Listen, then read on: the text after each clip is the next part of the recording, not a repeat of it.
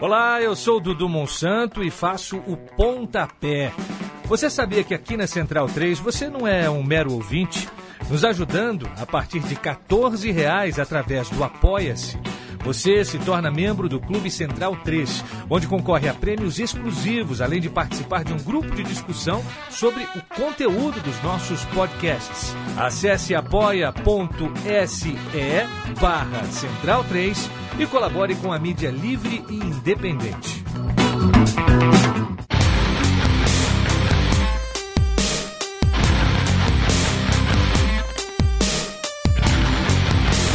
Começa agora o Xadrez Verbal.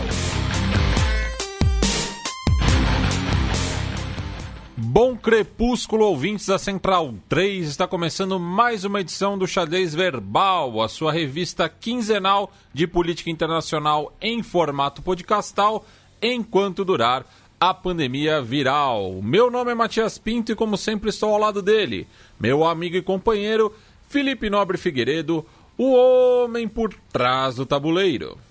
Olá, meu caro Matias. Olá a todos os nossos ouvintes, todo mundo que nos ouve, nos prestigia, nos divulga, nos tolera, nos ama, nos deseja. Diz que nos odeia, mas não nos tira do ouvido e depois fica fazendo telefone sem fio.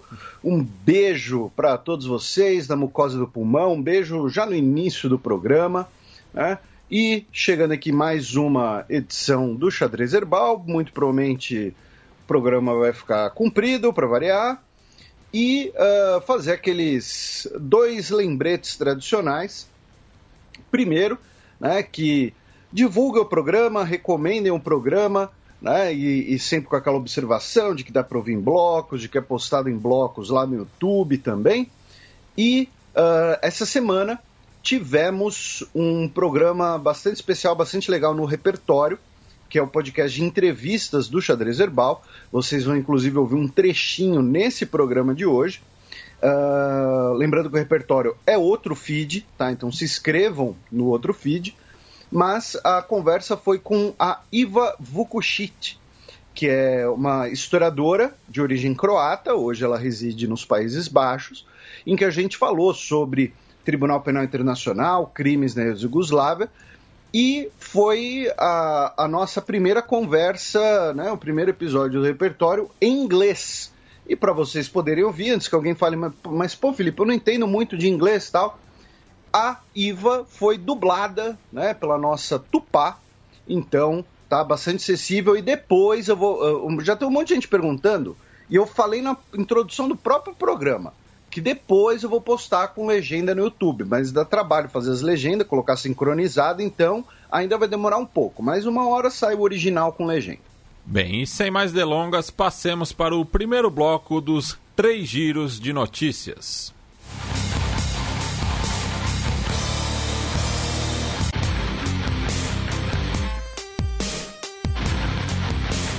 Giro de notícias.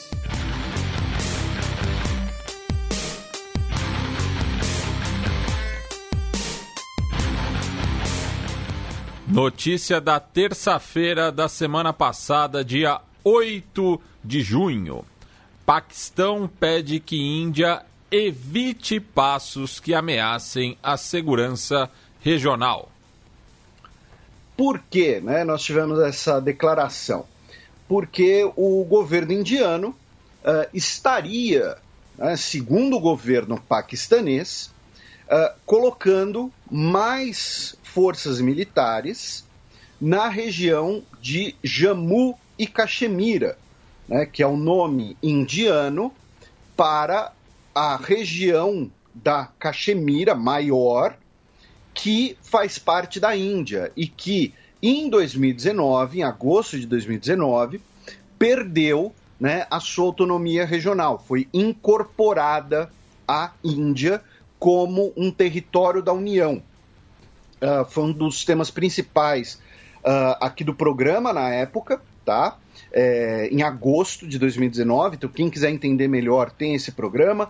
Tem também um Fronteiras Invisíveis do futebol sobre o subcontinente indiano, tá? que a gente fala de Índia, Paquistão e Bangladesh. E o governo indiano estaria colocando mais forças militares em Jammu e Caxemira, que, repito, são os nomes administrativos indianos para parte da região da Caxemira como um todo, que faz de fato parte da Índia hoje. Outra, outra parte faz parte do Paquistão e um pedacinho faz parte da China. E o governo paquistanês pediu para que o governo indiano, né, deu esse alerta aí para o governo indiano não uh, uh, colocar mais tropas lá, pois isso seria uma violação das últimas resoluções do Conselho de Segurança da ONU e que a região está sob uma ocupação ilegal tá, por forças indianas. Então, é aquela troca ali de, de, de, declarações, meio que como um aviso. Olha, tô de olho aí que vocês estão botando soldados ali, por favor não faça isso, senão a gente vai ter que tomar alguma providência. Lembrando que são dois países com armas nucleares. Também no começo da semana passada, batalha jurídica em Vanuatu após declaração de assentos governistas vagos. Pois é, temos aí, primeiro, uma moção de repúdio porque você não falou Gloriosa República de Vanuatu. Segundo, o que está rolando na, na, na Gloriosa? Né? A gente comentou duas semanas atrás que o primeiro-ministro, o Bob, ele sofreria um voto de desconfiança. E o que aconteceu? Antes do voto ser realizado, a parte da bancada governista é, abandonou a sessão e ficaram três dias sem comparecer ao parlamento. Para quê? Para não ter quórum suficiente para ter a votação. Nisso, a presidência né, do parlamento, o speaker né, do parlamento, o Gracia Shadrach, declarou que 18 assentos do governo estariam vacantes. Tá? Uh, ou seja, de, declarou que o primeiro-ministro, né, lembrando, em países parlamentaristas, o primeiro-ministro ele é um parlamentar. Né? Então ele declarou que o primeiro-ministro e os integrantes do governo abandonaram os seus assentos. Então, consequentemente, o governo estaria destituído. O Bob e os outros ministros, os outros parlamentares que formam a base do governo, recusaram essa, essa decisão, disseram que ela é inconstitucional pois eles não uh, perderam votos, eles simplesmente eh, eles não deixaram de votar, eles só não foram para o parlamento. Isso impediu o voto de começar. Tá? Aí chamaram segurança, teve empurra-empurra, inclusive na RNZ, que a gente sempre cita aqui como uma, talvez a principal fonte que a gente usa para temas de Oceania. Tem um parlamentar que está com uma camisa, assim, uma camisa florida, azul e branca, uma gravata laranja por cima. O cara é a personificação do estilo. Enfim, teve ali um empurra-empurra, teve né, uma, uma, uma, troca ali de, de, de gentilezas e tal. E o tema foi parar né, na Suprema Corte de Vanuatu, onde o juiz Oliver Saksak disse que a medida tomada pelo speaker do parlamento, pelo chefe do parlamento, foi válida, tá? Disse que elas estão valendo, porém o assunto, não sei né, qual a, a justificativa de ter esse, essa declaração preliminar, mas o tema vai ser votado pela Suprema Corte como um todo. Então, qual é a conclusão, no fim das contas? Né? Uh, e o detalhe aqui, não é a primeira vez que isso acontece, tá? De integrantes do governo ou da oposição boicotarem o comparecimento no parlamento para impedir o início de um voto. Inclusive, quem traz essa informação é a professora da Griffith University da Austrália, a Tess Newton Cain, que é australiana, mas ela, é, é, ela tem cidadania de Vanuatu, ela nasceu em Vanuatu e depois foi morar na Austrália. Ela disse que não é a primeira vez que acontece e das outras vezes que aconteceu, uh, deram ganho de causa aos parlamentares ausentes dizendo que é uma manobra que não é proibida. Né? É uma manobra mal vista, mas não é proibida. Então ainda vai ser votado pela Suprema Corte. No final das contas, qual é a, qual é a consequência? Hoje, Vanuatu não tem governo. Tá? Não tem um, uma coalizão. Assim, o, o governo do Bob continua no poder, porém de forma interina praticamente. Tá? Não há uma coalizão de governo articulada no parlamento. A Suprema Corte vai votar se esses parlamentares perderam ou não seus assentos. Se eles perderam, teremos eleições para esses 18 assentos, são 52 no total. Se eles não perderam, aí teremos o voto de desconfiança do governo. Então, no fim das contas, Vanuatu está numa espécie ali, de estado de paralisia sem governo, o que é muito triste. Desejamos aí que a gloriosa República se recupere logo, né? E, e depois do, do Coronga leve a gente para fazer um, uma gravação em loco lá. Podemos ser observadores internacionais, sem problema. Xadrez Herbal atesta que eleições correram bem. É, é, Fiscal Matias Pinto foi, vindo jogando bola, foi visto jogando bola com crianças na praia, mas atestou que as eleições correram bem. A água de coco estava muito gelada. É... Por falar em eleições, notícia também da semana passada, quarta-feira, dia 9 de junho, já que a Mongólia elegeu um novo presidente. Pois é, tivemos a eleição do aqui eu vou ter que né, ganhar um fôlego aqui, o Uknagin Kurosuk. Foi bem. Eu estou. É, eu estou fazendo uma leitura completamente fonética. Eu não é. sei se ela está correta. É, que tá cheio é? de trema também, né? Sim, exatamente. É. Uh, a, a Mongólia é um regime semi-presidencialista, tá? Então, assim, é, é, o presidente não é o, o, ele não tem todo o poder centralizado nele como uh, no Brasil, por exemplo. Né? Uh, de qualquer maneira, é uma figura né, importante e ele foi eleito já no primeiro turno, tá? Com 67,6% dos votos.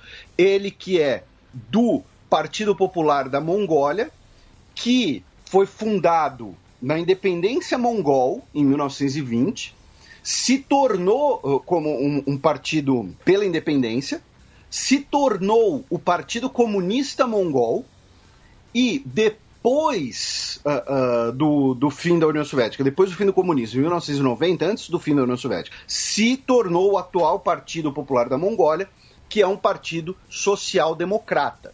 Tá? Faz parte da, da Internacional Socialista, da Aliança Progressista e tudo mais e uh, levou as eleições, como eu disse, no primeiro turno de lavada, 67% dos votos. Então, nem vai ter uh, segundo turno, nem nada, com um comparecimento aí de cerca de 60%, 60% dos eleitores. O, é o que a gente sempre assim, destaca gente... que, que é um número é bom, né, devido à dificuldade logística né, das eleições é, na Mongólia por conta da grande quantidade de é, população nômade, né? É, e outra coisa que a gente também sempre lembra é que a Mongólia é um país pouco uh, povoado, é um país grande, então o presidente foi eleito com 67% dos votos, isso significa pouco mais de 800 mil votos apenas. Né? Uh, nós temos deputados aqui no Brasil com mais votos do que isso. E, e ele, assim como seu antecessor, o Batuga, ele é formado né, no, no na luta greco-romana. Né, no, no uh, na verdade, o antecessor dele, inclusive, também lutava sambo. Né, que te, uh, o sambo tem nada a ver com, com o grupo, tá? é... Não vou cantar cover de é, Sunday Bloody Sunday. Isso, é, é, uma, é uma forma de, de, de wrestling né, que foi desenvolvida na União Soviética, uh, cujo foco é, era uma mistura ali de wrestling com judô e, e usando também muito, muitas manobras é, pelos militares né, para causar fraturas. Né? Ela foi desenvolvida para ser uma arte marcial no sentido marcial mesmo, né? ser utilizada pelas, por forças armadas E, e, uh... e, é bastante utilizada pelos lutadores é, de MMA ali da região do Cáucaso, né? Da, do Daguestão, enfim, que é, é, é a forja né? do, do dos lutadores é, russos atualmente. Sim, e, e, né, e como a gente mencionou, é algo que eu, é, é, muito centrado. Claro, a versão esportiva não, né, mas a, na origem ela era muito centrada em fraturas né, para você inutilizar o seu oponente, uh, incapacitar o seu oponente. Então tá aí, uh, lembrando que a Mongólia também tem uma tradição muito grande no judô, e, e, por. Né, nós somos um dos podcasts que mais faz relações entre política internacional e judô, porque eu sou idiota. Notícia da quinta-feira retrasada, dia 10 de junho. Comissão é criada para modernizar a política da Jordânia. Pois é, a gente teve uma tentativa de golpe muito esquisita né, na Jordânia é, dois meses atrás, e o, o rei ele apontou, né, ele nomeou o ex-primeiro-ministro Samir al-Rifai com a função de formar um comitê real para modernizar o sistema político. Tá? Esse comitê real será formado por 92 pessoas e terá a tarefa de elaborar uma nova lei eleitoral, uma nova lei uh, uh, base para, os, para a existência dos partidos políticos, tá? e também propor emendas constitucionais para o parlamento em relação à representatividade, desenvolvimento de legislação para administrações locais, expandir a base participativa no processo decisório e criar um ambiente político e legislativo que garanta o papel de mulheres e jovens na vida pública. Como os ouvintes devem ter percebido, eu estou lendo a, o, a declaração do governo, estou lendo o decreto real. Tá? O que, o, inclusive, se vocês forem na agência de notícias oficial da Jordânia, vocês podem até conferir ali todos os integrantes de quem vai fazer parte, caso você, sei lá, seja de ascendência jordaniana, estude Jordânia, não sei, estão lá todos os integrantes. O que isso significa, eu, particularmente, ainda não sei dizer, tá? Uh, porque, como a gente falou, a Jordânia passou por um episódio muito esquisito de tentativa de golpe alguns, algumas semanas atrás. Então, essa proposta do rei, digamos, ele sentiu um alerta e falou: peraí, vou modernizar aqui a coisa para agradar a galera. É uma consequência dos protestos populares, por conta inclusive da gestão da pandemia. É a consequência de algum acordo feito a portas fechadas entre ele e setores golpistas. E os golpistas falaram: tá bom, a gente, a gente não conseguiu te derrubar, mas ó, então a gente vai tentar de novo até você fazer uma mudança no sistema político. Não sei, pode ser um pouco dessas três coisas. É, é, o que significa, não sei, mas o, o objetivo oficial é esse de modernizar o sistema político jordaniano. Bem, agora vocês ficam com a coluna aberta, na qual eu e Felipe daremos um giro pelo continente mãe, além de tratarmos de crimes internacionais.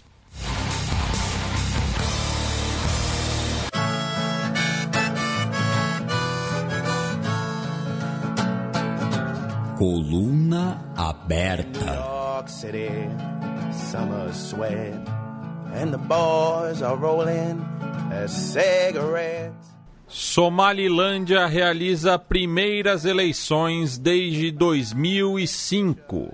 Então, meu caro Matias, é, é um tema que a gente já esbarrou né, algumas vezes, mas vamos né, contextualizar novamente para o nosso ouvinte o que, que raios é Somalilândia. Né? Uh, a Somalilândia é um território que internacionalmente é parte da Somália, né, da Federação da Somália, porém, na prática, é uh, um, basicamente uh, uh, um território independente. E, e a gente é, data um pouco disso no episódio 116 relacionados aos atentados em Mogadishu, que é a capital somali, em outubro de 2017. A gente fala um, um, brevemente assim sobre a questão da divisão territorial é, ali no chifre da África. Isso, é, é eu, eu, eu, não lembrava qual era o episódio, ainda bem que você foi, você foi buscar isso daí. E, e é mais uma daquelas consequências né, da, da, do, da partilha africana, né, do retalhar do continente africano. Por quê?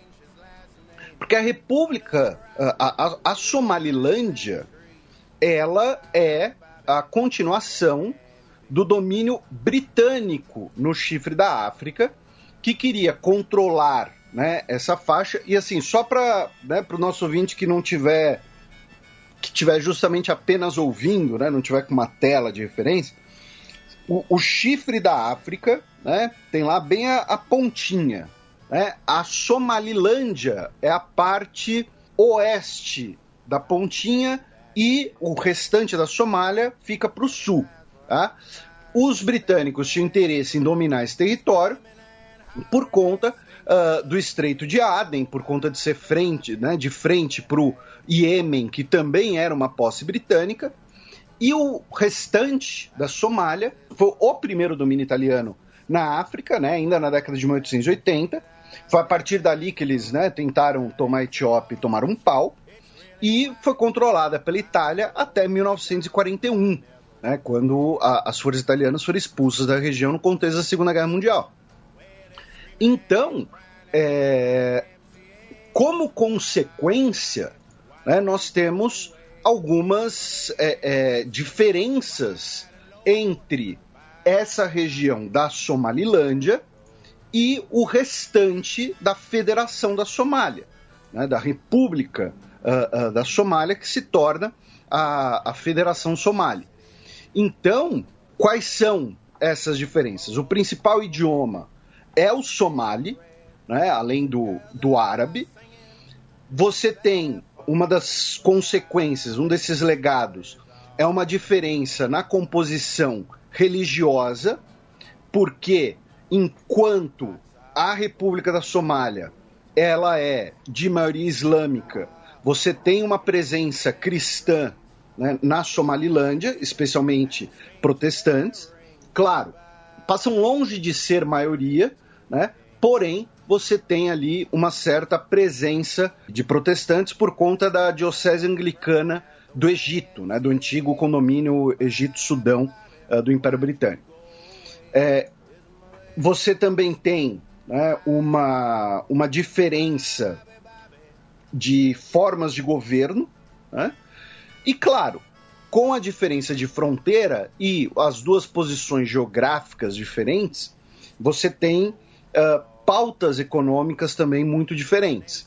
Né? O, a Somalilândia ela acabava tendo uma importância maior no Império Britânico do que o restante da Somália, já que o porto de Mogadishu ele é é, a, a importância histórica de, de Mogadishu é muito grande, mas no, em tempos mais contemporâneos ela uh, uh, acabou perdendo um pouco da força ali no, no, na costa africana. Lembrando, Mogadishu, por exemplo, já foi controlada pelos mascates do Oman, de Oman. Né? Então, quando a gente fala de eleição na Somalilândia, é interessante da gente pensar que são eleições num território que é oficialmente separatista, tá? E, consequentemente, não tem reconhecimento internacional, porém, essa pauta do separatismo ou não acaba sendo uma pauta muito presente, muito importante. E, curiosamente, aí entra né, o, o talvez o, o o elemento mais interessante dessa eleição na Somalilândia, e claro, a gente está falando uma coisa bastante por cima, é, é, uma talvez a melhor leitura sobre esse assunto que a gente possa recomendar para os ouvintes é uh, da coleção da Unesco, né, de história africana, que tem vários capítulos sobre a Somália, uh, desde a antiguidade até hoje, passando pela questão da Somalilândia, passando pela questão da guerra civil, né, a, a guerra civil nos anos 1980, o, a falência do Estado somali no início dos anos 90, Então, é, para o nosso ouvinte ficar curioso, que quiser entender melhor, que ou, ou até mesmo achar que né, a gente está falando muito pouco do assunto, vai lá na coleção de História da África organizada pela Unesco. Vocês podem baixar os PDFs em português gratuitamente, tá? Uh, inclusive, se não me engano, eu falei dessa coleção no nosso último programa sobre a Namíbia. é... Então, assim, retornando ao raciocínio, quando a gente fala de eleição da Somalilândia, a gente fala então de uma eleição em que o separatismo, né, o nacionalismo local ou a, a ideia ali da federalização, a ideia de negociar com o governo de Mogadishu vai ser um elemento importante. E os vencedores foi o movimento da esquerda nacionalista. Em segundo lugar, ficou uh, o que, pela leitura aqui da Al Jazeera, seria o centrão da Somalilândia. E em terceiro lugar, ficou um centro nacionalista, que é o que vai formar a coalizão de governo com a esquerda nacionalista. Então, o que, que isso quer dizer? Que a Somalilândia realizou eleições pela primeira vez desde 2005, devido a questões de uh, pirataria no chifre da África, é, é, instabilidade interna com conflitos locais, é, é, embora a, a Somalilândia não tenha tido guerras civis como a Somália, né, uh, ela ainda passou por movimentos de instabilidade. Aí ia ter eleições no ano passado, foi adiada por conta da pandemia. Né? Uh, eram, essas eleições que estão sendo realizadas agora eram para ter sido realizadas em julho de 2020. Tá? É, e aí o o, o, líder né, do, do partido vencedor, o Abdirahman Mohamed Abdullahni, ele falou assim: que essas eleições serão muito importantes, pois se tivermos sucesso, nós nos transformaremos no, no sol, né, no, no, no nascer do sol do chifre da África. Basicamente falando: olha, o Iêmen está em guerra, o Djibouti é uma, uh, uh, é uma ditadura há trocentos anos, né? Eritreia e Etiópia tem a questão do conflito Tigray, tem ainda questões a resolver. A Somália está esfacelada. Então, se a gente conseguir realizar eleições e estabilizar o nosso cenário político, nós seremos o sol, né, o sunshine do chifre da África. E aparentemente, as eleições foram realizadas sem problema. É, foram é, é, tivemos a formação de uma coalizão de governo, não tivemos episódios de, de grande violência, uh, uh, nada disso, tá? E aí teremos um governo que, como eu falei, é um governo cuja pauta vai ser nacionalista, tá? A esquerda nacionalista e o centro nacionalista. E no meio, o centrão, que não é tão nacionalista assim, a favor de manter uma ferramenta de, de diálogo com a Somália, ou, do ponto de vista de Mogadishu, né, com o restante da Somália. E isso acaba sendo, então, interessante porque é possível, então, que em breve, dependendo, claro, também das, da postura dos países da região, da União Africana e das potências mundiais, mas é possível que acabe sendo oficializada uma separação. É possível que a Somalilândia, realizando eleições com estabilidade, uh, uh, sem conflito interno, com um governo uh, nacionalista que é a favor de manter essa independência que foi declarada em 91, a Somália não consegue realizar suas eleições, passa por um conflito interno muito violento com Al-Shabaab, é, é, é, é possível então que agora seja a semente de um processo de reconhecimento da Somalilândia. Não é nem de independência, porque na prática já é independente, né? Uh, porém, de um eventual reconhecimento. Uh, inclusive, aí, na minha opinião, foi um, um né, talvez ali um. Quem sou eu para dizer se os caras erraram ou acertaram, né? Mas é, das representações que existem uh, na Somalilândia, em Hargeisa, que é a capital da Somalilândia, uh, nós temos consulados né, uh, da Etiópia, da Turquia, do Djibouti, do Reino Unido, da Dinamarca, o Reino Unido como antiga potência, né? E de Taiwan, né? Porque Taiwan e Somalilândia ambos vão se aproximar com a ideia de, olha, nós somos países que buscam reconhecimento, nós somos territórios, né, que declararam a dependência, que buscam reconhecimento. Para eles são países, para os outros não são, para a Somália e para a República Popular da China. Então estamos juntos no mesmo barco. A questão é que né, o, o barco de Taiwan anda um pouco esvaziando nos últimos anos, como a gente sabe. Então, né, a, a, o reconhecimento diplomático de Taiwan tem diminuído. Então, talvez fosse uma boa eles se aproximarem, né? Uh, uh, mas aí também vai gerar um precedente em relação à República Popular da China tal. O fato é, tivemos eleições na Somalilândia, um governo nacionalista e que, uh, com essa realização de eleições desde 2005 e a Somália passando pelos problemas que a gente tanto repercute por aqui, inclusive nessa semana tivemos um ataque suicida à bomba num quartel em Mogadishu que deixou pelo menos 15 recrutas mortos. Tá? Eu digo recrutas por quê? Porque era justamente ali uma fila de jovens se apresentando para o exército e um desses jovens tinha uma bomba no seu corpo e se explodiu. Então, é, levou pelo menos 15 desses recrutas. Então, com esse contraste em relação à Somalilândia e o restante da Somália, da República Federal da Somália, é, é possível que a gente tenha agora né, essa, esse ponto de partida de um eventual reconhecimento, da, de um maior reconhecimento da Somalilândia num futuro próximo. Bem, o Felipe citou aí é, a, a, União Africana e ainda no chifre da África, né? A gente vai entrando é, para o interior do continente, mais precisamente na Etiópia, já que a organização é, está investigando, né? O abusos é, do, dos direitos na região do Tigray.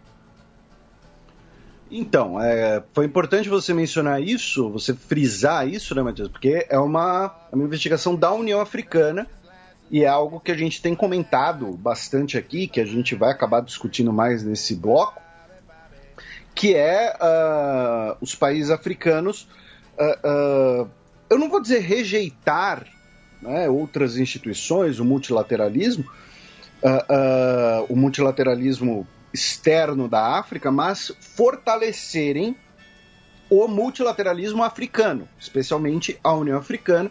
Então, com isso, é, a União Africana aprovou né, essa investigação. O governo etíope uh, disse que é, essa investigação é despropositada, tá? Uh, ela vai funcionar sob a Comissão de Direitos Humanos e das Nações uh, da União Africana e será sediada uh, na capital da Gâmbia, tá? em Banjul. A gente também já falou bastante de Gâmbia aqui no programa alguns anos atrás, e, inclusive com participação da nossa querida Ana Luísa de Moraes Campos. Uh, eles terão o mandato para investigar alegações de violações de direitos humanos por leis internacionais, de violações da lei humanitária internacional e coletar todo tipo de informação relevante para determinar se essas alegações constituem sérias e uh, difundidas violações de direitos humanos, sérias e re, é, é, repetidas. Né?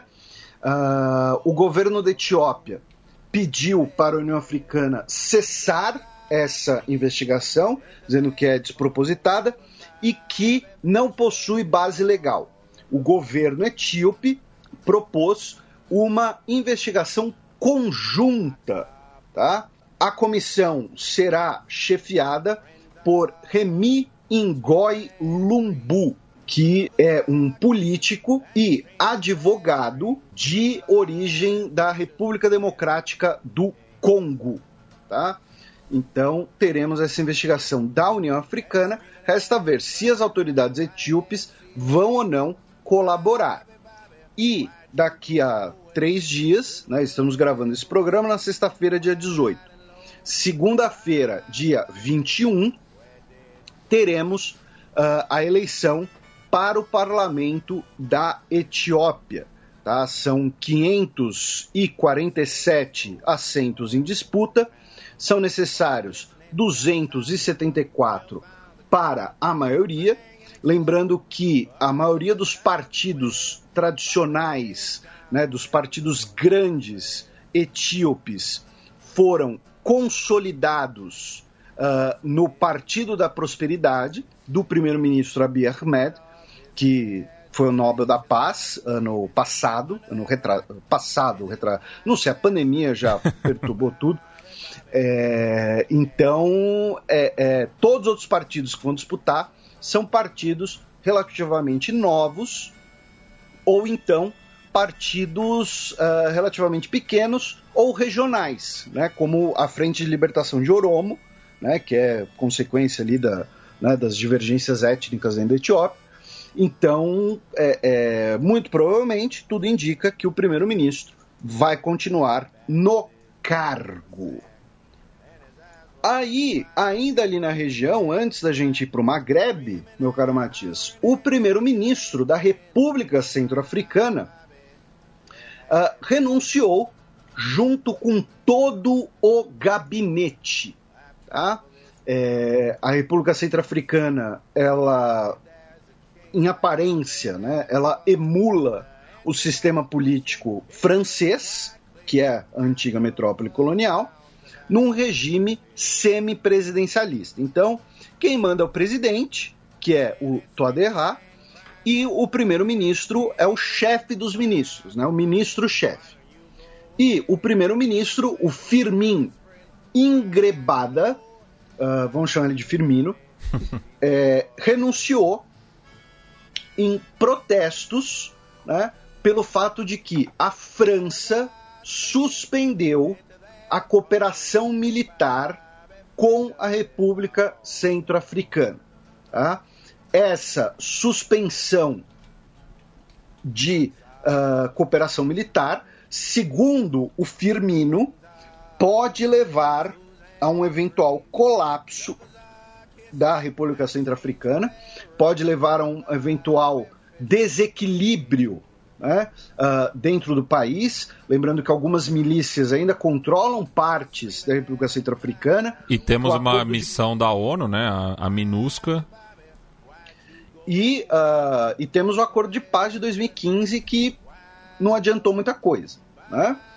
Uh, é, tanto é e... que a, a, própria missão da ONU solicitou né, 3 mil efetivos no começo do ano, né, em fevereiro. E, e, a situação complicou porque em dezembro do ano passado a gente teve eleições presidenciais, quando o Toderra foi reeleito. Porém, o ex-presidente, o François Bozize, que é o líder de algumas das milícias rebeldes, não foi autorizado a concorrer. Então, a suspensão dessa cooperação militar com a França segundo o ex-primeiro-ministro Firmino, pode levar a um eventual colapso da situação, uma total desestabilização.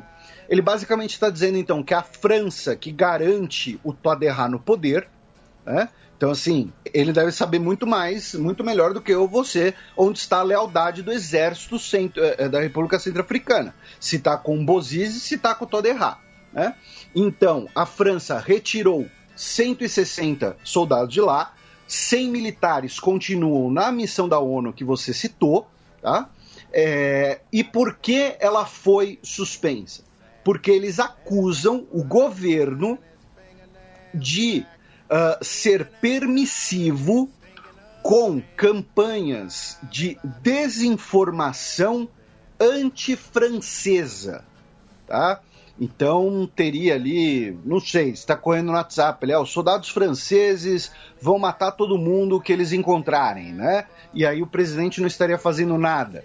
Ou também tem outra coisa, a gente tem sempre que ser cético e ter um senso crítico. Às vezes de fato ocorreu algum, algum problema com as forças francesas, é, algum crime, alguma coisa assim. Houve uma denúncia e o presidente uh, deixou a denúncia seguir, deixou a coisa seguir, o que deixou os franceses desgostosos. Né? A gente não sabe quem, necessariamente quem está com a razão. Aqui, por exemplo, pelo menos, uh, para citar para o nosso ouvinte, a referência à matéria da Al Jazeera e não determina o que seria essa campanha de desinformação anti-França.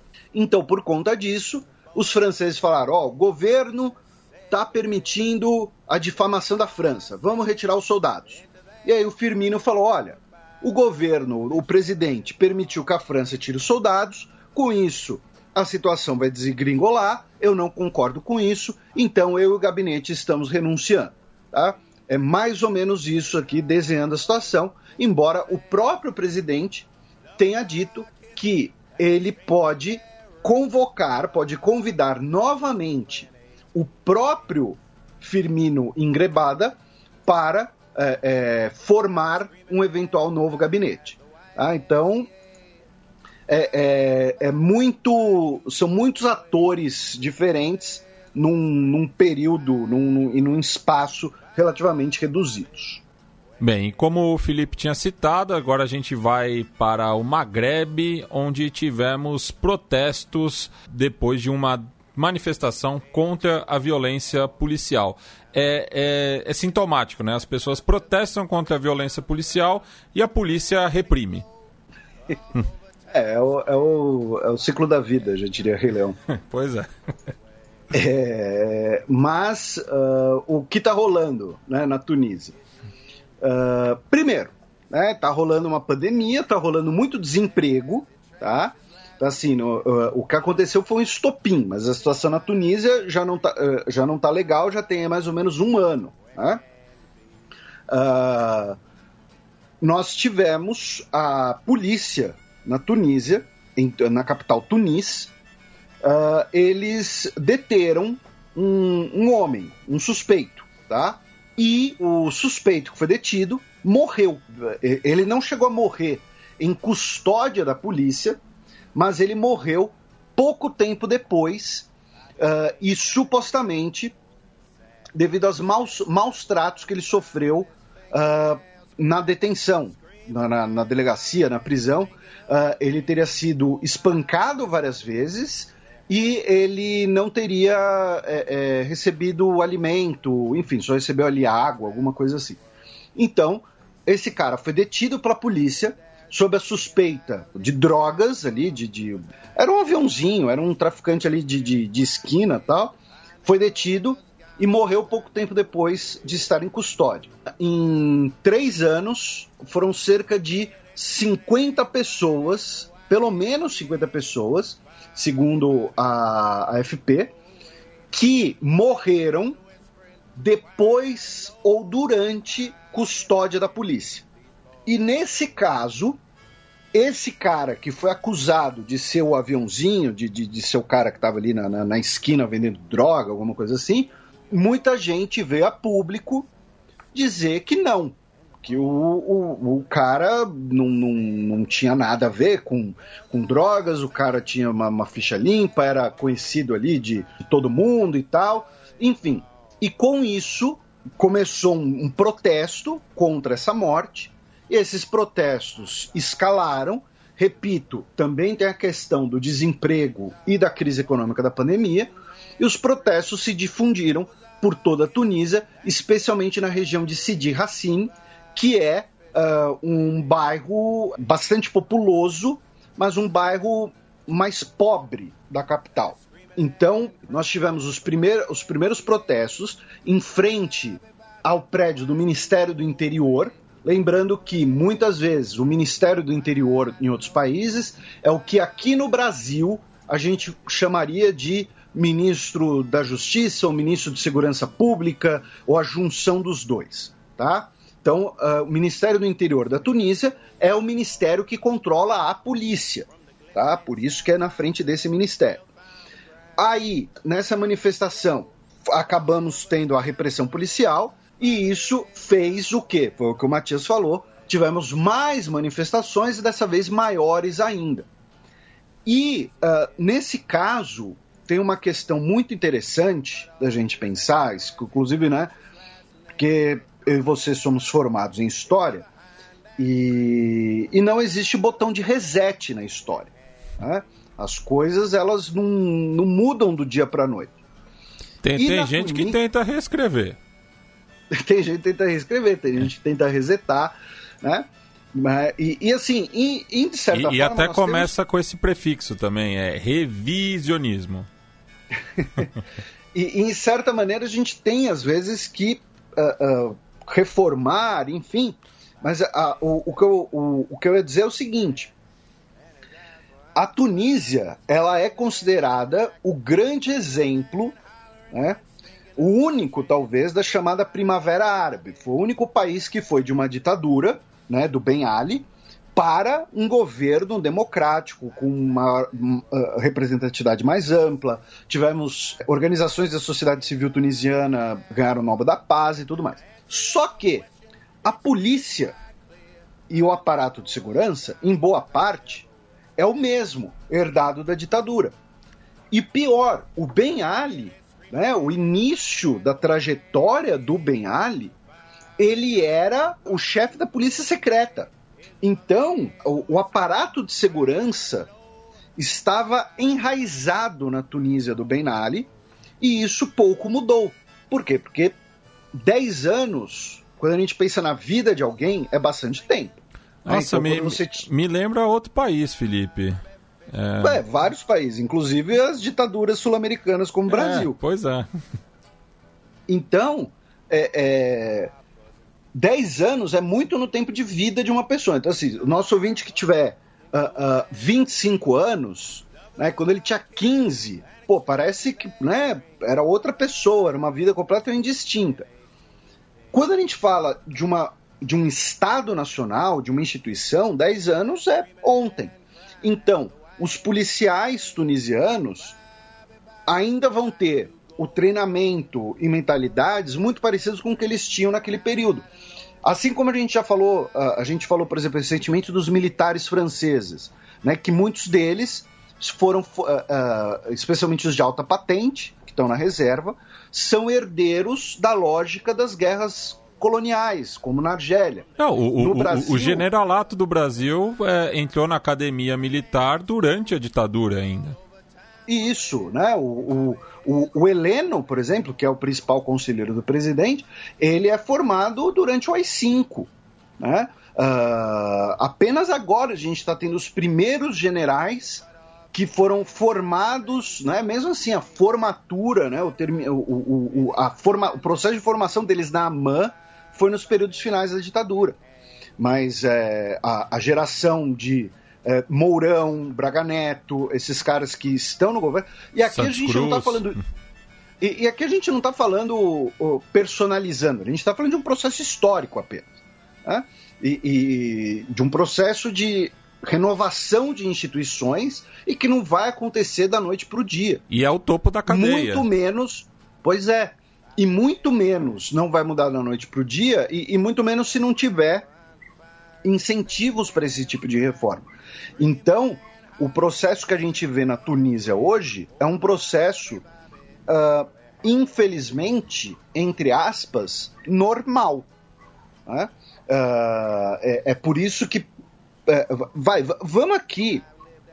Vamos chutar o pau da barraca. Né? Vamos logo para o exemplo que. Né, Lady Godwin.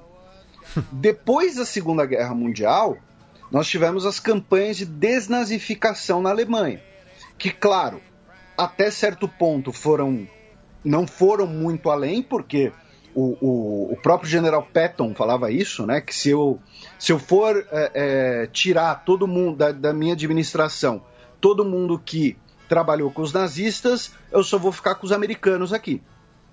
Mas uh, altos oficiais é, do, militares, por exemplo, foram expurgados. Quando a gente tem a absorção da República Democrática Alemã pela República Federal Alemã, é, de coronel para cima, foi todo mundo aposentado compulsoriamente. Então, é, é, são processos de instituições, reformas de instituições, E aqui eu não estou comparando o, o, o Ben Ali ou a, a dita, as ditaduras militares sul-americanas com o nazismo. Eu quis dar logo o exemplo, falei de propósito, né, que ia ser logo o exemplo mais é, é, pé na porta possível. Então, o que acaba ocorrendo na Tunísia não é só, ah, tem desemprego, a galera tá brava, e aí a polícia, um cara morreu sob custódia da polícia. Não. Ainda é consequência de todo um processo de reestruturação nacional pós uma redemocratização. Que é uma coisa que ainda está ocorrendo. É uma coisa que, por exemplo, também está ocorrendo no Brasil. Para dar outro exemplo, um exemplo menos fulanizado, né? Porque, repito, a gente ficou dando. A gente citou nomes de pessoas ligadas ao atual governo, fica parecendo que a gente está fulanizando a coisa. Mas, um exemplo talvez melhor ainda: a, a tal da Lei de Segurança Nacional, que é uma lei que é válida até hoje, que ela já foi usada em situações absurdas por vários governos e que ela é fruto, ela é herança de um período não democrático.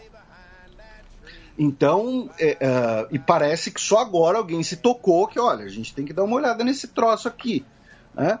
Então, o que acaba correndo na Tunísia é, serve, acaba sendo um, um, uma espécie de capítulo né, nesse livro maior, que é uma reestruturação da, do, do, do, país e das suas instituições.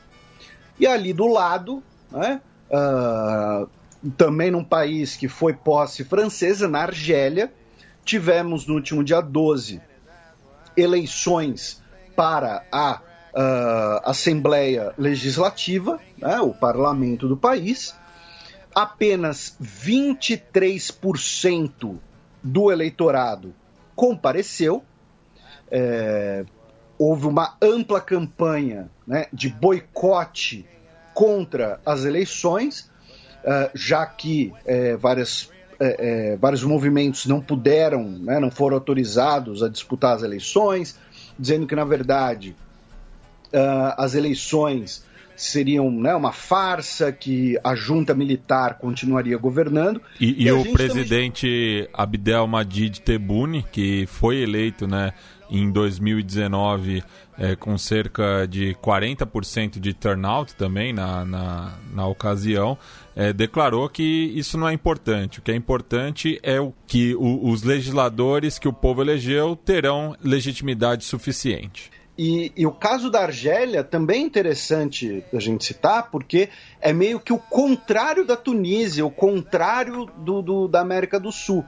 Uh, no sentido de, como a gente já falou, a, a Argélia ela é controlada, ela é governada ali por uma, uma inteligência nacional que hoje é basicamente formada é, é, pela, pelo final da geração que é, é, lidou com a guerra de independência do país. Então, Buteflika, que era o presidente até 2019 e que sofre com vários problemas de saúde, renunciou, uh, a gente não sabe nem direito qual, qual o estado de saúde dele atual direito, mas ele foi um dos líderes da guerra de independência. Ele foi um dos fundadores, um dos representantes da Argélia na fundação, da, na formação da Liga Árabe. Né?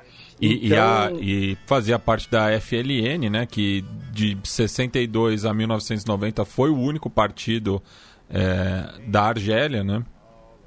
E acaba virando uma espécie de, o, o, de gerontocracia, né, de você ter as lideranças uh, uh, mais idosas sendo valorizadas, que é um termo que, cuja origem é Esparta, né, por conta lá do conselho que, que governava Esparta, que no 300 de Esparta são mostrados como corruptos e tarados com as oráculos e tal, mas que mais recentemente foi muito aplicado em relação à União Soviética, ali no período final do Brezhnev até o Gorbachev, em que você colocou a lideranças tampão mais veteranas é, é, de propósito. Né? Fala, ó, põe lá os veteranos, põe os caras que tem mais moral aqui, até a gente conseguir organizar aqui uma, uma reforma. E nisso você acaba adiando essa reforma com a barriga, e que é o que está acontecendo na Argélia. Né? Porque uma hora essa geração vai cumprir o, o rumo natural da sua vida.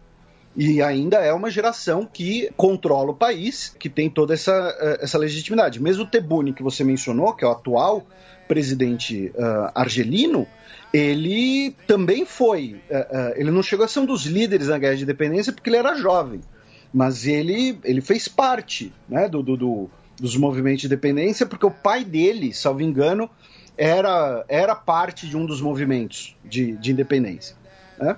Então, a Argélia acaba sendo o contrário da Tunísia. Enquanto a Tunísia está passando por uma reforma traumática, a Argélia está adiando com a barriga e, e mantendo essa estrutura herdada da Guerra Fria, do pós-independência, que naquele momento foram muito importantes, sem dúvida nenhuma, porém, hoje já dá para questionar um pouco. E, né? e, e além e, e, pensando também no contexto da Primavera Árabe, né?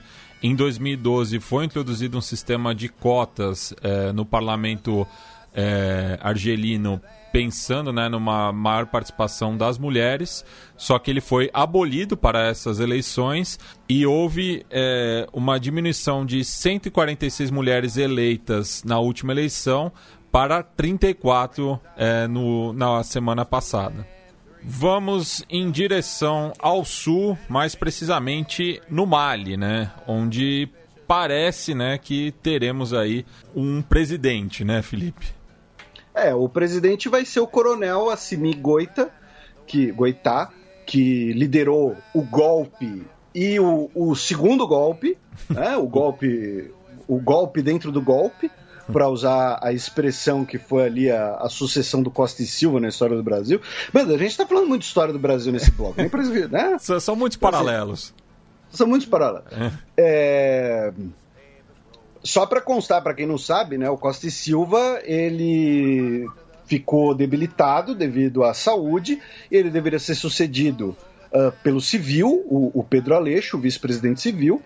Porém, uh, deram né, o que foi chamado de golpe dentro do, do golpe e mudaram a, a, linha sucessória. E aí colocaram lá uma junta né, de, de, militar, uma junta de governo, que depois foi até apelidada pejorativamente de os Três Patetas, e a junta militar foi sucedida pelo Médici, tá? Então só para constar para não ficar perdido aí, né, o pessoal que dormiu nas aulas de história do Brasil. E, e só uma anedota familiar, né? Em 69 meu pai estava servindo, né? É, enfim, na, na fronteira nunca tem excesso de contingente, pelo contrário. É, e no dia que o Costa Silva foi internado, segundo meu pai, ele passou o final de semana de vigília. pois é. E vindo aqui para o Mali, né, tivemos o golpe e depois o golpe dentro do golpe, e agora o Assimi Goita foi empossado como presidente transicional. Né? É, lembrando que o Mali foi suspenso tanto da União Africana quanto da comunidade africana da África Ocidental, tá? É, e ele disse que eleições serão realizadas uh, em meados de 2022, ou seja, daqui a um ano mais ou menos, e que ele nomeará um primeiro-ministro para chefiar o governo. Tá? O Goitá ele era o comandante das forças especiais do exército do Mali e ele tem 37 ou 38 anos. Uh, o, a Deutsche Welle não sabe precisar aqui a idade dele, uh, então né, 38 ou 38 anos. Ele que, repito, era o comandante das Forças Especiais do Mali. E uh, o exército, lembrando, qual a origem desse golpe? O exército, alguns setores do exército do Mali, uh, também ligados né, com uh, grupos uh, islamistas, né, do ponto de vista teológico, dentro do Mali, é, derrubar o governo, dizendo que o governo estava sendo muito fraco contra os rebeldes e contra os terroristas, que os militares que estavam tendo que sofrer, que lidar com essa fraqueza, então o, o que o governo não merecia os militares que tinham. Mais ou menos esse o raciocínio. E ali do lado, em Burkina Faso, tivemos uh, um ataque por forças jihadistas perto da fronteira com o Níger tá, na vila de Souran, que deixou pelo menos 130 pessoas mortas no dia mais violento dos últimos anos em Burkina Faso. Muito provavelmente o ataque foi realizado né, pelos jihadistas do, da chamada Al-Qaeda no Sahel, né, que aí Níger, Mali, Burkina Faso né, todos estão envoltos nesse mesmo levante, que tem um componente jihadista, mas a gente já explicou em outras ocasiões, a gente tem um programa só sobre o Mali, uh, tem também a ver com o processo de formação desses novos estados, com riquezas naturais pouco exploradas, né? Então, uh, uh, ninguém faz movimento guerrilheiro, movimento separatista, sei lá, numa terra completamente estéril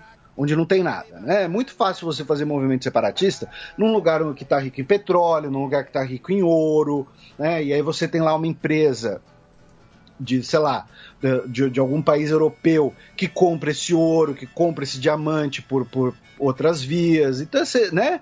O, o, o Estado Islâmico não surgiu no meio do deserto da Península Arábica. Né? Eles foram controlar justo onde? Né? Uma das regiões mais ricas em petróleo do mundo, Mossul.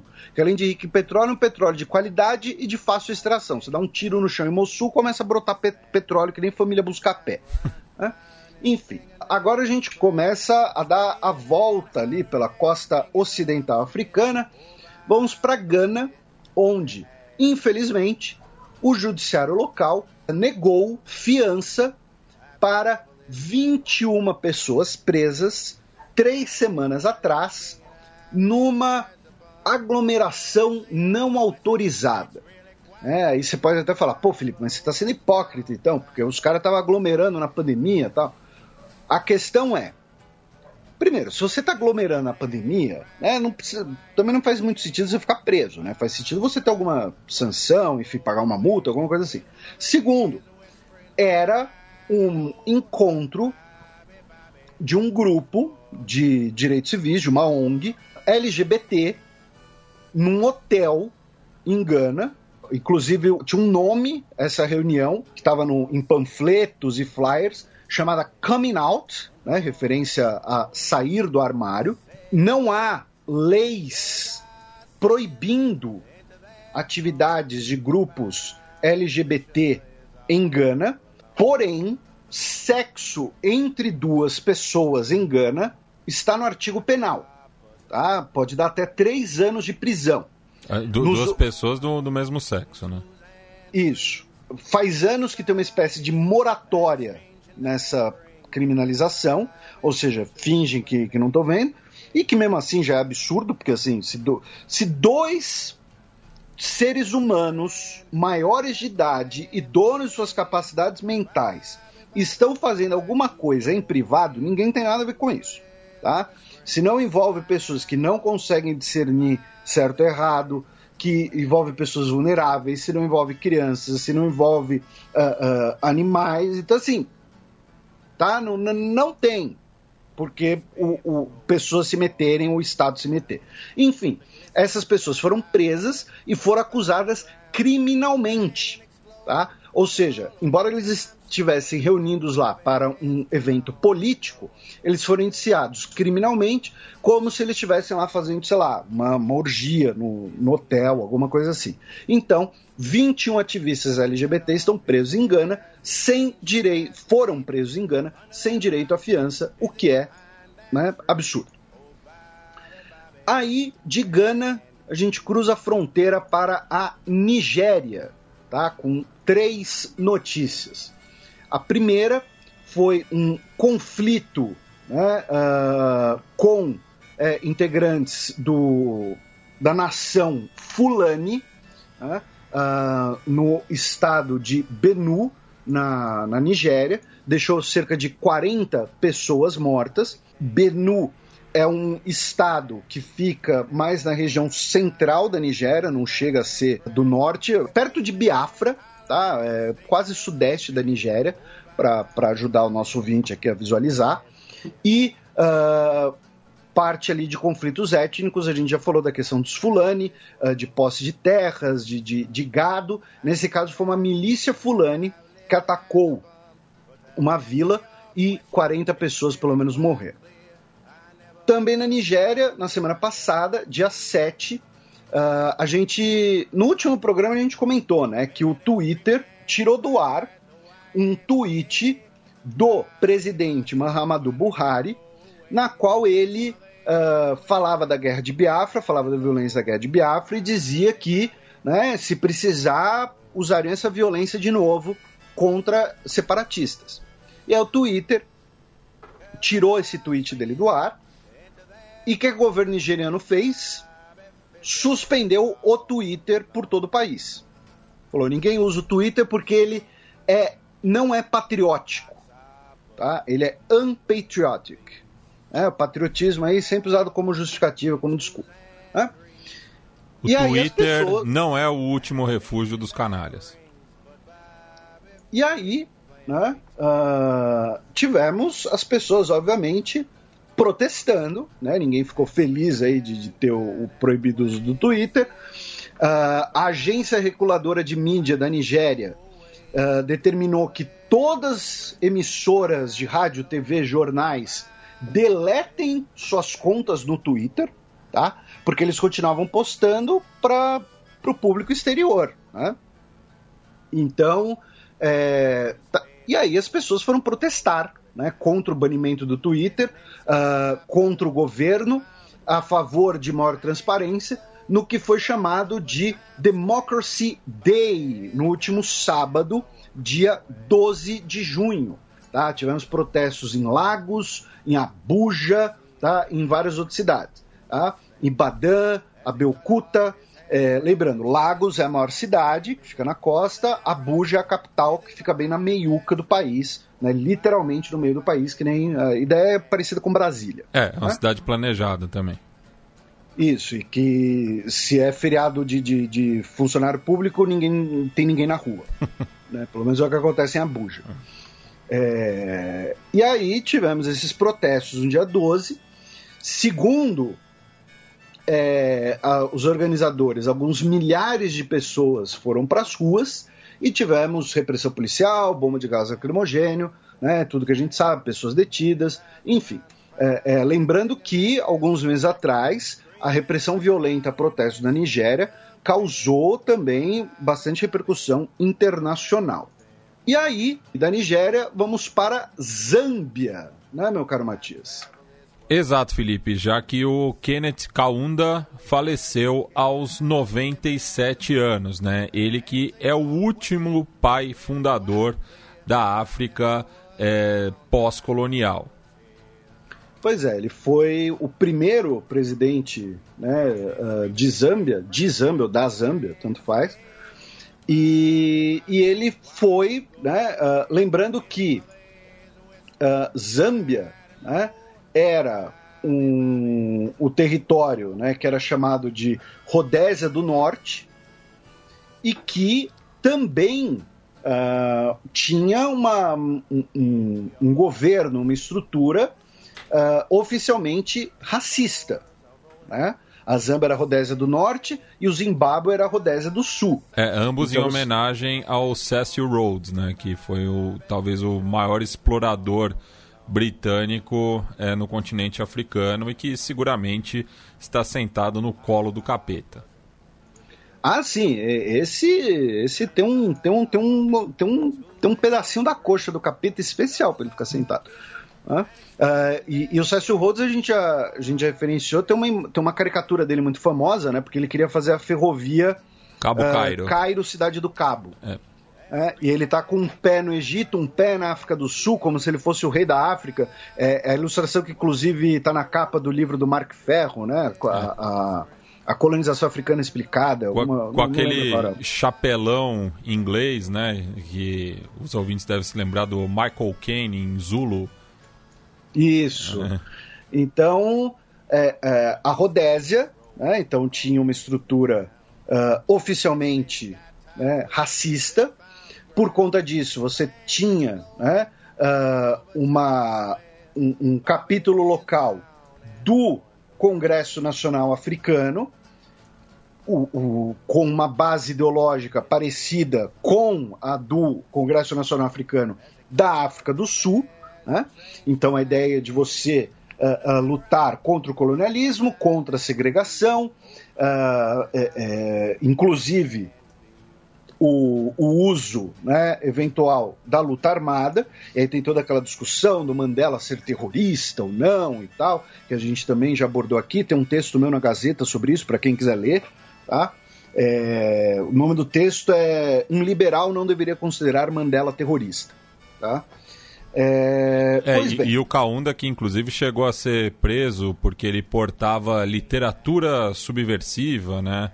Ele que fazia parte né, do movimento de desobediência civil e tinha como inspiração tanto Martin Luther King Jr. É, quanto o Mahatma Gandhi, né?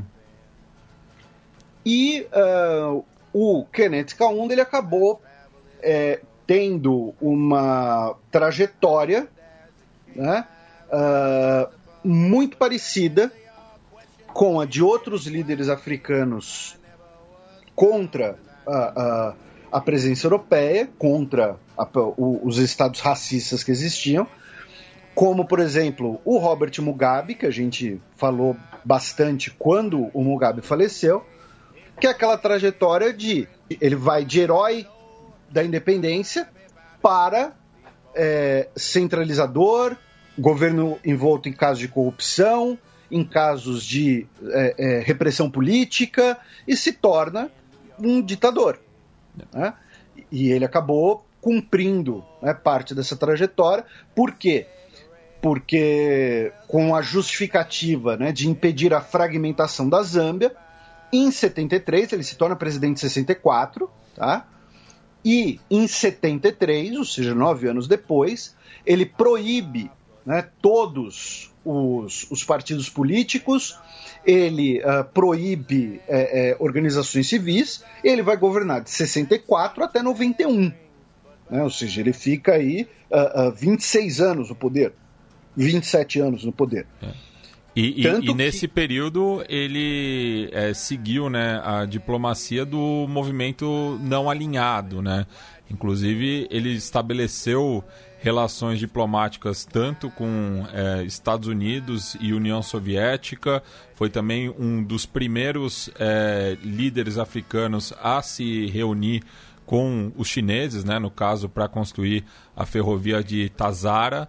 É, também chegou a negociar com o primeiro-ministro BJ Voster da África do Sul contra uma interferência na Rodésia do Sul, né, que ainda estava lutando pela sua independência. Então é, foi uma figura bastante complexa né, do, do, do século XX. Né? Exatamente. E, e acabou. Uh, ele também se envolveu em, em escândalos de corrupção, desviar fundos de, de, governo, ao ponto que eu não lembrava disso. Tá? Isso está no obituário dele, uh, escrito no, no Guardian, né? curiosamente, um, um jornal do, do, do antigo colonizador. Mas que em 99 ele chegou a ter a sua nacionalidade da Zâmbia caçada pelo, pelo parlamento. Tá? Óbvio, um parlamento na época controlado por antigos opositores dele, né?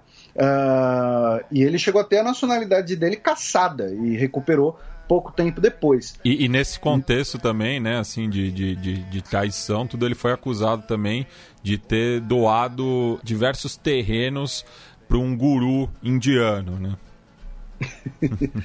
e outro papel importante que ele teve é, e ao contrário de, de, de, alguns outros contemporâneos dele, líderes uh, uh, até hoje, ele teve um papel muito grande em combater a difusão do HIV né, pelo continente africano, não foi um negacionista né, do, do, do, HIV como existia nos anos 90. Hoje, para muitos dos ouvintes, pode parecer, como assim as pessoas negavam que o HIV existia, né, negavam que o HIV seria um problema?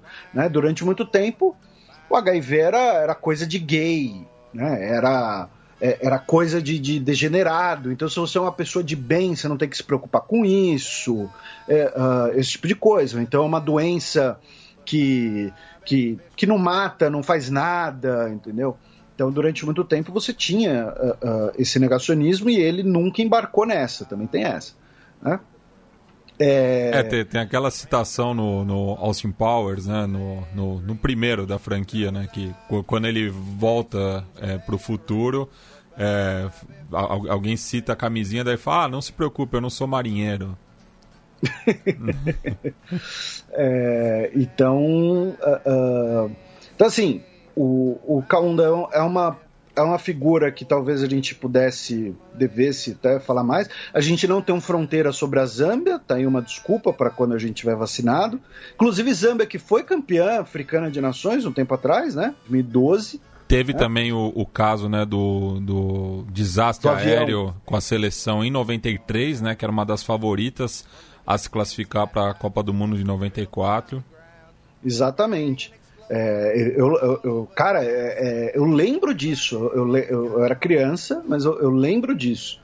De que é, é, o, o, quando saiu o álbum de figurinhas, queriam fazer uma homenagem, alguma coisa é, assim. E, inclusive, mesmo com, com o desastre, a seleção ainda foi vice-campeã africana em 94. Então, é, talvez a gente fale mais dele, porque. E o Matias resumiu bem, o Matias foi, foi genial, foi preciso. É uma figura que acaba simbolizando bem né, o século XX, o século que ele viveu, o século que ele foi um ator político. Então, assim, ah, foi um herói da independência, aí vira ditador, mas ele saiu do poder voluntariamente, ele que coordenou a própria redemocratização do país, mas aí ele foi corrupto, mas ele combateu o HIV, então né, acaba sendo uma figura uh, bastante interessante. E, é, e, ele, o... e, você citou também na né, questão da, da oposição de, a, contra ele é, no final dos anos 90, ele que sobreviveu a, a um atentado, mas o filho dele, é, isso em 97, mas o filho dele, dois anos depois, é, foi assassinado. E ele foi o responsável né, por a, a, abolir o nome colonial né, de Rodésia do Norte, e adotar o nome Zâmbia, que é referente ao rio Zambeze, que, usando o senhor Google, tá, Zambeze significa Rio Grande. E, e, então, e, Zâmbia é terra do Rio Grande. E, nessa questão etimológica também, para mim a, a, seleção de Zâmbia tem um dos melhores apelidos, que são os Tipolopolo, que no idioma Bemba significa balas de cobre. Ó, não, não sabia disso. Então a gente tem o Rio Grande do Sul, o Rio Grande do Norte e o Rio Grande da Zâmbia. Você vê.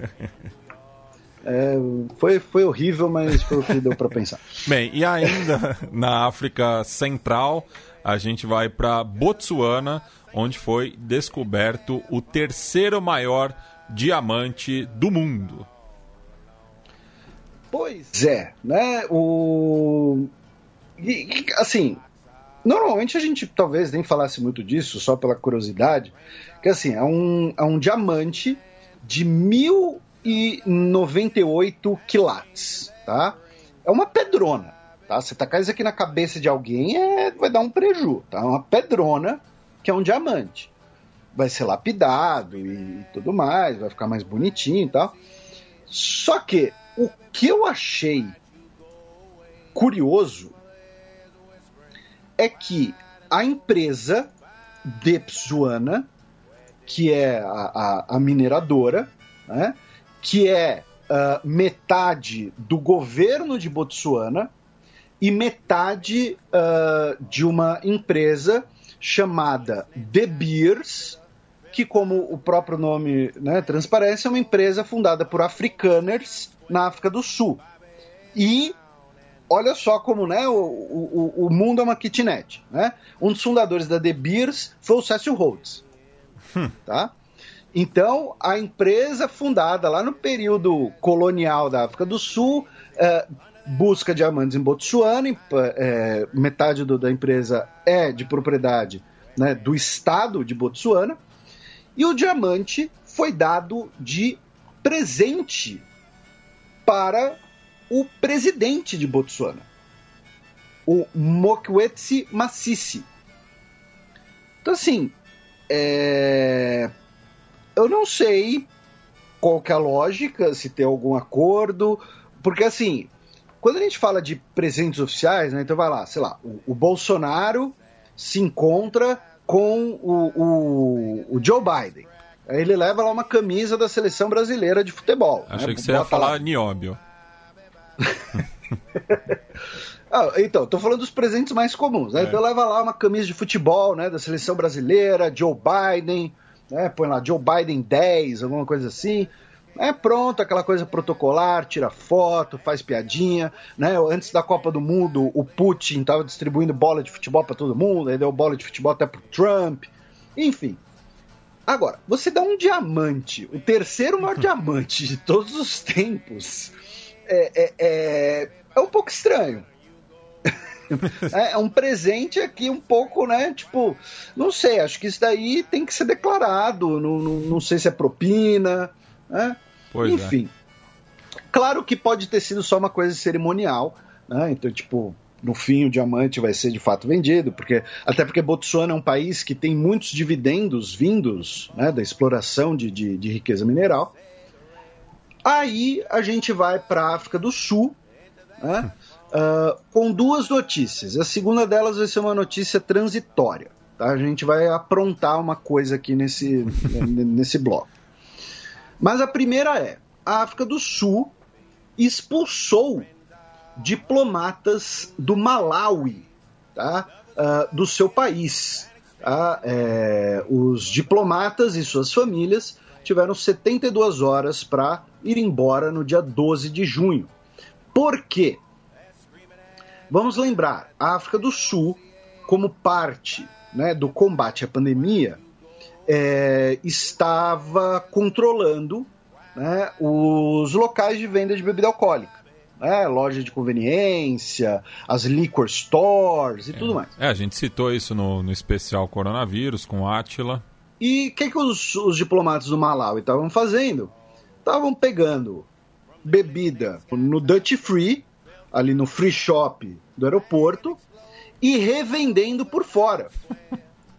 Então eles estavam, primeiro, revendendo, né? Com, ficava mais barato, porque era do Dutch Free, e segundo, violava as regras da pandemia. E aí, África do é, Sul. Eu, eu quero lá... saber se esse escândalo ficou conhecido como Malawisky. então, o, o Malawisky né, foi aí. É, é, os diplomatas foram chutados. É, é, e assim, pelo que eu vi, era uma coisa extremamente organizada. Os caras pegavam a cota inteira, entendeu? Não era uma garrafa ou outra. Tá? Era assim, toda hora pegava lá caixas e caixas e, e, e revendiam. E assim, eu, eu, eu não tenho provas, eu não sei nomes, tá? Se o pessoal da Polícia Federal estiver ouvindo, não adianta. Eu só ouvi dizer, só ouvi dizer que em países muçulmanos, onde não tem bebida alcoólica, a mala diplomática que vai do Brasil, às vezes ela é recheada. Não sei com o que. Não, não, só ouvi histórias, tá? histórias antigas. Não sei de nada, tá? Mas é isso. Bem, e ainda na África do Sul, fazendo essa transição, né? Tivemos uma denúncia por parte do promotor internacional Sergi Bramets, que já atuou tanto no Tribunal Criminal Internacional para os crimes da antiga Iugoslávia quanto de Ruanda, é, no qual ele diz que é, a África do Sul está auxiliando o criminoso de guerra é, Kayishema, que atuou né, no genocídio de 1994 em Ruanda, principalmente no massacre da igreja Niange, em 16 de abril daquele ano, no qual morreram cerca de 2 mil civis tutsis, né? É, ele que era inspetor de polícia à época. Pois é, e aí que acontece? É, a gente já, já falou aqui algumas vezes que é, é, às vezes é, é complicado né? A gente tem que enfrentar uns dilemas na hora de montar o roteiro né? e manter né, a estrutura do programa e tudo mais. Então, o uh, que, que a gente fez? A gente queria falar da notícia do, do, do TPI na Bósnia, né? queria inclusive colocar um trechinho da entrevista que rolou para vocês, até para vocês ficarem né, com vontade de ouvir o resto, porque é uma hora de conversa. Uh, só que não cabia no roteiro. Então, aí o Matias deu a ideia de usar essa notícia que ele repercutiu agora como gancho né, para outras notícias envolvendo crimes internacionais que tiveram essa semana e o Tribunal Penal Internacional. Então é importante fazer esse, esse disclaimer, né? Porque, primeiro, acaba tirando um pouco né, da temática 100% africana desse bloco.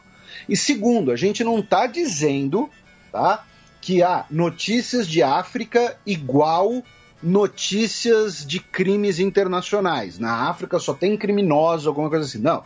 A gente fez a piada com o Malau, o Matias fez a piada do Malauísque, a gente faz brincadeiras às vezes, mas não é isso. A gente está sendo criativo na hora de montar o roteiro para conseguir abarcar tudo, tá bom? Então, é, é, importante fazer esse disclaimer, porque agora a gente vai falar de algumas questões de crimes internacionais e que também uh, algumas delas vão ter a ver com o continente africano. A primeira delas é que uh, a agência ProPublica é, recebeu um vazamento né, de um monte de declarações de imposto de renda de super ricos dos Estados Unidos. Tá? Imposto de renda dos Estados Unidos e de super ricos. Então, assim, o sigilo fiscal do Joe de Houston vai ser preservado e tal. E eles estão publicando e vão publicar mais análises. E o que a agência ProPublica está revelando nos Estados Unidos? Que os 25 americanos, cidadãos dos Estados Unidos, mais ricos, pagam menos impostos de renda do que a maioria dos trabalhadores. Então, assim, isso aqui dá para se debruçar absurdamente. A gente tem aquele programa sobre o Panama Papers que foi um, um, uma delícia de fazer, uma delícia de repercussão. Só que assim, você que está aí, nosso ouvinte, né, que recentemente teve que pagar imposto de renda, o Jeff Bezos não pagou imposto de renda entre 2007 e 2011. O Elon Musk não pagou imposto de renda em 2018. O George Soros faz três anos que ele não paga imposto de renda. O Mark Zuckerberg não paga imposto de renda. Tá? E por quê? É? Uh, e aí está sendo o trabalho da ProPublica, de mostrar como é feito isso. Primeiro, é, o fato de que o sistema fiscal dos Estados Unidos ele é cheio de brechas, né?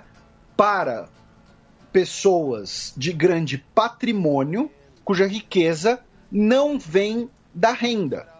Porque assim, não é que o, o, Jeff Bezos ele tem lá, sei lá, um salário, entendeu? Tipo, dono da Amazon, né? Qual o salário de dono da Amazon? Oh, eu recebo 25 mil dólares por mês. Não, ele é dono da coisa. Então, o dinheiro ele dele recebe vem de isso por milésimo de segundo. Pois é, vem de dividendos, vem de renda, vem do patrimônio que ele tem. Então, primeiro, o próprio sistema fiscal dos Estados Unidos é, segundo né, a, a ProPublica, é rigged, ou seja, é, é esquematizado né, para favorecer essas pessoas. E segundo, essas pessoas conseguem, via né, um mar de, de fundações e de e de associações conseguirem né, é, é, capilarizar a sua grana e o seu patrimônio de modo com que eles consigam fugir né, das faixas do imposto de renda. Então, o camarada né, que trabalha 10 horas por dia, eh, serviço uh, manual, que ganha, sei lá, 2 mil dólares por mês e tem que pagar imposto de renda, enquanto isso, né? O, a galera aí, o Jeff Bezos, o Elon Musk, Rupert, uh, Rupert Murdoch, não pagam imposto de renda. Porque a grana deles, teoricamente, não vem de renda. Vem do patrimônio e eles conseguem diluir esse patrimônio né, por toda ali a, a, o seu. Né, conseguem diluir esses dividendos por todo o seu patrimônio. Então, é uma matéria bastante interessante para quem quiser dar, dar, uma olhada no que eles estão revelando e tal. E claro, é fruto de um vazamento, é fruto de um ato possivelmente legal, né? mas é, é, é ao mesmo tempo um escândalo. Né? Ao mesmo tempo mostra como a coisa né, é bizarra. E, segundo né, algumas estimativas, uh, o governo dos Estados Unidos, no caso, uh, ele eh, perde de 40 a 120 bilhões de dólares por ano por evasão e uso de paraísos fiscais. Né? Lembrando que o Joe Biden tem essa, essa promessa de combater paraísos fiscais. Aí a gente vai para outro esquema criminoso internacional, meu caro Matias, hum. que é. Uh, e que foi uma das coisas. Assim, novamente, tem, tem umas coisas que a gente fala aqui que parece filme ruim. Parece, tipo, filme do Adam Sandler, assim, sabe? O que aconteceu? É, muita gente aí deve ter visto que a gente teve mais de, uh, cerca de mil prisões, 40 toneladas de narcóticos, dezenas de carrões, de armas e, e milhões de, de, de dólares em diversas moedas e criptomoedas e mais apreendidas né, nas últimas duas semanas né, por uma operação policial que envolveu várias agências de segurança, envolveu a Interpol, as agências dos Estados Unidos, Alemanha, País Baixo, Suécia, Austrália, enfim, a partir de algo que foi bolado, tá? foi planejado, em cooperação pelo FBI dos Estados Unidos e a Polícia Federal Australiana, que foi a Operação Anon, A-N-O-M, tá? de anônimo. E o que, que foi isso? E aí entra a parte do filme ruim. O FBI criou um aplicativo de mensagens que seria 100% anônimo e criptografado. E que seria o aplicativo ideal para ser usado por criminosos. Né? Então criou o aplicativo e falou: ó, você criminoso, você tem que usar esse aplicativo, porque esse aplicativo aqui ninguém vai te rastrear. Esse aplicativo aqui você vai poder combinar é, é, venda de drogas, você vai poder combinar é, é, se, né, sequestros e tal. Foi o bait. Ninguém vai cons... Pois é. E o aplicativo era do FBI. assim, tipo, cara, é, é muito é muito bizarro. É, é, claro, o que, que eles fizeram? Né? Eles usaram uh, informantes e, e agentes infiltrados, agentes duplos, para recomendar o aplicativo ficaram três anos coletando informações pelo aplicativo. E aí, agora em junho, começaram né, a prender todo mundo, prender um monte de gente que estava usando o aplicativo, é, é, disparatar quadrilhas, é, uma quadrilha albanesa na França. É, é, o, eu, traficante... eu, eu, tenho uma sugestão de, de, de nome para esse filme ruim. Vai ser o Sindicato ah. de Ladrões Trouxas. Porque assim, cara, é surreal. Tipo, ó, esse aplicativo, ó, ninguém vai rastrear. Não, não, não, não fala disso no WhatsApp, fala disso no Anon. E tava tudo indo pro, pro, pro FBI, pra, pra Polícia Federal Australiana. Os caras ficaram três anos coletando evidências, e aí uma hora falaram, ó, putz, tá, vamos prender a galera? Vamos, tá, então pronto. E aí.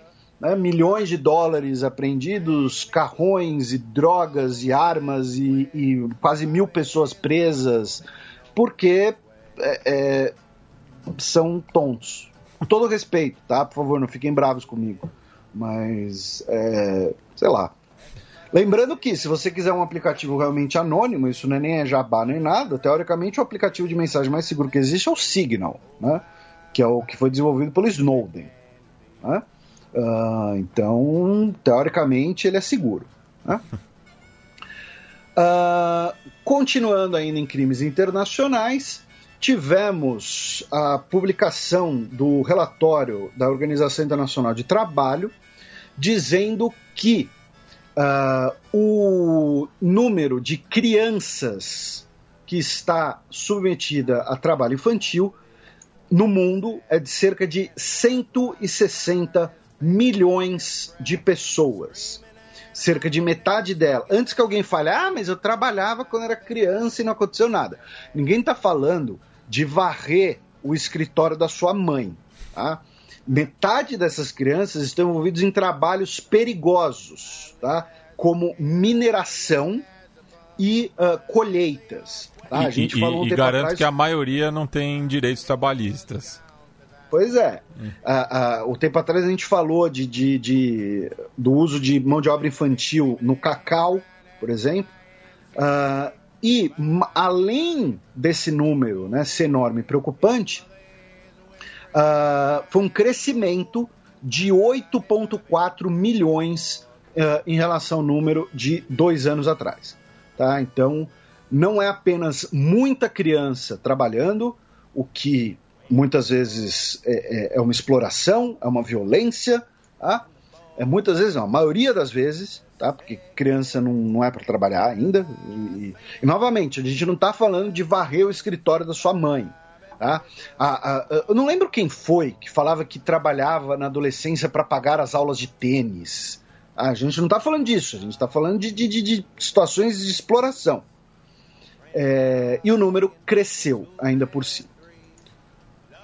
Continuando aqui em crimes, né, um veterano das Forças Especiais dos Estados Unidos e o filho deles se declararam culpados em Tóquio, tá? O nome deles Michael Taylor e Peter Taylor se declararam culpados em Tóquio por é, cooperarem, é, por terem cooperado com a operação de fuga do Carlos Goz uh, que fugiu do Japão para o Líbano. Né? Lembrando que ele é brasileiro, ele, ele, é, um, é, ele é um brasileiro nipônico libanês e que uh, fugiu por conta ali de é, é, corrupção, ter desviado o dinheiro da empresa. Ele disse que está sendo alvo de uma perseguição.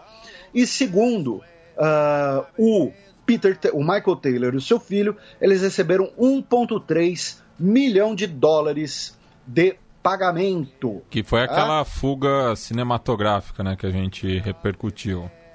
Isso, que ele foi dentro de umas caixas de instrumento de música e é. tal. Uh, então tá aí, assim. É, novamente, roteiro de filme, né? Bota aí o. Bota aí o, o Jason Statham como o ex-veterano. né? O, o, o papai yeah, do Carlos Gozzi. O, o papai do Carlos Gozzi pode, pode ir pra para um daqueles atores que sempre faz vilão, assim, alguma coisa, tipo é, é, James Woods. É, e, e, e, bota, um, bota um, um, twist no final, entendeu? Alguma coisa assim. E, e, o Ethan Hawke é um, é um agente da FBI que tem que achar eles, entendeu? Pronto, tem um filme, tá? Pessoal que estiver ouvindo aí que trabalha com roteiro, de nada. Não, não, melhor. Em vez do Ethan Hawke, é a Ronda House atrás deles. e com o John Cena. É, pois é. Então, então tá aí. É. E, e o papel do juiz da corte de Tóquio, obviamente, é o Ken Watanabe. Porque, né, to, to, todo filme de Hollywood que, nossa, precisamos de um personagem japonês. Liga pro Ken Watanabe. Uh, agora, né, a gente para de brincar, agora a gente começa a falar sério com quatro notícias em relação ao Tribunal Penal Internacional. A primeira delas é que a Fatou Bensouda, a ex-procuradora-geral do, do, tribunal, uh, oficialmente solicitou autorização para investigar a guerra às drogas nas Filipinas dizendo que uh, existem razões para acreditar que estão ocorrendo crimes contra a humanidade e violações sistemáticas de direitos humanos. Por que eu disse ex? Porque o mandato dela acabou. Então, nesse período de duas semanas, ela foi substituída pelo Karim Khan como o novo procurador-geral. Ele que esteve ligado na sua carreira a diversos casos envolvendo episódios uh, na África, tá? E especialmente do Quênia, e do Charles Taylor, da Libéria. Tá? Ele, que é de origem britânica, né? ele é nascido no Reino Unido, uh, a sua família, por sua vez, é de origem uh, paquistanesa. Ele foi o chefe da defesa do Charles Taylor. Ele também trabalhou no Tribunal Penal para os crimes da ex-Yugoslávia. Uh, e agora ele será o procurador-chefe do Tribunal Penal Internacional, porque, repito, a Fatou Bensouda, da Gâmbia, acabou o mandato dela. Tá? Então não é que ela foi expulsa, alguma coisa do tipo, acabou o mandato, só isso. Uh, e ele vai ser o terceiro né, a chefiar o cargo. Uh, primeiro foi o Luiz Moreno Ocampo, argentino, depois a Fatou Bensouda e agora ele. Outra notícia é que o ex-presidente da Costa do Marfim, Laurent Gbagbo, ele voltou ao seu país depois uh, de ter sido inocentado das acusações no Tribunal Penal Internacional. É, né, o julgamento dele concluiu, ele estava em Haia para o julgamento. Agora, né, ele foi inocentado, retornou para o seu país ele uh, tem 76 anos, ele era acusado de violações de direitos humanos após as eleições de 2011, né, que nós tivemos ali uma breve guerra civil na Costa do Marfim, e agora foi autorizado né, a retornar para o seu país, onde ele foi recebido por cerca de 3 mil pessoas nas ruas perto do aeroporto. E a última notícia, né, a de maior impacto, eu vou deixar para o nosso querido Matias trazer para vocês. Justiça Internacional confirma prisão perpétua do ex-general Ratko Mladic, conhecido como Carniceiro dos Balcãs, por genocídio. Ele, que está com 78 anos de idade, ele havia sido condenado à prisão perpétua, uh, ele recorreu, né?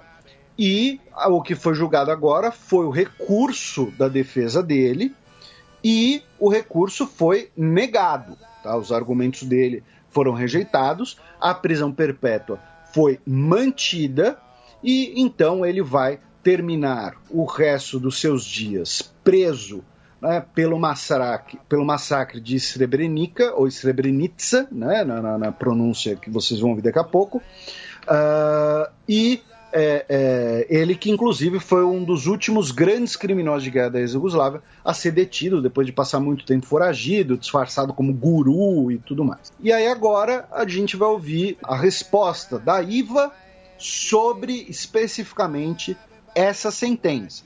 Tá? É um trechinho da conversa, repito, o papo levou uma hora, mas é um trecho para tanto complementar aqui o nosso programa, comentar essa notícia importante, quanto também para deixar vocês aí com vontade de, de ouvir mais. E a dublagem é da nossa querida Tupá Guerra. Right. So let me just start by um, reminding a little bit your um, uh, listeners that Ratko Mladic was um, a Bosnian Serb general. Uh, he was the head of the Bosnian Serb army. Uh, certo. Então deixa só eu começar lembrando os ouvintes quem é Hatko Mladic. Foi um general sérvio bósnio que era chefe do exército sérvio bósnio basicamente por todo o período da guerra, que vai de 1992 a 1995 na Bósnia-Herzegovina. Ele foi uma figura muito importante, uma pessoa com bastante autoridade que liderou forças de guerra em muitos lugares diferentes, como eu disse durante a guerra. Ele foi formalmente acusado pela primeira vez em 1995 que é o mesmo ano em que o genocídio de Srebrenica ocorreu. Eu vou lembrar aos ouvintes que esses são basicamente uma série de massacres que aconteceram em julho de 95, quando uma área que era um enclave protegido pela ONU no leste da Bósnia cai nas mãos do exército sérvio-bósnio. 8 mil pessoas, em sua maioria homens e meninos, foram capturados, detidos e mortos em cerca de uma semana depois que o enclave caiu. Então, esse é o evento que o tribunal declarou um genocídio. Muitos outros locais de violência e massacres existem na área da antiga Iugoslávia, na Croácia, na Bósnia-Herzegovina e no Kosovo. Mas Srebrenica é realmente o único lugar que o tribunal declarou que um genocídio aconteceu. Bom, então o Miladic foi acusado em 95 e ele foi um fugitivo por muitos e muitos anos. Ele não queria enfrentar a justiça. Ele foi finalmente capturado em 2011 e o processo, ou seja, a primeira instância, as apelações, etc., ocorreram basicamente por uma década. Então, o que eu queria dizer aqui é que isso é realmente uma saga legal, uma sentença que está sendo construída há muito tempo. Muitas pessoas, é, eu digo, né, nos 15 anos que ele teve fugitivo, muitas pessoas acreditavam que ele jamais seria preso e que ele jamais seria julgado.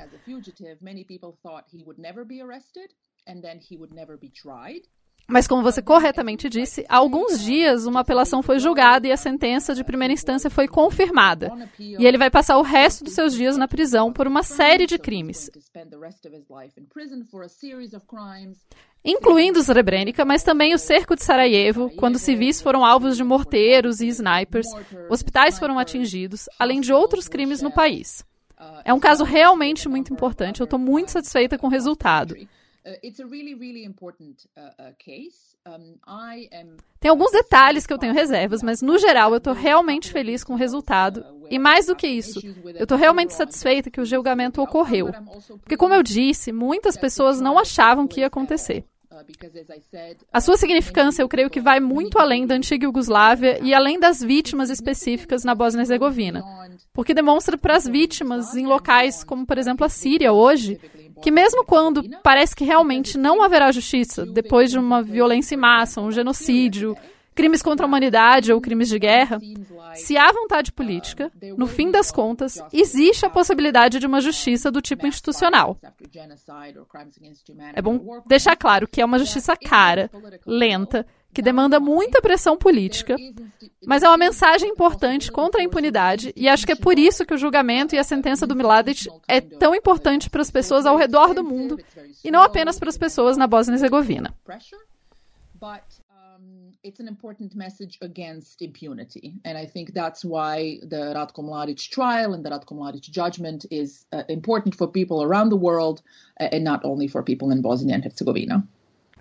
Bem, então novamente fica aí o convite para escutar a última edição do Repertório, o podcast de entrevistas do Xadrez Verbal, edição 17 com a Iva Vukusic.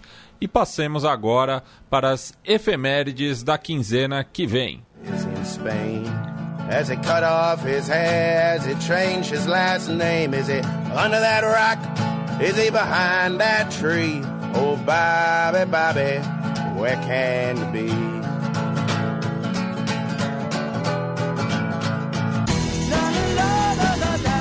A semana na história.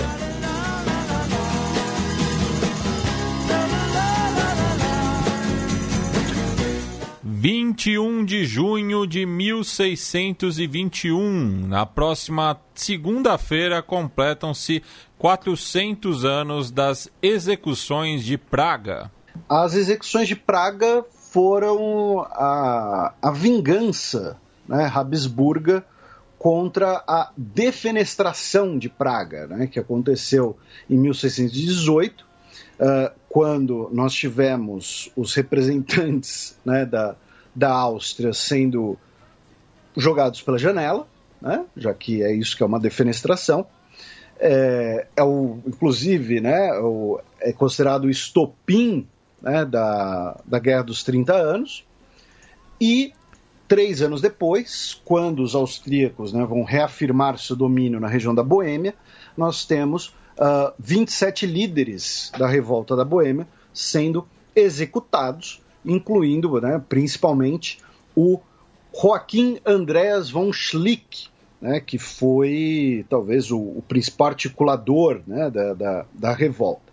Então, é, tá aí 400 anos da vingança pela defenestração de Praga, que a gente certamente mencionou três anos atrás aqui no programa. Isso, e lembrando que essa foi a segunda defenestração de Praga, né? Porque é, quase 200 anos antes, em 1419, tivemos a primeira, né? Que foi por conta né, da, da, das guerras é, russitas, é, já que o reformador da igreja, o Jan Hus, havia sido queimado na fogueira, declarado como um herege pelo Concílio de Constança, é, três, quatro anos antes, em 6 de julho de 1415. 23 de junho de 1796 Há 225 anos, Napoleão invadia os estados papais. é o início do fim né, dos estados papais. Hoje em dia, né, nós temos ali a, a, cidade do Vaticano e algumas outras jurisdições da Santa Sé, algumas basílicas, mosteiros e tal. Mas é importante lembrar que, que o, o Papa já controlou uma faixa de território bastante razoável ali no, no, eh, no meio da bota né, italiana. Uh, e isso oficialmente começa a ruir com as guerras napoleônicas. Aqui não era nem. Né, Napoleão ainda era um general, uh, porém, nós temos o início desse fim que vai ser concretizado com a, a unificação italiana. É, Para quem quiser saber um pouquinho mais, essa questão do poder temporal do Papa, que liderava exércitos, né? tem, tem o famoso. O caso mais famoso talvez seja tenha sido Júlio II, que liderava né, exércitos de, de, de armadura no, no, cavalo, assim. Você né? não olhava e falava, ah, aquele velhinho ali é o Papa. Você olhava e falava, mano, que cara ali vai, vai me encher de porrada. É, então, é o fim dos domínios temporais da Igreja Católica. Para quem quiser entender melhor, tem um Nerdologia sobre isso. 28 de junho de 1846, 175 anos atrás, o saxofone era patenteado por Adolf Sax. Assim, eu coloquei essa efeméride, tipo. Primeiro, eu não sabia que o saxofone tinha esse nome por conta do inventor. né? E segundo, o, o, músicas com saxofone, assim, ou elas são muito marcantes, ou elas são insuportáveis. Né? Então, mas tá aí, 175 anos saxofone. Tenho certeza que temos ouvintes que tocam saxofone. É, porque nós temos todos os tipos de ouvintes, nós temos ouvintes que vão desde, sei lá, é, é, coronel do exército, alto funcionário de banco, até uh, uh, artistas e, e, músicos, enfim, toda uma vasta gama. É, né? Nosso, nosso amigo Bruninho, certamente, nosso ouvinte aí. É não, é, não sei se ele é nosso ouvinte, mas bem lembrado, ele toca saxofone. É. E, e, um abraço também para o Kennedy. E lembrando também, né, que no, no último domingo faleceu o trombonista Raul de Souza, né, um dos grandes nomes da música instrumental brasileira, é, estava em Paris. Ele que acabou né, se aposentando por conta de um câncer na garganta que foi é, o complicador que o levou a óbito é, e que inventou né, o Souza Boni, né, que era um, um, trombone com uma válvula a mais que o instrumento tradicional. Então fica aí também o nosso pesar pela morte desse grande instrumentista. Você está dizendo então que saxofone e trombone é tudo a mesma coisa? Não, são da mesma família, né? Ah, tá. E, e, e, tem essa curiosidade do nome, né? Que ele acabou é, patenteando um, um, novo modelo do, do trombone. 29 de junho de 1871, há 150 anos, eram legalizados os sindicatos no Reino Unido. Os Trade Union Acts, né, uh, que, que foram inclusive consequência de uma das maiores greves uh, gerais da, da história britânica, talvez uma das maiores greves da história, já que no período o Reino Unido era né, um dos países mais industrializados do mundo, se não o mais industrializado do mundo. É, e para a gente ver como é um fenômeno recente, né? Então, assim, é, é para desafiar um pouco o, o, o senso comum, para desafiar um pouco a retórica que a gente vê no dia a dia, né, que ah, o, os sindicatos né, dominam o Brasil, dominam não sei onde e tal, mas os sindicatos no, no, no berço da Revolução Industrial foram legalizados há 150 anos atrás. E ainda tem aquela discussão sobre os sindicatos britânicos, né, que são as trade unions, que são uma entidade de classe muito mais pragmáticas do que de, de eventual participação política, algo do tipo. Então é interessante para a gente ter uma perspectiva histórica. Muita gente faz um, um, um que é um anacronismo, assim.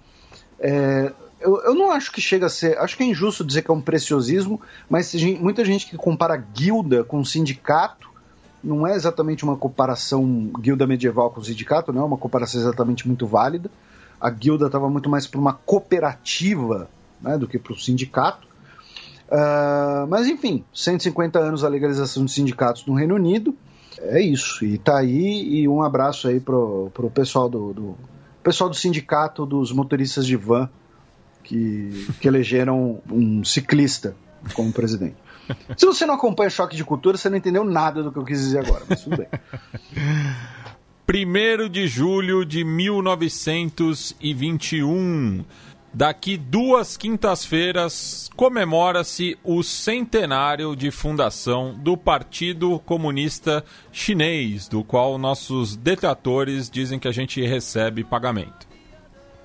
Pois é, eu não recebo nada e, e, assim, vai ter gente que vai pirar, né? Porque a gente fala uma data da fundação dos sindicatos, outra data da fundação do, do, do, do Partido Comunista Chinês, mas assim, eu, eu, não tenho culpa, tá? Se esses eventos ocorreram no, no, né? nesse calhou de estar tá nessa semana. Uh, as efemérides da, da, da última semana de junho, primeira semana de julho, é, são um pouco mais complicados, porque como é o meio do ano, a gente vai fazer de novo aquele negócio de efemérides do ano, ou seja, datas que a gente sabe o ano, mas não sabe o mês. E, e tem uma coisa que é, que é interessante dessa, dessa data, dos 100 anos do Partido Comunista, e que vários nossos ouvintes vão lembrar da gente daqui a duas semanas, é que a China, o governo chinês da República Popular da China, está preparando né, uh, uma série de, de, de, de, celebrações dessa data. Então, é, é, e nesse clima que nós uh, uh, temos hoje no cenário internacional, a gente vai ver mais disso, inclusive no bloco agora, em relação a G7, em relação à OTAN, a rivalidade com a China, a questão da pandemia. O governo chinês vai usar essa data como uma celebração uh, cívica, como uma celebração uh, ideológica, como uma, uma celebração para transmitir a mensagem de que partido, Estado, nação né, estão todos conectados. Então, o primeiro de julho na China vai ter uma série de celebrações públicas dessa data e que vão acabar repercutindo pelo mundo inteiro e o nosso ouvinte já vai estar tá, uh, uh, ligado do que, do que estará ocorrendo. Tá? No mesmo dia, só para constar, no 1 de julho, uh, em 1646 nasceu Gottfried Leibniz e em 1946 nasceu Alceu Valença. Tá? Então, assim, como a gente não costuma colocar nascimentos e mortes de pessoas, acabou sendo a efeméride e, como eu disse, vai ser uma data importante, antes que alguém veja alguma teoria da conspiração aqui nessa bodega. 22 de junho de 1941, 80 anos atrás, tinha início a Operação Barbarossa. Pois é, quando o eixo, né, liderado pela Alemanha nazista, inicia a sua invasão da União Soviética e, consequentemente, é o início do fim da Alemanha nazista, né, já que Faltou uh, gasolina. serão de faltou gasolina, serão, gasolina congelou, serão detidos às portas de Moscou no final de 1941. Um ano depois teremos a contraofensiva uh, na região de Stalingrado. Uh, então, tá aí um, uma, uma data importante e que, assim, além né, de, de, de ser o início da, da principal derrota militar da Alemanha nazista, é também quando o próprio eixo, como uma aliança militar, é, é, vai ruir né, já que nós teremos os exércitos húngaros uh, derrotados, teremos uh, os exércitos romenos derrotados, a Itália vai fazer questão de mandar contingentes para a Operação Barbarossa, pelo simbolismo de lutar contra o comunismo. E, e, isso vai acabar, inclusive, prejudicando os italianos no Mediterrâneo. Uh, teremos espanhóis fascistas voluntários né, lutando contra a União Soviética, a, a, a, divisão azul.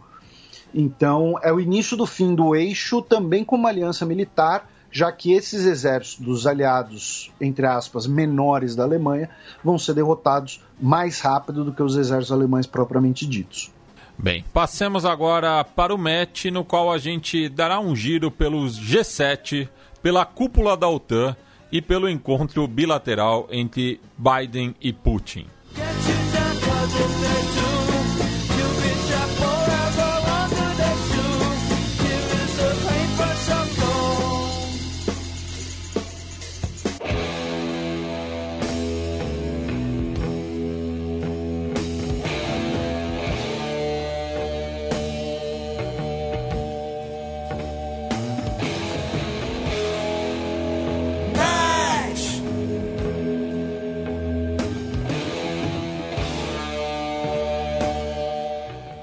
Bem, Felipe, entre os dias 11 e 13 de junho, né, começo da semana, tivemos no Reino Unido a 47ª reunião da cúpula do G7.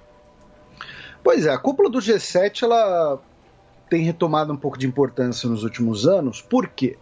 Porque é uma maneira dos Estados Unidos debater né, economia com seus aliados sem botar a China na mesa.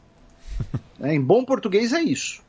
O G7 significa para os Estados Unidos discutir pautas econômicas e políticas com outras potências e excluir a China, né? não, não ter necessidade desse intercâmbio chinês. Em bom português é isso. Para o delírio da quinta série, né? a cúpula foi na região da Cornualha, no Reino Unido, é, o Heitor, inclusive, pediu para a gente não falar mais quinta série, porque vai parecer que a gente é muito desatualizado, porque tem que falar sexto ano agora. Aí, é. Daí essa, essa discussão de, de millennial e geração Z, né? Pois é, então assim, sexto ano, quinta série. E, e, é. e só lembrando, né, que no, na, na, coluna aberta a gente falou bastante do, do chifre da África, mas que no português PT é conhecido como corno da África, né? é... E aí uh, tivemos né, então a cúpula do G7, mais convidados. Né, então, quem esteve presente?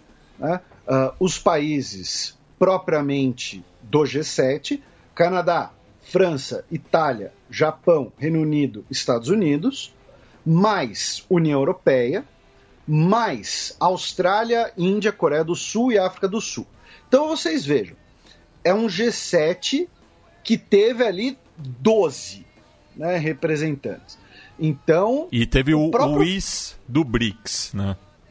Pois é, o próprio fato do Brasil não ter sido convidado, já achei também meio, né? Uh, uh, o governo deveria, o governo brasileiro no caso, deveria ligar o, o alerta.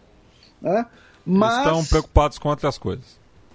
uh, todo mundo foi representado né, pelo chefe de governo, tá? Então, assim, não, ninguém mandou o, o sub do sub. Não, tava o Modi, tava o Cyril Ramaphosa, Moon Jae-in, Scott Morrison, Joe Biden, Boris Johnson, Suga, Mario Draghi, Angela Merkel, Macron, Trudeau, a Vanderleia, todo mundo. E teve o um encontro né, do, da Rainha Elizabeth com o Biden, né, no que é o 13 terceiro encontro dessa natureza, né, entre a atual é, monarca é, da coroa britânica com o presidente dos Estados Unidos. É, ela disse que o Biden parece muito jovem.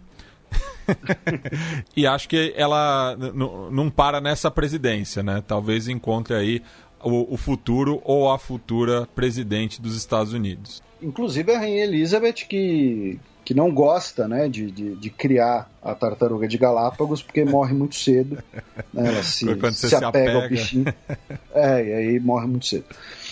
Mas é, é, brincadeiras gerontofóbicas à parte, é, você né, lembrou que teve esse encontro. O Joe Biden, inclusive, convidou ela para tomar chá na, na Casa Branca. Né? Uh, e o que, que dá para a gente destacar, então, né, do G7, especialmente, principalmente? Né? Uh, tivemos um acordo entre os ministros de finanças e economias dos países integrantes para a criação do imposto global né, de ao menos 15% de multinacionais e grandes empresas. Tá? É, o que acontece? O, o, o diabo né, estará nos detalhes, já que como essa grana será distribuída, porque a ideia é que, olha, o Facebook ganha dinheiro nos Estados Unidos, na França, na Alemanha, mas a sede deles, né, a conta deles fica lá num paraíso fiscal, eles não pagam imposto nesses países onde eles ganham dinheiro. Ao mesmo tempo, se o Facebook vai pagar imposto pelas suas atividades digitais globais, para onde esse dinheiro vai parar? Né, esse dinheiro vai ser redistribuído? Esse dinheiro vai. Né, o, o dinheiro da, da, das big techs né? Como ele vai ser distribuído, para onde ele vai parar, vai ser proporcional, porque tem o risco também, e, e vamos botar num português claro aqui, desses países principais, desses países mais ricos, principais do ponto de vista econômico, usarem a justificativa né, uh, uh, das big techs para basicamente centralizar esses recursos, passando por cima dos países mais pobres.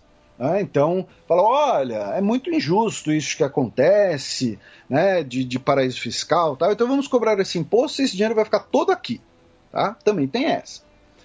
Também discutiram no G7 um plano para lidar com futuras pandemias, uh, em paralelo à OMS e também né, uma, uh, uma proposta para uma futura reforma da OMS né?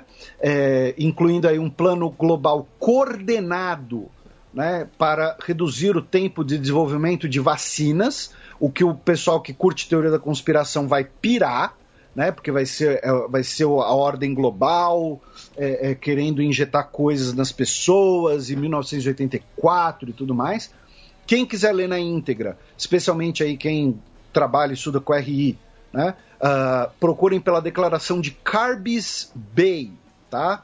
que é o, o nome original, né? o nome oficial da declaração, devido à região da Cornualha onde ela foi realizada, tá bom? C-A-R-B-I-S,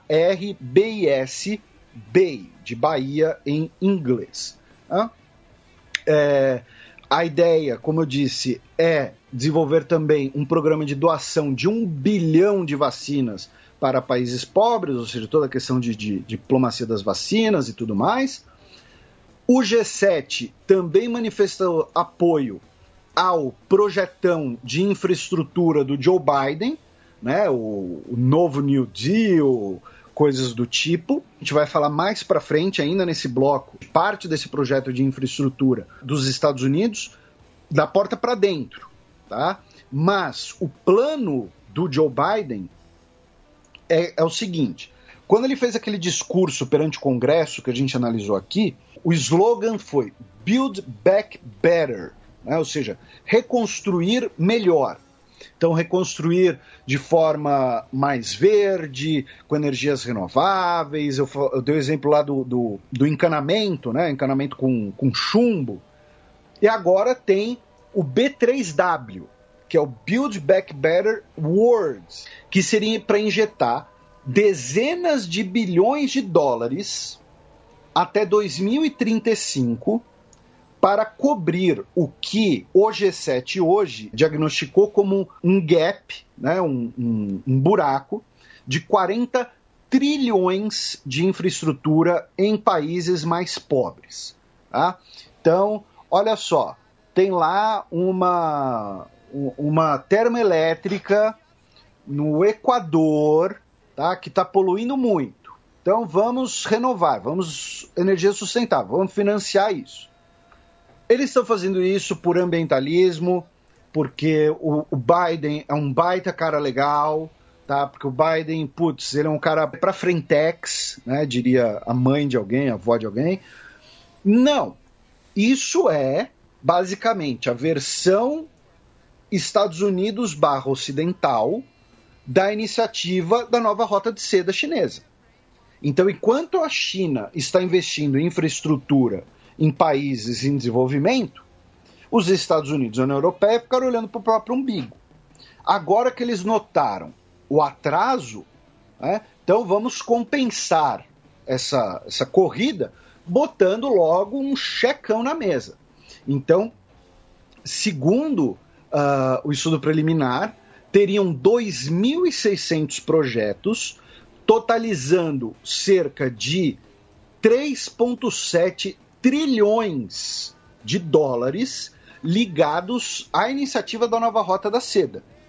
E o G7, então, quer uh, uh, correr por fora e compensar esses trilhões de dólares investidos em outros projetos, em outros países também em desenvolvimento. Tá? Então, novamente, não tem nada de somos caras legais, assim como a China também não é, entendeu? Ah, tudo, tudo gente legal tal. Quer expandir o desenvolvimento, quer expandir novas oportunidades econômicas, tem um efeito benéfico, mas também tem sempre, né, a, as letras finas embaixo do contrato. A gente está falando de competição, de briga de cachorro grande. É, é uma tá? corrida por novas fronteiras econômicas, né? Pois é. Então tem, tem isso.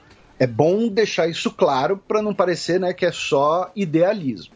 E falando em China, né, o que, que rolou? O né, que, que aconteceu? Os Estados Unidos conseguiu com que os seus aliados do G7, e a gente já vai falar da OTAN, né, é, colocassem na declaração final que a China tá, representa um risco tá, para a ordem internacional e para a transparência internacional, dizendo que a China não está colaborando com as investigações da Organização Mundial de Saúde sobre a origem da pandemia, que a China está cometendo sérias violações de direitos humanos em Xinjiang, né, os uigures, e que estão ocorrendo ataques à liberdade política e de expressão em Hong Kong. Tá? É... Então, o comunicado do G7 coloca que a China é um risco à transparência e à ordem internacional e que a China estaria é, é, manipulando né, as coisas ao seu favor. A embaixada chinesa em Londres, onde foi né, o encontro do G7, disse que o grupo dos sete explora questões relativas a Xinjiang para manipulação política, interferência em assuntos internos da China. Instamos os Estados Unidos e outros membros do G7 a respeitar os fatos, compreender a situação, pararem de difamar a China e de prejudicar os interesses chineses e fazerem mais para contribuir ao desenvolvimento da cooperação internacional e não para a criação de confrontos. Uh, e aí teve um tweet que circulou bastante também de um diplomata chinês dizendo que o mundo onde apenas sete nações decidiam o destino de todas já acabou, já passou. Tá?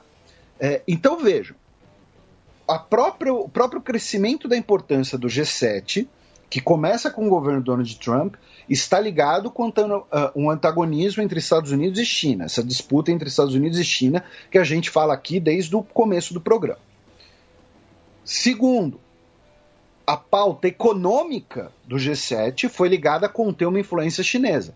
E terceiro, a declaração política do G7 foi também acusando a China de violações em relação aos uigures em Hong Kong, e a China, obviamente, respondeu né, uh, uh, também subindo o tom. Então, é, o que é interessante da gente concluir aqui, pensando né, no G7 estanque, acabou o G7, que ele serviu para mostrar que o Joe Biden, ao contrário do que algumas pessoas erroneamente achavam, e a gente já falava disso aqui, que o Joe Biden não era um anjo vindo do céu, que ele iria manter diversas políticas de Estado dos Estados Unidos. Eu já falei aqui mais de uma vez que o livro Hundred Year Marathon, do Michael Pillsbury, é importantíssimo para entender a mentalidade de vários diplomatas do Departamento de Estado em relação à China. o, o Pillsbury era conselheiro do Trump, e aí ele saiu da Casa Branca. Perfeito mas ele, as ideias dele continuam influentes no Departamento de Estado, na política dos Estados Unidos. Então, aqui é a consolidação de que o Biden vai manter uma política de disputar espaço com a China. Pode ter uma, uma mensagem mais amigável, mais fofinha, né? pode ter ali um, um, um, um sorriso, uma brincadeira, mas vai continuar essa política. Aí, antes da gente passar para a OTAN, três notícias. Quatro. uh, rapidamente. Uma foi que a China, logo depois dessa declaração do G7, realizou o maior exercício aéreo uh, perto e dentro né, do, do espaço aéreo de Taiwan. Lembrando que para a China não existe espaço aéreo de Taiwan, tá? Para a China é espaço aéreo chinês, com 28 aviões, incluindo bombardeios H-6, que é a versão chinesa de um avião soviético do, da década de 50, o Tupolev 16, que é um avião capaz de carregar mísseis com ogivas nucleares. Outra notícia foi que, antes do G7, tivemos uma cerimônia entre Reino Unido e França, inaugurando um novo memorial uh, para os britânicos que morreram na Normandia e, e, nos dias seguintes, ao 6 de junho. Né? A cerimônia foi no dia 6 de junho, justamente e um memorial para os soldados britânicos e sob comando britânico. Tá? Isso inclui, então, por exemplo, tropas uh, da França Livre e também uh, forças de países que já haviam sido ocupados pelas forças nazistas, como noruegueses e poloneses. Tá? Então foi inaugurado esse novo memorial com a presença ali uh, de, de, alguns veteranos, né? Os veteranos estão chegando ao fim, inclusive, de sua vida natural. A outra notícia foi que o Biden e o Boris Johnson se encontraram de maneira bilateral antes do G7 e assinaram a nova Carta do Atlântico, né? que é basicamente uma reafirmação da relação especial entre Estados Unidos e Reino Unido. O nome Nova Carta do Atlântico se refere à Carta do Atlântico de agosto de 41, foi assinada entre o Franklin Delano Roosevelt e o Winston Churchill. É curioso que é, embora seja um contexto bastante diferente, né, o, o Biden né, tem o FDR como um ídolo e o Boris Johnson tem Churchill como um ídolo. Né? Então acabou sendo simbólico é, é, para os dois. Né? E a carta, como eu disse, ela acaba sendo muito mais uma declaração de princípios, de fortalecer comércio, democracia, representatividade, é, autodeterminação dos povos, e tem um item que fala de fortalecer os sistemas de saúde. Né? Achei isso interessante. E a outra notícia né, em relação ao G7 é que o Scott Morrison aproveitou né, a viagem para assinar tanto o acordo de livre comércio com o Reino Unido, que era uma das principais promessas uh, uh, pró-Brexit, permitir que o Reino Unido né, consiga uh, fazer mais acordos comerciais com países mais diversos, inclusive os países da Commonwealth, e também assinou um acordo com Japão e Alemanha para o desenvolvimento né, de fontes de energia renováveis com melhor aproveitamento. Por que Japão e Alemanha? Porque a Alemanha tem a tecnologia, o Japão precisa dessa tecnologia e a Austrália é o principal fornecedor de carvão natural, de, de carvão mineral para o Japão. A gente já falou nos últimos anos que, como a demanda por carvão mineral tem diminuído, isso tem tido impacto na economia australiana. Então é mais ou menos o seguinte: fala, olha, os alemães estão desenvolvendo tecnologias, o Japão precisa delas, a gente não pode ficar de fora, porque a gente vende o carvão, então a gente tem que ter uma participação no, no, no que vier depois. Então, o governo do Scott Morrison fez é, uma manobra, ao meu ver, sensacional, que é articular essa parceria para garantir um papel da Austrália nessa energia renovável, nesse mercado de energia renovável, que, teoricamente, enfraqueceria a posição australiana como fornecedora de carvão. Então vejam, é um governo de um cara conservador, um governo de direita, mas que olhou e falou: olha, o, o, o avanço de energias renováveis do ambientalismo é uh, uh, inexorável, não tenho como interromper isso. E se eu não fizer nada, o meu país vai sofrer as consequências. Então, vamos sentar e vamos conversar aqui. Porque, repito, o Japão é um dos principais importadores uh, de carvão mineral australiano para suas termoelétricas. Tá? Então, é, é, Scott Morrison nessa fez uma jogada sensacional. Quem dera né, ouvisse aqui né, por aqui. Aí, meu caro Matias, nós vamos do G7 para a cúpula da OTAN. E que normalmente a gente não fala muito, não menciona muito, porque a cúpula da OTAN costuma ser, né, ser um pouco protocolar e tal, né? Ela ocorreu em Bruxelas, onde fica quartel-general da OTAN. Tava também todo mundo presente, e claro, um dos motivos de estar todo mundo presente, né? Então, 30 chefes de governo, porque aí todo mundo consegue, né, cinco minutinhos da agenda do Joe Biden. Né, que não, não vai ser fácil, porque o Joe Biden não vai ficar viajando por aí, primeiro por conta da pandemia, né? Segundo, né, porque ele, uh, uh, ele até demorou para fazer a sua primeira viagem e tal, ele aparentemente tem um foco muito mais interno no seu governo. Então, é, é um jeito aqui, por exemplo, do Zoran Zaev, o primeiro-ministro da Macedônia do Norte, conseguir ali 5, 10 minutos com o Joe Biden. Estou sendo realista aqui. Eu sei que você riu, você, você, você fez troça, mas eu estou sendo realista. Então, foi todo mundo também, todos os chefes de governo da OTAN, né? Uh, e o que teve né, de, de, de, diferente, o que teve de, de, de notável? Foram duas coisas, basicamente. A primeira foi que o Erdogan né, chegou né, querendo. chegou se comportando, chegou com o rabinho entre as pernas para conversar com o Joe Biden, porque né, o, a Turquia, né, o governo turco, melhor dizendo, faz essa pose né, de, de, de machão, de confrontar os Estados Unidos, os interesses da Turquia em primeiro lugar, mas as sanções dos Estados Unidos contra a, o, o, setor de defesa turco e algumas empresas relacionadas estão começando a, a, tocar um alarme. Né? E a Turquia fez uma proposta extraoficial para solucionar o um impasse sobre os F-35 e o uso dos sistemas antiaéreos russos S-400, que a gente já explicou aqui várias vezes qual é a arenga. O governo dos Estados Unidos teria dito que a oferta era insuficiente, que a, a Turquia basicamente estava tava querendo ali viver um, um, um trissal. Né? E o Joe Biden falou: não, a gente quer exclusividade. Tá?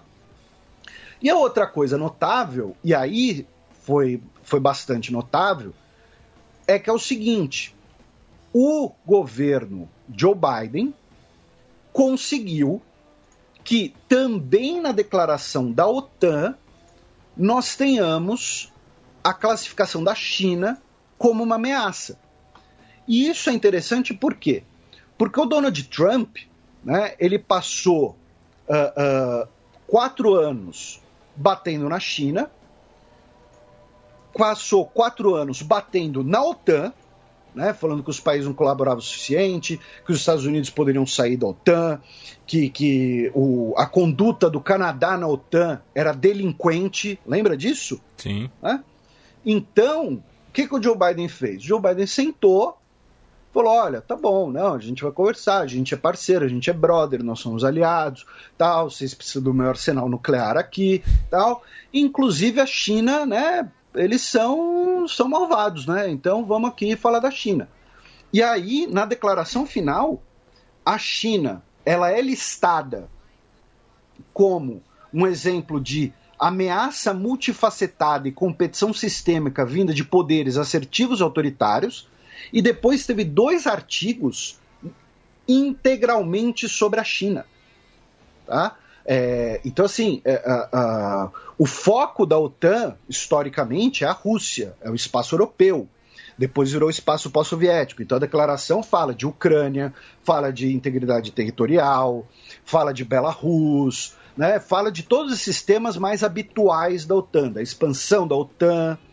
Mas, pela primeira vez, tem uh, declarações incisivas e direcionadas especificamente à China, tá? Dizendo que a China tem um comportamento assertivo, que apresenta um desafio sistêmico à ordem internacional, que a China uh, não contrasta com os valores fundamentais da OTAN, que não tem transparência nuclear, que uh, não coopera com as organizações internacionais, que tem realizado exercícios russos na região euroatlântica, né, ou seja, usa ali até de justificativa para falar de China num documento da OTAN.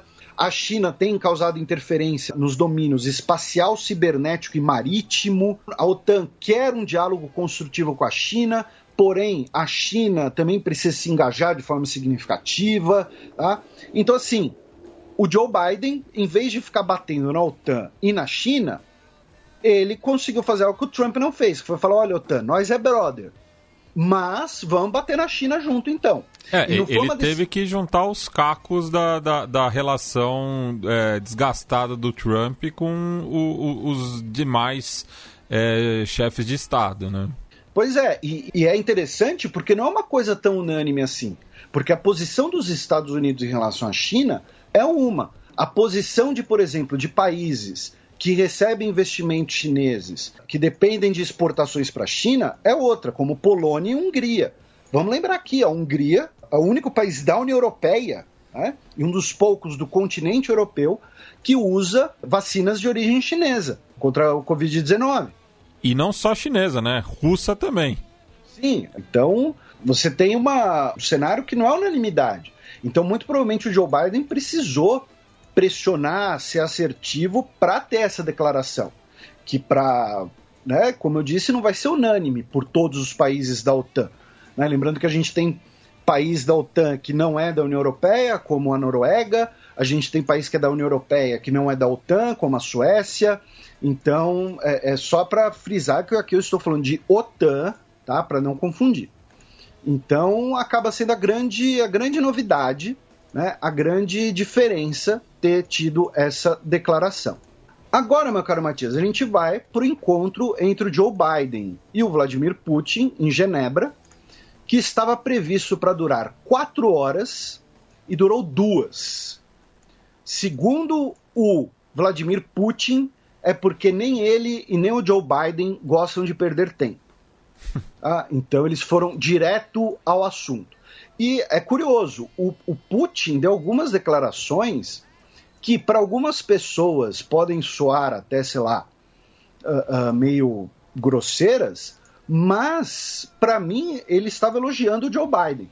Ele disse que, depois do encontro, né, que a imagem que a imprensa faz do Joe Biden como um cara aéreo ou um cara apenas boa praça, ela é muito longe da realidade e que ele é um cara que vai direto ao ponto e que não deixa passar nada. Tá? É, então, assim, é, então, ao meu ver, ele fez um comentário elogioso. Uh, diz que ele é muito bem preparado e tal. Uh, Mas ao, outra, ao, mesmo né? tempo rola um shade também, né? Ah, por que se diz? Com, com o Trump. Ah, sim, sim, é. entendi.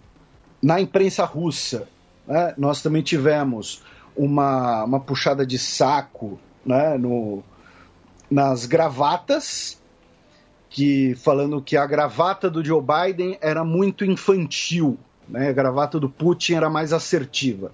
Só que assim, é importante contextualizar, inclusive para os nossos ouvintes que forem viajar para a Rússia, né? E, e, nós temos vários ouvintes que moram na Rússia, mas que a, a gravata do Joe Biden era azul clara, né?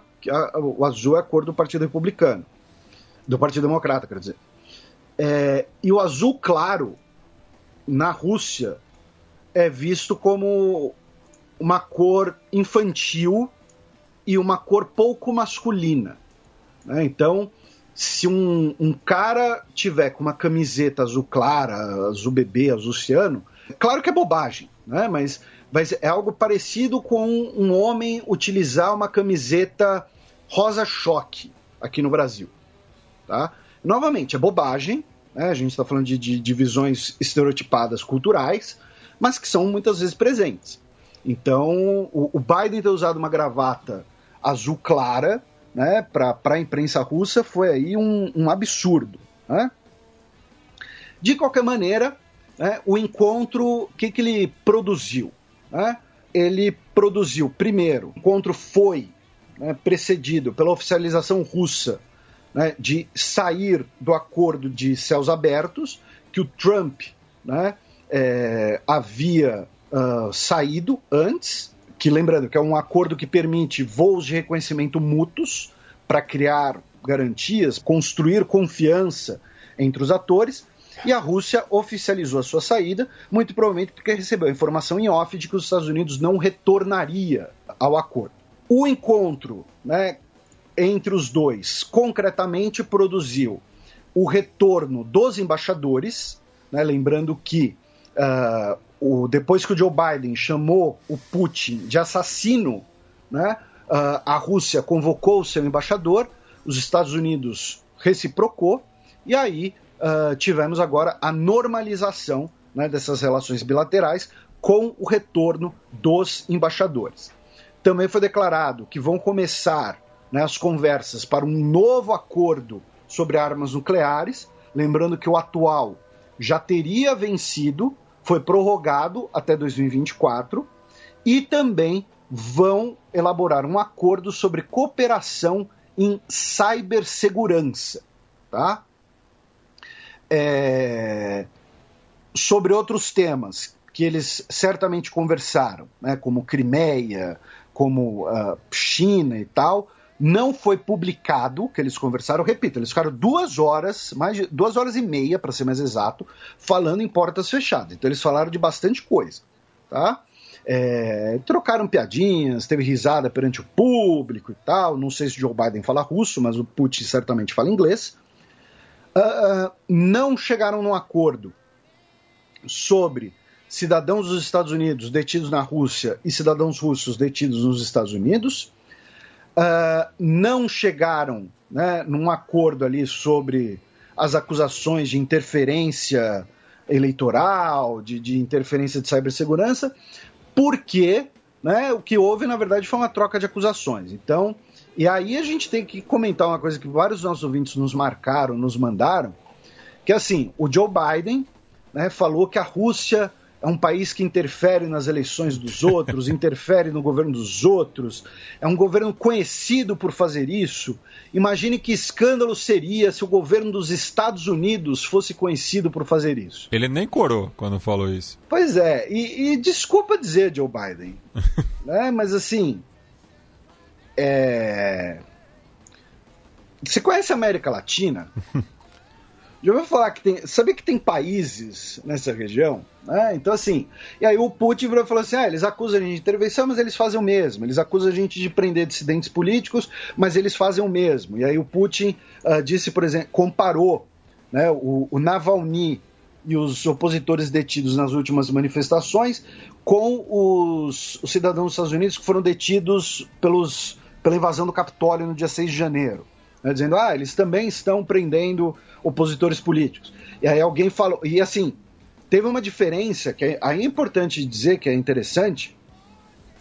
O Putin, ele deu entrevistas, duas entrevistas para a mídia dos Estados Unidos. O Biden não deu entrevistas para a imprensa russa.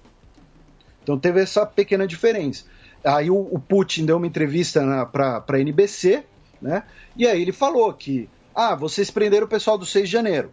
E aí o jornalista, né, uh, o Kerr Simmons, ele fala, ah, mas eles são, na verdade, perigosos, ele estava articulando para derrubar o governo. Ele falou, então, os opositores do meu país também são perigosos. Então fica nessa, fica nessa troca de chumos. Então, assim, o que, que de concreto foi estabelecido? Retorno de embaixadores, conversar sobre um novo acordo nuclear e conversar sobre cooperação de cibersegurança. Tá? De resto, ou não teve acordo ou não sabemos. A verdade é essa. Né? Quem souber, porque tem informações privilegiadas, manda, manda aí no, no, no inbox. Faz um proton mail e manda para nós.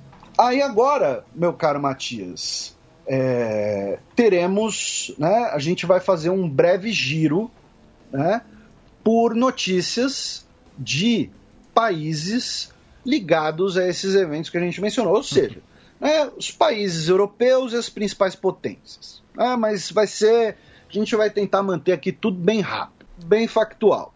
Começando pelo Canadá, que é integrante da OTAN, tivemos um, uh, um atentado, um ataque contra uma família muçulmana em Ontário, tá? É, na qual um homem chamado Nathaniel Veltman, de 20 anos de idade, ele uh, estava dirigindo uma picape e ele uh, avançou contra pedestres, que era uma família muçulmana de origem paquistanesa, e os quatro pessoas da família morreram, tá? É, morreu uh, o pai, a mãe, um filho e a mãe do pai. Eu estou, diz... eu estou falando de pai, mãe, filho e tal, porque o, uh, uh, os nomes não foram divulgados, como privacidade e tudo mais. Tá? O filho do casal, de 9 anos de idade, ficou ferido, mas sobreviveu. Então, é, filho de 9 anos agora perdeu irmã, pais e avó por conta de um imbecil uh, racista, terrorista, criminoso que foi em cana.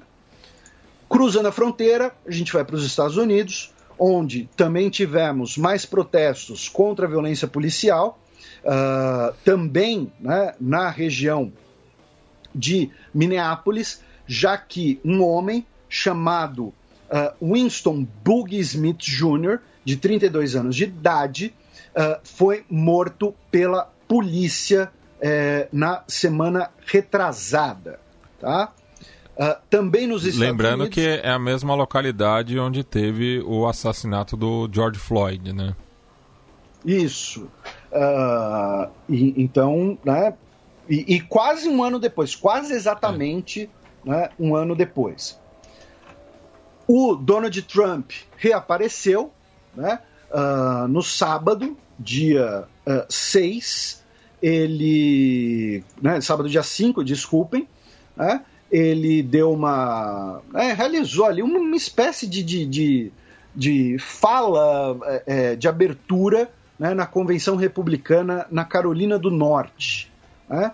E ele disse que estão destruindo os Estados Unidos, que é necessário fazer algo para impedir né, o governo Joe Biden, que no seu governo não vai quando ele voltar na Casa Branca não terá mais jantares com Mark Zuckerberg, né, já que a gente teve um jantar entre o Mark Zuckerberg e o Joe Biden, claramente lobby ali, e que ele cogita concorrer ao Senado para, no Senado, como líder republicano no Senado, conduzir o impeachment do Joe Biden.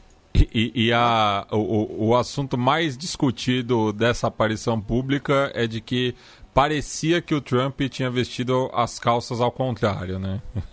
Pois é, mas aí também é muita falta do que fazer sim, dos caras, Sim, né? é, não, e, e, enfim, foi só uma questão, a, a, a, calça só parecia, né? Não, não tava, mas é, fica uma imagem de, de aposentadoria mesmo, né? Como se a pessoa não estivesse nem mais ligando para o que está vestindo.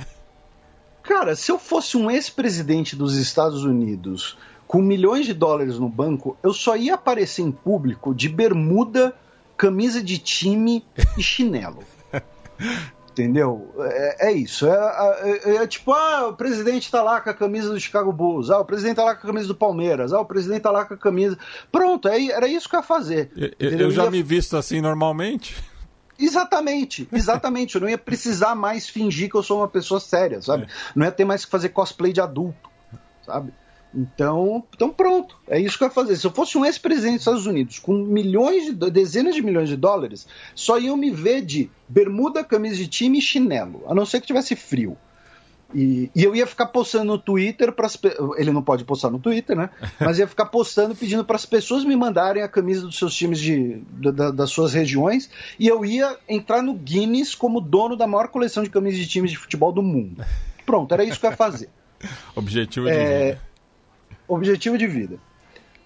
No dia 8 de junho, o Congresso dos Estados Unidos aprovou né, o ato de inovação e competição, que é o projeto, né, parte do projeto de infraestrutura de competição com a China que a gente mencionou, que prevê 250 bilhões de dólares tá, para projetos de inteligência artificial, chips, computação quântica e biotecnologia. Tá? Inclusive, vão construir 10 fábricas de chips para evitar a dependência exterior.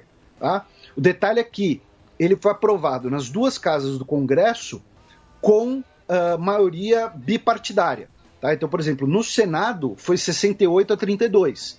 Né? Então, para ter 68 votos, é porque teve republicanos votando a favor, inclusive se, é, políticos republicanos é, participaram da articulação da proposta.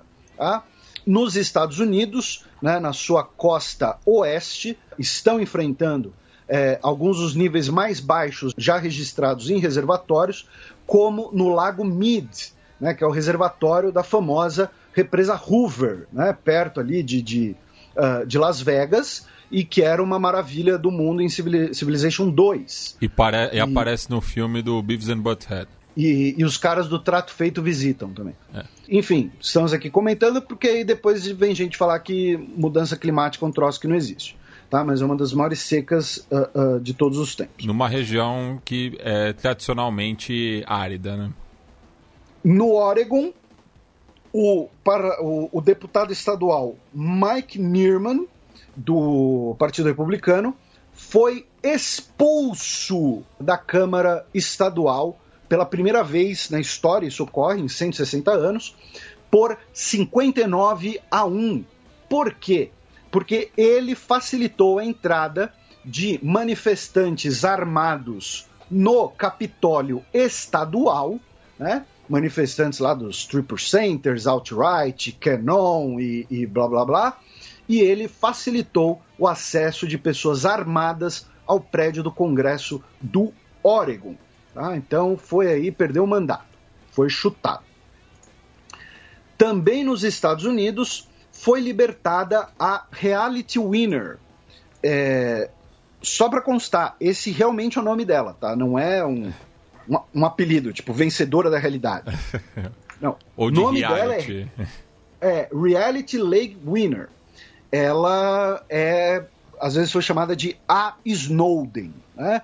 Porque ela era especialista de inteligência e ela vazou uh, documentos para o jornal e site Intercept sobre a interferência russa nas eleições dos Estados Unidos em 2016. Tá?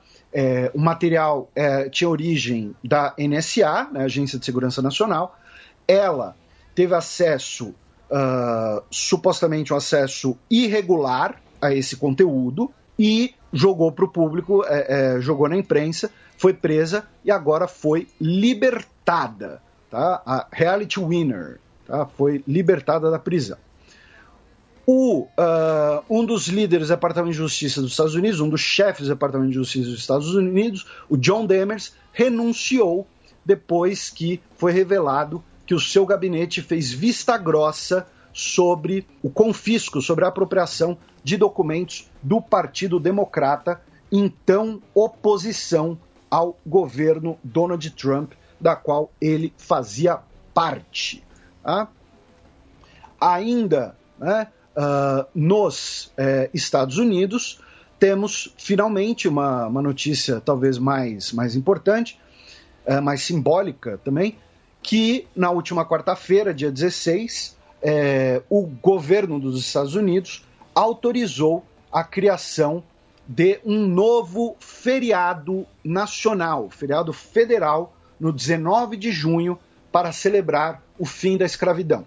Essa data do 19 de junho é uma data que acaba sendo muito simbólica, porque é quando as últimas pessoas escravizadas no Texas em 1865, foram libertas nos últimos momentos da Guerra Civil.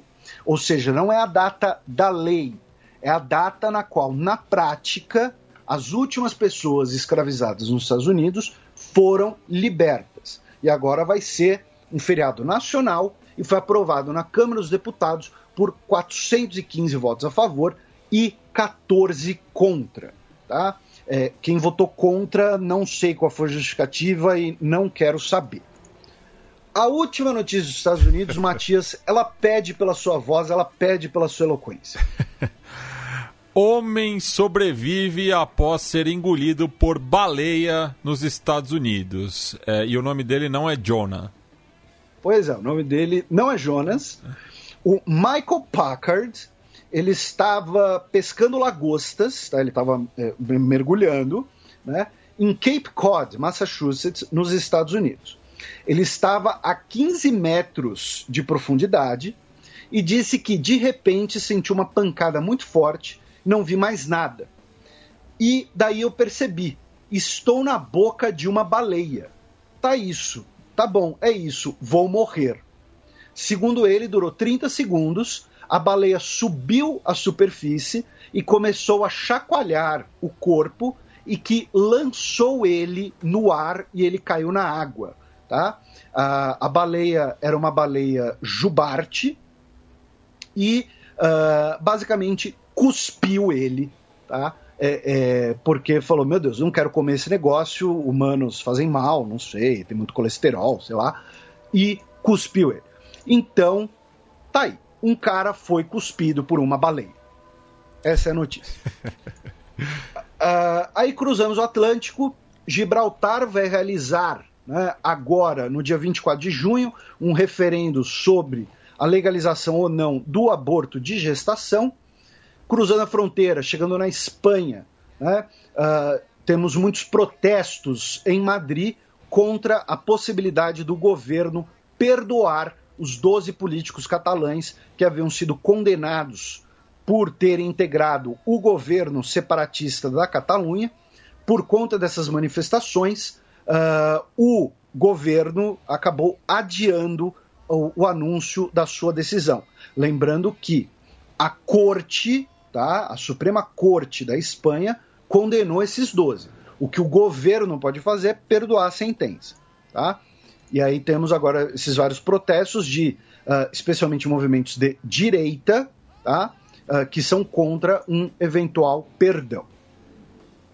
Cruzando os Pirineus, o Google recebeu uma multa de 220 milhões de euros na França por violar a legislação nacional sobre publicidade online, incluindo aí violando a privacidade dos usuários. Estou chocado, jamais imaginaria que eles fariam isso. E a notícia que muita gente nos mandou, que todo mundo viu, né, foi que o Macron estava ali num, num, num, evento, né, numa visita oficial em Drôme, né, no sudeste francês. Ele foi ali se aproximar da galera tal, e aí um indivíduo segurou ele com um braço e deu um tapa no, no presidente francês com a outra mão e gritou algum slogan monarquista. Então, assim, é, um monarquista francês agrediu o presidente. É, é para mim isso é, é, isso é, né, o cara precisa de uma avaliação, né, sei lá. É, sim, um monarquista francês já é muito curioso. E claro, vai ter algum ouvinte nosso, né, que é simpatizante desse resquício de feudalismo, que, e, e, aí você tem, todo, você tem todo o direito de, de, de, ter suas convicções. Você só não pode querer que a gente leve a sério. Né? Que vai mandar que tem sim um sucessor ao trono francês da casa de Bourbon. Blá, Mano, não. Tá? Enfim, aí foi lá, agrediu e foi detido.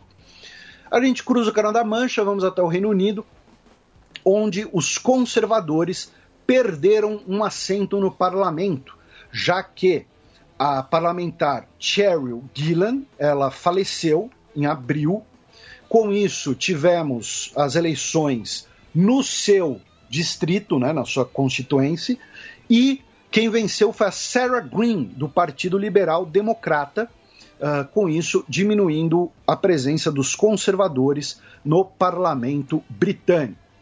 Também tem sido muito debatido, algo que a gente falou no bloco do G7, né, tivemos a assinatura do acordo comercial e produtores agrários e fazendeiros britânicos estão protestando contra o acordo com a Austrália, dizendo que produtos agrícolas australianos vão, uh, uh, né, vão, vão é, é, afundar né, o Reino Unido e vão tirar o emprego dessas pessoas.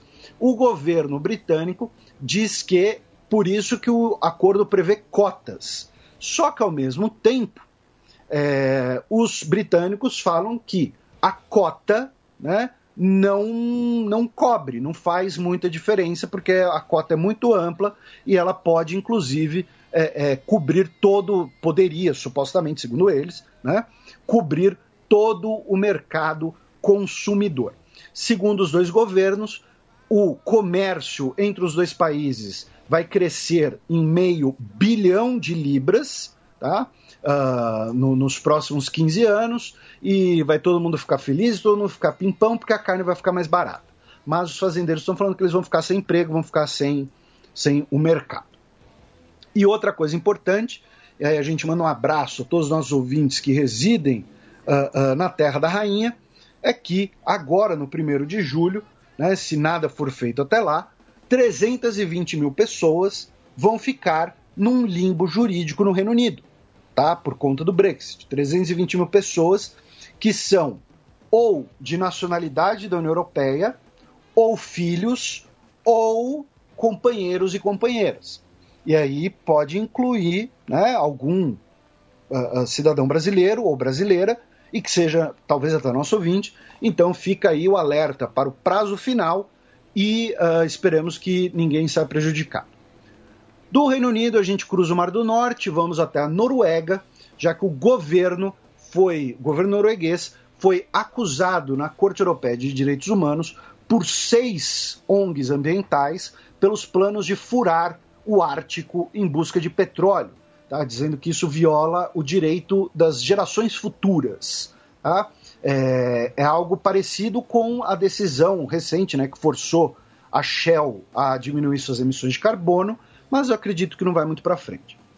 Na Suécia, o governo do Stephen Löfven disse que pretende abolir a legislação de controle de aluguéis para as novas construções. Ou seja, a lei de controle de aluguéis vai ficar valendo até o que foi construído até agora. A partir de agora, novas construções vão seguir novas regras. Com isso, o partido uh, de esquerda disse que uh, se o Stephen Loven fizer isso, eles vão propor um voto de desconfiança. E lembrando que Stephen Loven governa com minoria. Então, se a esquerda deixar de se ausentar e propor um voto de desconfiança, ele perde o governo, sai de lá. Tá? Da Suécia, vamos passar rapidamente para a Finlândia, onde tivemos eleições municipais, e digno de nota é o fato de que o partido Os Finlandeses, o partido uh, de extrema-direita, é, é, de uma é, nacionalista, ruralista, contra imigração, que se chamava os verdadeiros finlandeses, eles não são apenas contra imigração, eles também são contra miscigenação, tá? Ser contra miscigenação já é outra coisa. É, foi o grande vencedor das eleições, foi o que mais cresceu. Tem agora o, o está em quarto lugar em número de vereadores, né, de conselheiros municipais. Uh, ganhou 580 cadeiras, agora tem 1.350. O maior partido continua sendo o Centro, de, com 2.448. Da Finlândia, a gente cruza o Mar Báltico, vamos para a Alemanha, onde tivemos eleições no estado de Saxônia-Anhalt. E o Rainer Hasselhoff, da CDU, né, União Democrata Cristã, conservador, partido da Merkel, foi o vencedor, continuará no cargo, aumentou a presença da CDU no parlamento regional, a AFD perdeu dois assentos e perdeu eleitores, ficou em, mas ainda assim ficou em segundo lugar, e, embora é, muita foi gente... uma perda percentual de 6,5%, né? O que é, não, mostra que o, o, partido estagnou, né? Pois é, mas teve um problema que é, a maior parte dos jovens votou pela FD. Achei isso curioso. E uh, algumas pessoas podem pensar, ah, isso significa então que a CDU vai sair na frente em Saxônia-Anhalt nas eleições federais. Não necessariamente. É importante contextualizar que o Rainer Hasselhoff, Hasselhoff ele apoiava o Marcos Soder nas eleições internas da CDU. Marcos Soder, que era do Partido Bávaro, né, o Partido Católico, o braço católico do partido. Ele não é brother do Armin Laschet, que vai ser candidato. Então, não necessariamente uma coisa que está ligada com a outra. E cabe Também lembrar não... que é, esse estado fazia parte né, da antiga é, República Democrática da Alemanha, a Alemanha Oriental, e sua capital é Magdeburgo, que inclusive foi é, o único clube é, da antiga Alemanha Oriental que consagrou-se campeão de uma competição continental na Europa. Também na Alemanha, a Justiça de Frankfurt no Main uh, decidiu uh, abolir a força-tarefa especial da polícia por uh, ter integrantes dessa força policial é, num chat, num grupo de, de chat de ideias de extrema direita. Lembrando que o FD foi colocado sob vigilância da inteligência nacional alemã, tá? Por ser uma ameaça à Constituição. Antes que alguém fale que é birra nossa, tá? A gente já exemplificou aqui várias vezes a ligação do FD com movimentos neonazistas, é, é, então, de, de, políticos do FD com movimentos neonazistas, então, e aí agora também teve essa abolição dessa unidade da política de Frankfurt no Main, é, dessa divisão especial por essa infiltração. Em Belarus, um dos principais integrantes do governo, o Viktor Sheyman, renunciou né, ao cargo que ele ocupava como chefe da administração de propriedades. Tá? Ele era visto até como um potencial sucessor uh, do Lukashenko e ele foi, uh, ele é alvo de sanções da União Europeia por estar supostamente envolvido diretamente com a repressão a opositores, tá? e uh, também sofria sanções dos Estados Unidos. Ele renunciou ao seu cargo, não sei porquê, provavelmente não saberemos. Na Hungria, uh, o governo, né, o parlamento, aprovou uma lei que proíbe a disseminação de conteúdos que sejam caracterizados como promoção da homossexualidade e da mudança de gênero em escolas e projetos destinados a crianças, tá? como canais infantis. Tá? Então, é a coisa da ideologia de gênero que querem que as pessoas virem gays. Né? Eu acho isso muito bizarro, porque ninguém nunca precisou me ensinar a ter atração por mulheres. Tá? Então, assim, é, é, é, orientação sexual das pessoas, tá? não, não adianta muito propaganda para ser gay ou, ou terapia para não ser gay, ou, enfim. É uma é. questão biológica. Pois é, e nesse caso é uma questão de preconceito e do discurso moralista né, de um governo supostamente uh, conservador. Eu digo até supostamente por quê? porque o Vitor Orbán ia ceder um grande território né, para a construção de uma universidade chinesa, o Instituto Fudan. E por conta disso ele sofreu bastante protesto, inclusive de apoiadores dele, dizendo que ele está permitindo infiltração do comunismo, uh, pedindo que dinheiro húngaro para universidades húngaras né, e não para universidades estrangeiras. E o prefeito de Budapeste, o Gergely Karasconi, que é né, um dos possíveis opositores a ele nas próximas eleições, a gente já comentou, a gente comentou aqui das eleições de Budapeste em 2019, inclusive, e a gente também já comentou aqui, né, que uh, em países é, do grupo de Visegrado, que são países que têm governos nacionais conservadores, as capitais são governadas por verdes ou progressistas, e é o caso. Né? E o prefeito de Budapeste ele começou a rebatizar as ruas em volta do território uh, com nomes que irritariam o governo chinês. Então, uma rua foi batizada em homenagem ao Dalai Lama, outra rua foi batizada de Mártires Uigures, outra rua foi batizada de Hong Kong Livre. Então, é, é como até um protesto a isso, e o governo húngaro teve então que engavetar o projeto. Tá? Uh, na Itália, brevemente, tivemos um, um atentado a armas, um, um, um, tiroteio em massa, no dia 13 de junho, uh, em Ardea, que fica na região de La, do Lácio, né, onde está a capital. Uh, um homem chamado Andrea Pignani atirou e matou contra três pessoas e depois cometeu suicídio. Tá? Ele tinha 35 anos e ele supostamente estaria com, com muitos problemas na, na vida, enfim, ele estava, estava num período, é, é, enfim, ele teve um colapso uh, uh, mental e uh, cometeu esses crimes e tirou a própria vida. Da Itália, nós vamos para a Grécia, pelo Mediterrâneo, já que no sábado, dia 12, quatro afegãos solicitantes de asilo foram condenados a 10 anos de prisão pelo incêndio no ano passado né, no campo de refugiados de Moria, né, que abrigava mais de 10 mil pessoas. Tá? Uh, a sentença, inclusive, foi criticada por organizações de direitos humanos, dizendo que eles não tiveram direito total à defesa e que eles foram incriminados baseados apenas por testemunhas e que as testemunhas eram uh, motivadas por uh, questões uh, internas afegãs, especificamente o fato de que as pessoas que acusaram eles eram Pashtun e eles eram Hazara, né? A, a, minoria de maioria xiita no Afeganistão. Tá? e também na Grécia né, vão passar a vigorar novas legislações trabalhistas tá? no país, foram batizadas de Grécia 2.0, tá? que vai liberar, liberalizar investimentos, mercado de, de trabalho, relações trabalhistas e tudo mais. E por conta disso, estamos tendo protestos contra o governo na Grécia, uh, liderados por movimentos de esquerda.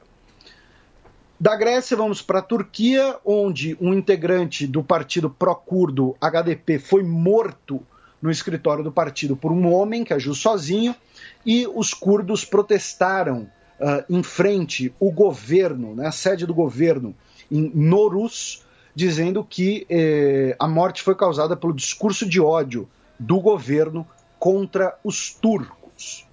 A gente cruza o Mar Negro, vamos até a Ucrânia, onde, uh, né, agora começando a Eurocopa, eh, e a seleção ucraniana, no seu uniforme, tinha tanto um, uma silhueta né, do mapa nacional, incluindo a Crimeia, quanto também o slogan Glória à Ucrânia e Glória aos Heróis na nuca, na gola.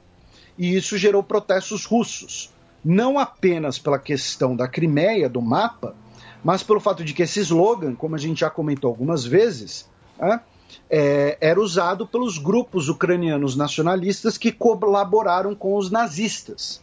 Tá? Então é visto como um gesto de extremismo na Rússia, e a Rússia protestou contra uniforme ucraniano. Mas o, o Putin até tirou uma onda, né, é, de acordo com o jornalista Fábio Aleixo, baseado em Moscou, é, abro aspas para a tradução dele, né? Não há novidade aqui, porque a posição das autoridades ucranianas sobre a Crimeia é bem conhecida por nós. Eles negligenciam a vontade do povo, né? E outra questão também é que o Fábio levantou, né, de polêmicas pré-Eurocopa, é de que o comentarista do canal russo Match TV, Nobel Arustamian, é, como o próprio nome me indica, ele é de origem armênia, havia sido negado é, o credenciamento dele pelo comitê organizador em Baku, né? Lembrando que essa Eurocopa, pela primeira vez, tem mais é, de, um, de uma sede, né? São vários países é, organizando, já tivemos edições é, com dois países organizando, mas essa, até antes mesmo da pandemia, por conta da crise econômica, havia sido espalhada por todo o continente, né, de Baku até Sevilha. E depois é, o comentarista teve né, a, a, o seu credenciamento aprovado, mas muito por conta daquela lógica né, que os azeres não reconhecem é, armênios e seus descendentes. Né? Então não é, autorizam a entrada no país. A gente citou o caso do Mictarian é, em 2019 ou 18, agora não me lembro o, o, ano ao certo, de que jogando pelo Arsenal ele não pôde disputar a final da, da Liga Europa contra o Chelsea, realizada também na capital do Azerbaijão. Aí, da Ucrânia, vamos para a Rússia, uh, onde, né, na verdade, poderia ser uma notícia alemã, né, mas uh, o, um, faleceu David Dushman, que ele foi, uh, ele fazia parte do Exército Vermelho durante a Segunda Guerra Mundial, e ele, uh, pilotando um tanque, um T-34, ele arrombou o portão do campo de Auschwitz né, na libertação do campo em 27 de janeiro de 1945 tá? E ele uh, faleceu agora, ele que estava é, residindo na Alemanha. Então, novamente, os veteranos da Segunda Guerra Mundial estão pouco a pouco cumprindo a sua a ordem natural de sua vida. E aí a gente vai para a China, né? Uh, onde tivemos uma explosão numa usina de gás, tá? É, em Sangwon, tá? que fica é, é, na cidade de Xi'an, na província de Hubei, e essa explosão deixou pelo menos 12 pessoas mortas, 37 pessoas gravemente feridas, outras 138 pessoas feridas e danificou diversos prédios. Tá? É, lembrando que uh, a Hubei é a província onde fica o Han. Tá? Então, assim, uh, todo mundo deve ter ouvido falar de Hubei né, nos últimos tempos aí, uh, por conta disso. Outra notícia é que o governo dos Estados Unidos afirmou que a usina nuclear de Taishan, da China, que fica na, na província de Guangdong, perto de Hong Kong, estaria emitindo uh, radiação. A usina ela foi construída numa parceria chinesa e francesa, tá? e inclusive ela é conduzida tá? Uh, parcialmente pela Framatome, tá? que é uma empresa francesa de energia atômica. Tá? A empresa francesa emitiu um alerta de possível acidente radiológico, porém é, não deram muito mais uh, informações. Tá? É, o fato é, a empresa francesa emitiu esse alerta, o governo dos Estados Unidos emitiu essa notificação de que teria detectado radiação. Até agora, essa notícia é do dia 14 de junho, ou seja, se fosse algo, entendeu? Se fosse Chernobyl, a gente já, já estaria sabendo, né? Depois de quatro dias, já teria sido detectada radiação em outros lugares. Uh, porém, ainda fica uma incógnita sobre o que está ocorrendo ou o que ocorreu. Tá? Ali do lado, em Hong Kong, tivemos uh, 500 policiais é, invadindo a redação do jornal Apple Daily, né, que é o, o principal jornal uh, da oposição a Pequim. Tá? O dono da Apple Daily é o Jimmy Lai, aquele que o, o magnata que está preso, tá? teve os bens congelados e tal. Uh, e a polícia é, prendeu o editor-chefe, alguns outros chefes de redação e também apreenderam computadores e documentos sobre a suspeita de terem violado a Lei de Segurança Nacional né, uh, de Pequim, que foi aquela lei uh, imposta a Hong Kong pelo governo de Pequim, violando o acordo entre a China e o Reino Unido, que gerou os protestos britânicos recentemente. E, finalmente, a China lançou a sua missão Shenzhou 12 no último dia 17 de junho, com três taikonautas a bordo, né? lembrando que né, astronauta, cosmonauta e taikonauta, para uh, o módulo central Tianhe, que será o coração né, da Estação Espacial Tiangong, que vai ser construída pela China em parceria com a Rússia essa notícia, por um lado, é bastante importante, é bastante bonita, é bastante simbólico. Né? Estamos falando aí de mais uma estação espacial, estamos falando de mais pessoas no espaço, da humanidade cruzando fronteiras. Por outro lado, ela é um pouco triste, porque uh, já que estamos falando né, de. Muito se fala de nova Guerra Fria, eu já expliquei porque não gosto muito dessa expressão, né? mas a Estação Espacial Internacional, que está chegando ao fim da vida, né, que foi marcada pela cooperação internacional, justamente, especialmente entre Rússia, Europa e Estados Unidos, uh, será substituída agora por uma nova corrida espacial. Né? A gente já falou aqui do programa espacial de Emirados Árabes Unidos, Índia, uh, e aí temos China, Rússia, Europa, Estados Unidos, né, todos os grandes players né, fazendo essa corrida rumo ao espaço. E, agora e a, a iniciativa vai... privada também. Iniciativa privada também. Uh, e agora teremos né, uh, uma estação espacial chinesa e que foi lançada agora a primeira missão desse projeto com os três taikonautas. Bem, passemos agora para o segundo bloco do Giro de Notícias.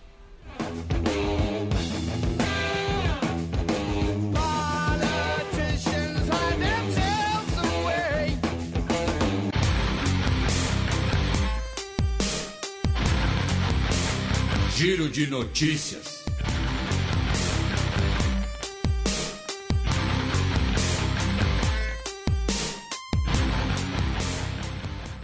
Notícia da sexta-feira passada, dia 11 de junho.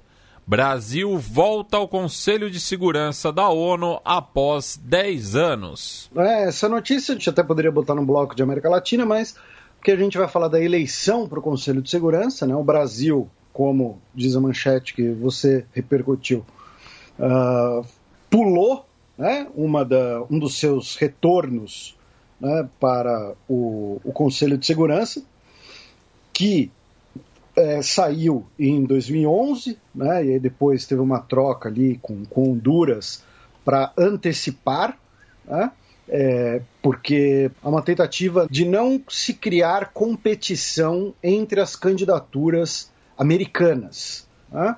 Uh, então, tanto que a única, a única outra candidatura né, do, do, grupo latino-americano do Caribe é, não foi nenhuma candidatura, né, foi o Peru uh, e meio que em meio até a própria crise política peruana, meio que para uh, é, é, agiram ali da, da, da cabeça deles. Mas uh, temos agora né, cinco novos países no Conselho de Segurança da ONU nos assentos rotativos, tá? Então, sai o Níger, entra o Gabão, sai a Tunísia, entra Emirados Árabes Unidos, sai São Vicente, Granadinas, entra Brasil, sai Estônia, entra Albânia, e aí fora da, da rotatividade do continental, né, por conta do, dos tamanhos dos continentes, sai o Vietnã e entra Gana. Tá? Então, temos aí os cinco novos países que vão ficar dois anos no Conselho de Segurança da ONU. Lembrando, são assentos rotativos, ou seja, não possuem o chamado poder de veto, porém votam nas resoluções e podem também levar temas ao Conselho de Segurança da ONU. Lembrando também que, mesmo que uma pauta seja aprovada pelas cinco potências, se ela não for aprovada pela maioria dos países do Conselho de Segurança, ela não é aprovada, não se torna vinculante. Né? Então, o Brasil vai ocupar esse cargo no próximo biênio. Tá?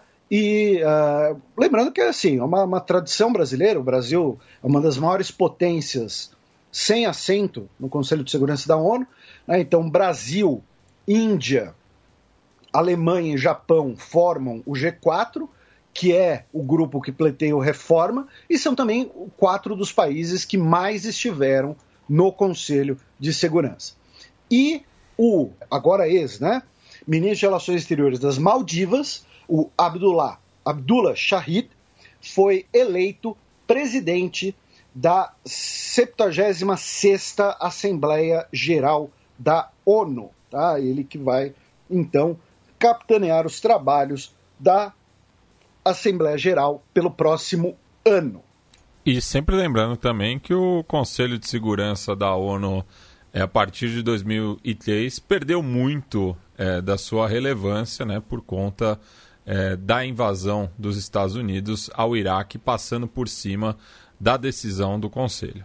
Notícia do último sábado, dia 12 de junho. Azerbaijão faz acordo por 15 prisioneiros armênios com mediação da Geórgia. Tivemos esse acordo uh, mediado pelo primeiro-ministro da Geórgia, uh, o Irakli Garibashvili, que recentemente tivemos uma pequena crise política na Geórgia, né? A Geórgia uh, agiu né, com as bênçãos dos Estados Unidos tá? Por, por assim dizer. Falo isso com todo respeito à Geórgia. E o principal elemento desse acordo é 15 prisioneiros armênios que estavam sob, ainda estavam sob custódia do Azerbaijão serão trocados pelos mapas da região de Agdan, que era um dos distritos uh, azeres que estava sob controle da República de Nagorno-Karabakh e que foram retomados agora né, no conflito do ano passado. E esses mapas contêm a localização de cerca de 97 mil minas terrestres antipessoal e antitanque. Ou seja, vão permitir mais rápido uma liberação do território, ou então até mesmo, uh, eventualmente, esse equipamento pode até ser aproveitado pelas forças uh, do Azerbaijão, não sei, para ser bem sincero. De qualquer jeito, esse foi o principal elemento da troca. E o Erdogan, né, o Erdogolo, o presidente barra sultão turco, visitou a região de, uh, dos distritos de Nagorno-Karabakh que foram retomados pelo Azerbaijão junto com o ditador do Azerbaijão, né? o presidente barra ditador Ilan Aliyev. Foi algo que o All Monitor chamou de volta da vitória, né? aquela, aquela volta que o piloto de Fórmula 1 dá né? depois da corrida, celebrando e vai devagar, né? e vai acenando, e aí o Senna costumava tirar a bandeira do Brasil, da, da do, do, do cockpit e tal e né, foram lá e se ambos se congratularam, né, ficaram lá trocando é, é, carícias públicas. O, o, Erdogan disse que os dois países vão cooperar né, para o desenvolvimento de drones, lembrando que é, a guerra, a guerra do ano passado teve um envolvimento turco muito grande, embora seja negado, né? Uh, já que a Turquia mandou equipamentos, a Turquia mandou drones, a Turquia mandou mercenários sírios sob seu soldo para lutar na região. Então, a Turquia foi uma das grandes responsáveis pela vitória do Azerbaijão, além do fato do Nikol Pashinyan, atual primeiro-ministro da Armênia, ser um bunda mole. E falando em bunda mole, domingo agora, dia 20, teremos eleições na Armênia em que, uh, né, devido à crise política recente, que a gente falou bastante alguns programas atrás, falo isso com todo respeito do premier da Armênia, ou não, mas é, ele estará aí disputando para ver se continua como primeiro-ministro ou se a oposição vai conseguir fazer um acordo e uh, tirá-lo do cargo. Notícia do domingo, dia 13 de junho. Suíços votam em cinco referendos. Pois é, né? A Suíça é um país geograficamente pequeno, não tem uma população tão grande, uh, é um país que desenvolveu bastante riqueza aí nos últimos 150 anos, uh, devido à sua pujante indústria de. Uh, Lavanderia. De, de, lavanderias, exatamente. Uhum. Né? A gente está falando aqui de, de, máquina de lavar roupa, tá? Sim. Ninguém acha que a gente está falando de outra coisa. Tá? é, amaciante, alvejante, né? Então, o, o, a, a, o dinheiro, o dinheiro, quero dizer, a roupa, ela entra suja e sai limpinha depois.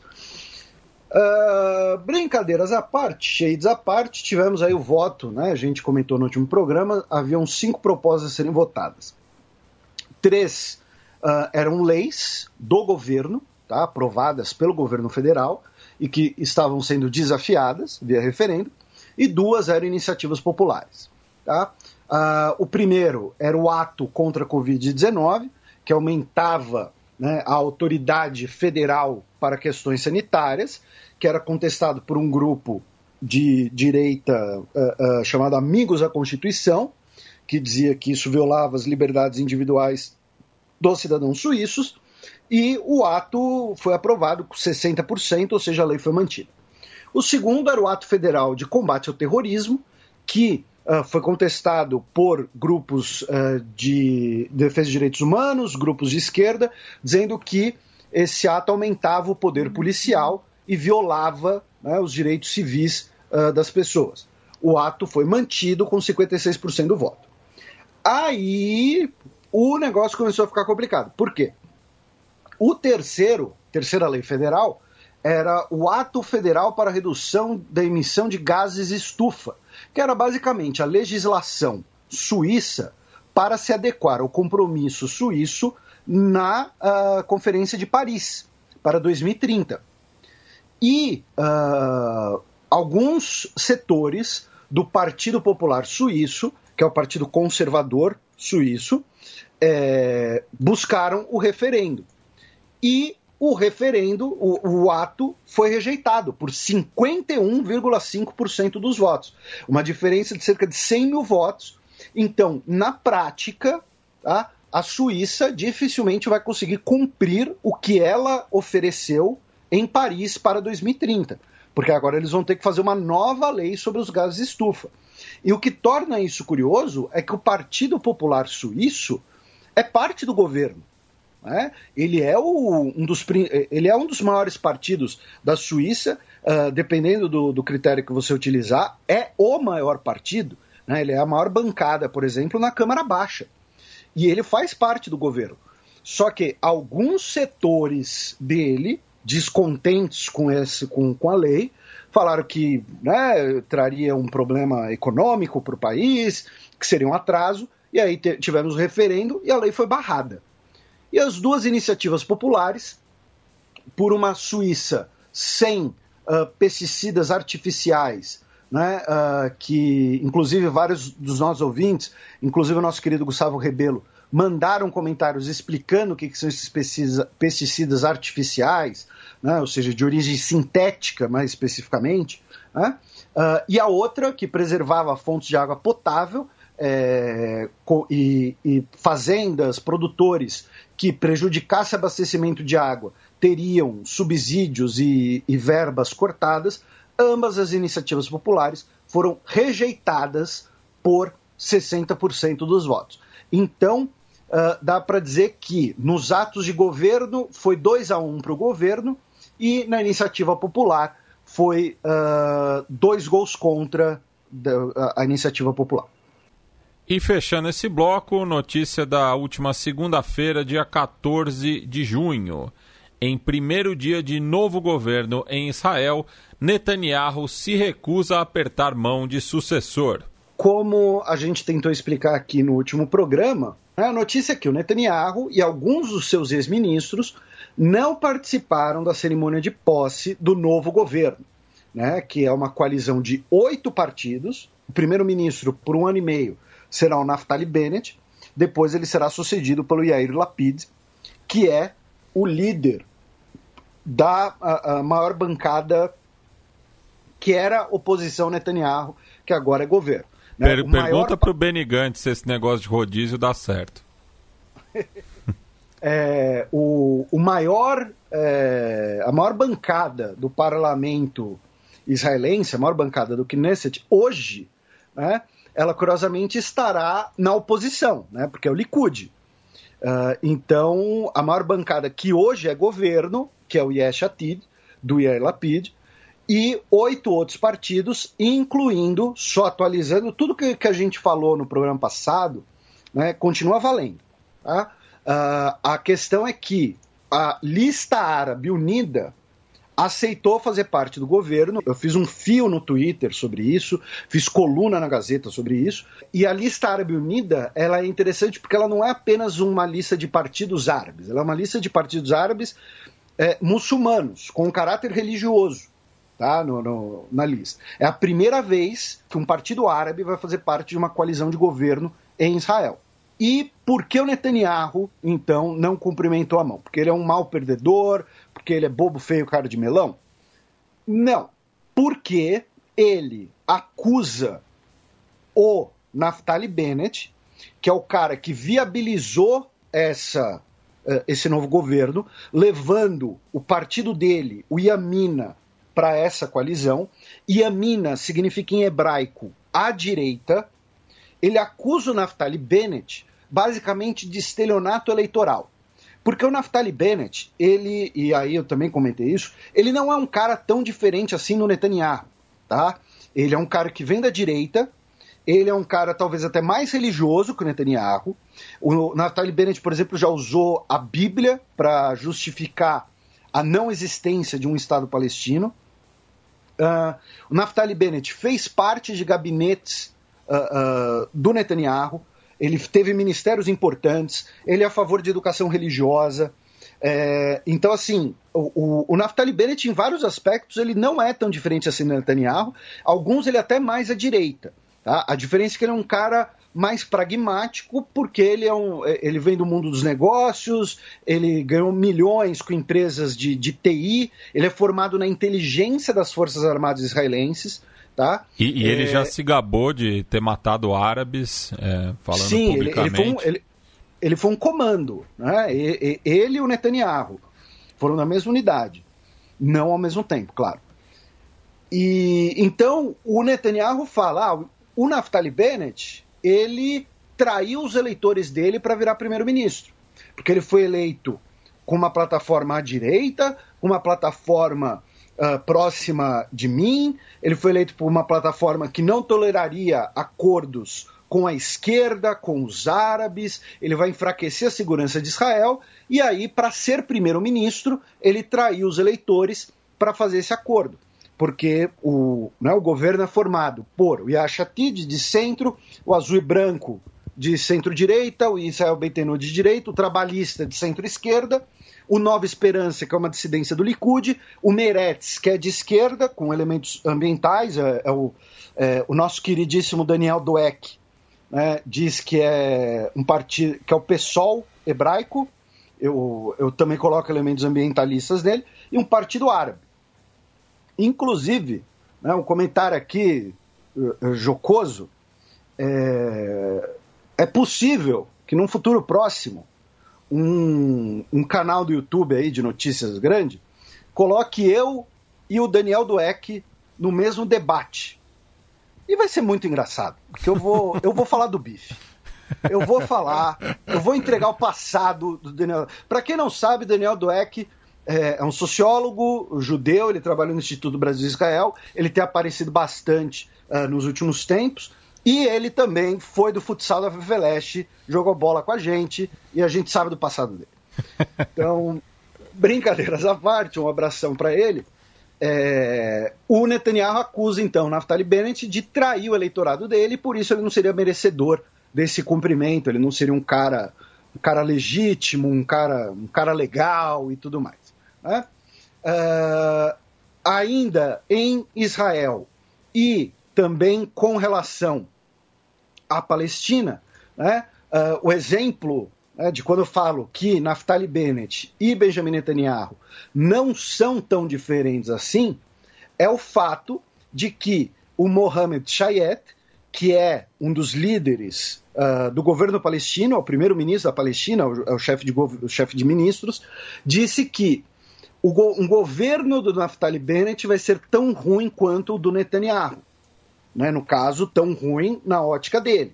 Então, e, veja. E só para ilustrar um pouco isso, Felipe, é, tem um tweet de ontem, é, quinta-feira, dia 17 de junho, do Ofir Gelderman, que é o porta-voz né, do Bennett para a imprensa árabe. Né? E ele coloca uma foto de um menino cabisbaixo sendo amparado pelo que parece ser um militante do Hamas, né? E daí ele coloca entre aspas em inglês, né? Faz inventa um diálogo, né? Que fala não chore, filho. É, você é muito novo para ser um terrorista. Mas ano que vem, eu e meus é, amigos do Hamas vamos te treiná-lo para matar pessoas e construir explosivos. É basicamente isso, né? Pois é, então é, é, é, esses elementos que, é, é, de retórica que se tornaram uh, muito explícitos e muito conhecidos no governo Netanyahu, parte deles estará lá. A diferença é que agora eles estarão diluídos né, pelo fato de ser uma coalizão gigantesca. E, novamente, repito, uh, inclusive eu falei disso no, no, no Podnext também, do nosso querido Gustavo, que você já participou anteriormente é, a coalizão, o único propósito dessa coalizão era tirar o Netanyahu do poder e botar o Netanyahu no banco dos réus, de uma vez por todas. É, então, essa coalizão é muito equilibrada, muito delicada, então vai acabar sendo necessário diluir ou conter alguns elementos dessa retórica, porque senão o trabalhista pode pular fora, o Meretz pode pular fora e tudo mais. Um, tivemos um episódio uh, perto de Jenin, na Cisjordânia, na qual uh, so, é, militares israelenses mataram dois policiais palestinos, uh, segundo é, a, a, versão israelense. O, os militares estavam conduzindo ali uma, alguma operação. Os policiais palestinos foram interferir e eles se defenderam. Segundo a versão palestina, o, os policiais viram os militares israelenses que estariam conduzindo uma operação irregular, uma operação ilegal, foram uh, impedir é, é, essa operação e aí foram baleados. Tá? Então, assim, a discussão seria também quem atirou primeiro e, e tudo mais. Um, Jenin, tá? É, é, importante destacar que Jenin é uma cidade que fica numa área é, é, de administração completa palestina. Tá? É, é, importante colocar isso. E também veio a público, é, na, no final da semana passada, um vídeo de 2019 no qual pelo menos 10 é, carcereiros israelenses é, na prisão de Ketziot é, agrediram 55 prisioneiros palestinos, sendo que 15 é, foram transferidos à época para o Centro Médico de Soroka, em Beersheba, sendo que dois desses foram internados em estado grave. Né? Então, as imagens é, foram divulgadas na última sexta-feira e também está gerando um, muito debate é, na sociedade israelense. E, finalmente, no último dia de governo Netanyahu, ele autorizou uma marcha né, dos nacionalistas religiosos uh, em Jerusalém Oriental, uh, que foi marcada por muitos cânticos uh, agressivos, né, inclusive o, o, canto adaptado do livro de Juízes, né, que fala de matar os filisteus. e essa marcha acabou gerando né, mais confronto, acabou gerando também uma uh, reação da população palestina de Jerusalém Oriental, e aí tivemos né, novamente uh, é, ataques israelenses contra a faixa de Gaza, pela primeira vez desde o cessar-fogo, uh, porque da faixa de Gaza foram lançados é, pelo menos três balões incendiários. Ah, então, é, é, a versão mini da última crise que a gente repercutiu aqui. Né? Então, problemas em Jerusalém Oriental, violência local, e aí temos escalada uh, de violência. E, finalmente, para fechar, um policial israelense que, em maio de 2020, matou né, uh, o palestino Yad Halak, de 32 anos. A gente repercutiu essa notícia aqui na época. O Yad Halak, ele era uma pessoa que estava no, no espectro autista, ele estava é, é, indo, voltando, melhor dizendo, justamente da escola que, que ele frequentava. Ele tinha um, um grau bastante alto né, nesse espectro. não sei se a terminologia está correta, peço desculpas. E aí ele foi parado pelos policiais ele entrou em pânico, tá? Uh, e o policial então começou a gritar com ele. Ele continuou em pânico e foi pegar né, o, o celular, alguma coisa assim, e o policial atirou nele. E ele foi morto. E o policial agora foi formalmente indiciado por uh, homicídio uh, doloso, ou seja, é, é, quando o, o, a pessoa sabe tá, o, o que está fazendo, sabe, entendeu? Então não é, é ele não foi acusado de, de homicídio é, é, sem culpa, como acidente, não, ele foi acusado de é, é dolo, de intenção, tá? e pode pegar aí até 16 é, anos de prisão se for uh, condenado. Bem, passemos agora para o cheque, no qual daremos aquele tradicional peão pela nossa quebrada latino-americana.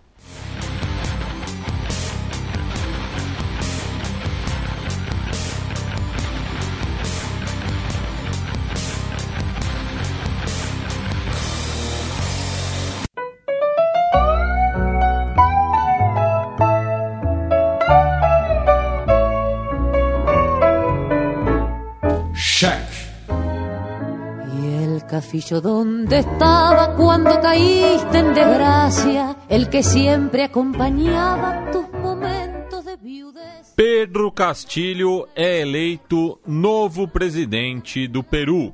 Com um asterisco ainda. Mas é o novo presidente do Peru. Ah, vamos aqui uh, explicar né, o que, que a gente quis dizer com asterisco. É o seguinte: a contagem já terminou e o Castilho venceu tá, com 50,13% dos votos, o que dá mais ou menos 46 mil votos de diferença. Tá? É, é só isso que decidiu. Tanto eu quanto o Matias, a gente ficou tweetando durante o período de apuração e a autoridade eleitoral peruana estava divulgando as porcentagens na terceira casa depois da vírgula, pra vocês terem uma ideia. Pois é, tá? e, e, e, quem ouviu a edição passada né, do programa convencional do Xadrez Verbal deve lembrar que eu tinha feito o alerta da eleição é, anterior, né, em 2016, no qual o Pedro Pablo Kuczynski, o popular Pepeca, venceu por 50,12 né, com uma diferença na época de cerca de 41 mil votos.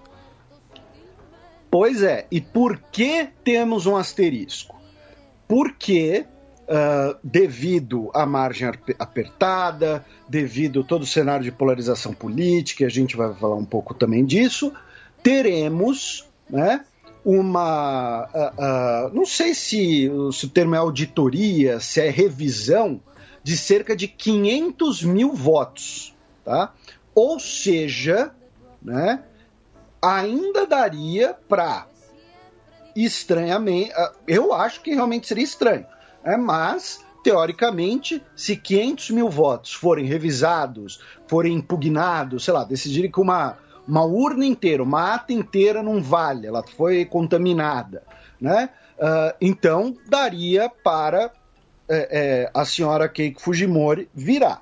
Porém, novamente, o Pedro Castilho é o presidente eleito do Peru. E, antes do Matias entrar com os comentários dele, tem dois motivos que eu acho né, que, que tornam improváveis uma eventual virada, né, a, não ser que, a não ser que descubram algo né, muito escandaloso, que também não parece ser o caso, que é, primeiro, a OEA, Organização dos Estados Americanos, atestou a legitimidade da eleição. É interessante citar a OEA, porque mesmo que né, a OEA, sediada em Washington, ela é uma ferramenta dos Estados Unidos, criada no início da Guerra Fria, não é? Só que, por exemplo, a OEA contribuiu muito para dar embasamento e legitimidade para os comentários de fraude na eleição boliviana. Agora não é o caso. A OEA, cuja missão é liderada pelo ex-ministro de Relações Exteriores do Paraguai, que é um governo de direita, tá? é, falou que, olha, não atestamos irregularidades, tudo correu bem, tá? Então, assim, tá, tá tudo legal. Então, primeiro, a OEA disse que não, encontrou, não teve prova, não, não teve nada de irregularidade. E segundo, os atuais chefes dos três poderes, né, o presidente da República, a, a Mirta Esther, a, a, presidente do Legislativo, e a Elvia Barros Alvarado, que é a chefe da Suprema Corte, assinaram uma nota conjunta uh, pedindo pelo respeito ao resultado das eleições tá? É, que o Pedro Castilho foi eleito e que qualquer tipo de campanha que pressione ou difame as autoridades eleitorais é uma campanha estranha a uma democracia que quer promover rupturas constitucionais para conquistar o poder. Então, não é que você tem muita gente, você não tem multidões nas ruas ou instituições gritando fraude.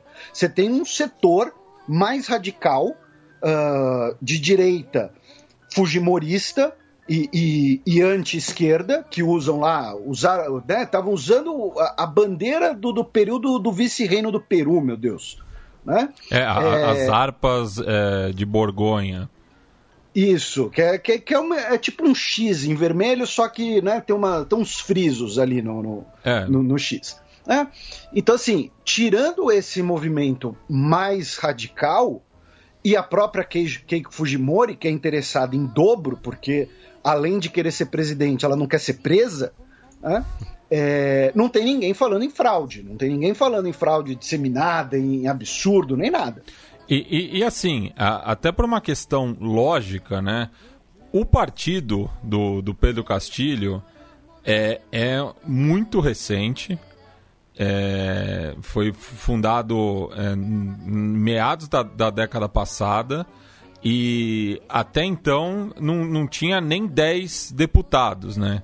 Então, é, não, não vou dizer que é impossível, mas eu custo a crer que um, um partido tão pequeno conseguiria é, fraudar é, a eleição em todo o território nacional. Sim, e, e além disso, né, o, acusam ele de ser próximo do Sendeiro Luminoso, coisa que você já comentou aqui tempos atrás. E eu vou novamente bajular o Matias aqui, dizer que ele foi a única pessoa da imprensa brasileira que falou do Pedro Castilho aqui. Ele é um patrimônio da nação, um orgulho. E. É, uh, uh, my brother from another mother. E se ele é ligado ao Sendeiro Luminoso, e o Sendeiro Luminoso é rejeitado, inclusive pelos políticos. Uh, mainstream, por assim dizer, da esquerda, não faz sentido também isso. É, é muita conspiração. Então, teremos aí o uh, Pedro Castilho, né, eleito presidente, e lembrando um outro detalhe importante que a gente já havia comentado programas atrás, ele terá parcialmente um congresso amigável, né? já que no congresso peruano o Peru Livre havia sido o partido mais votado. Ele terá dos 130 assentos, 37 serão da coligação dele. Óbvio que isso é longe de uma maioria, então teremos o tal né, do presidencialismo de coalizão, que a gente tanto fala aqui no Brasil, porque ele vai ter que fazer uh, alianças, vai ter que se aproximar ali com uh, alguns dos partidos de centro e, e de esquerda uh, do Peru. Né? Uh, das três maiores bancadas, a maior é do Peru Livre, depois vem a Força Popular do, da Fujimori e depois vem a Renovação Popular também de direita. Então, não, né, a ele... Ação Popular. Ação Popular, desculpa. É. Então, é, ele vai precisar ali fazer alguma coligação. E o mapa eleitoral é bastante curioso, né? Porque é, tira, a, a, costa e a fronteira com o Brasil votaram na Keiko. E o interior e o sul indígena votaram no Pedro Castilho. E, e a Keiko também é, teve uma votação expressiva no exterior, né? O que foi bastante ironizado né, pelo, pelos eleitores do, do Castilho. Que, que, aliás, é, renderam bons memes também, né? Te, teve a questão do quino, né? Que é na gíria local, é como se referem a, a que é a festa de, de debutante, né? Nos países hispânicos, de que como o mandato no Peru ele vale por cinco anos, é, essa é a terceira eleição que a Keiko perde, então são 15 anos que ela não vai chegar à presidência, né? Então já estão fazendo aí uma festa antecipada. E outro meme também muito curioso foi do Keiko Tapper, daí em caixa alta, Diendo, né? Isso por conta de um escândalo nas últimas eleições, no qual houve uma denúncia que a Força Popular estava é, entregando Tupperwares, daí também na gíria local eles chamam de Tupper, né? Com as cores do partido e dentro é material de campanha da Keiko acompanhado de uma nota de 10 soles, né? Então isso pegou bastante mal nas últimas eleições. Não, não chegou aí é, uma investigação tão adiante, mas ficou marcado esse caso, né? Então é, houve é, muita gozação daí dos eleitores do Pedro Castilho, mas também dos setores anti-fujimoristas, né? Que, como eu tinha dito no programa anterior, talvez seja hoje o, o guarda-chuva mais abrangente da política peruana, mas como a gente observou, ainda tem é, um embate muito grande, né? Com o próprio Fujimorismo, não à toa a Keiko chegou no segundo turno nas últimas três eleições. É, essa eleição, ah, né, como você já havia explicado para a gente, foi basicamente é, o, os, o anti-fujimorismo versus o, o anti-esquerda, né? E, e aí, claro, né, a imprensa brasileira uh, se deleitou fazendo comparações com 2022 aqui no Brasil e tudo mais. Só que assim, eu, eu, vou fazer o comentário talvez mais amigável que eu consigo fazer sobre essa comparação e que talvez até surpreenda muita gente, que é o seguinte: nós somos aqui muito críticos do governo Bolsonaro. Antes da eleição, eu falei aqui no ar que eu não votaria no atual presidente da República. Agora, Fujimorismo ainda está um, um, buraco mais embaixo. Tá? Então, assim, é, é, ainda né, o, o, o, currículo do, do, do Fujimorismo ainda é mais complicado. Mas então, mais um motivo para ver essa comparação meio, meio esdrúxula. É, e, e, e, reproduzindo também um comentário que eu já fiz, né? Enquanto que o, o Bolsonaro é um filhote da ditadura, né? Na citação clássica é, do Leonel Brizola no debate de 89, é, a Keiko é literalmente uma filhota da ditadura, né? Ela foi primeira dama da ditadura. Pois é. E, e quando eu falei né, que a Keiko, ela, além de querer ser presidente, né, ela também quer, não quer ser presa, é porque o Ministério Público peruano, viu, o procurador José Domingo Pérez, pediu, na quinta-feira, dia 10, a prisão da Keiko Fujimori. Lembrando que a Keiko já, já cumpriu um tempo de, de, de prisão recentemente, uh, devido à Lava Jato peruana. Né? Uh, e esse pedido de prisão foi porque ela teria violado a liberdade condicional. Aí a discussão né, no, no, no Peru é que ela violou a liberdade, a liberdade condicional que obrigava ela a comparecer regularmente em tribunais e uh, não poderia se encontrar com pessoas ligadas ao caso, tá? E ela violou essas duas coisas porque estava em campanha. Na campanha ela se encontrou lá com um advogado da, da, da de, de, campanha, um cara que está envolvido lá com Caixa 2, alguma coisa assim, e ela não compareceu uma vez no tribunal porque ela tinha que comparecer no tribunal em Lima e ela estava no sul do país fazendo campanha. Então a discussão é se, uh, uh, como ela foi autorizada né, a ser candidata, então é, os compromissos de campanha dela seriam, ju seriam justificáveis para violar a condicional. O outro lado vai falar que não, que ela violou a condicional, então tem que voltar para prisão, ponto final. Tá? Então ainda tem essa discussão. Porque lembrando, a Keiko Fujimori ela não foi inocentada, ela não foi. Uh, a Keiko Fujimori ela está sob liberdade condicional e ainda responde a várias acusações, tá? É, ligadas especialmente à campanha dela de 2011 tá? A primeira da trinca que ela perdeu, tá? Então também tem isso, ela quer ser eleita para uh, uh, não ficar em cana.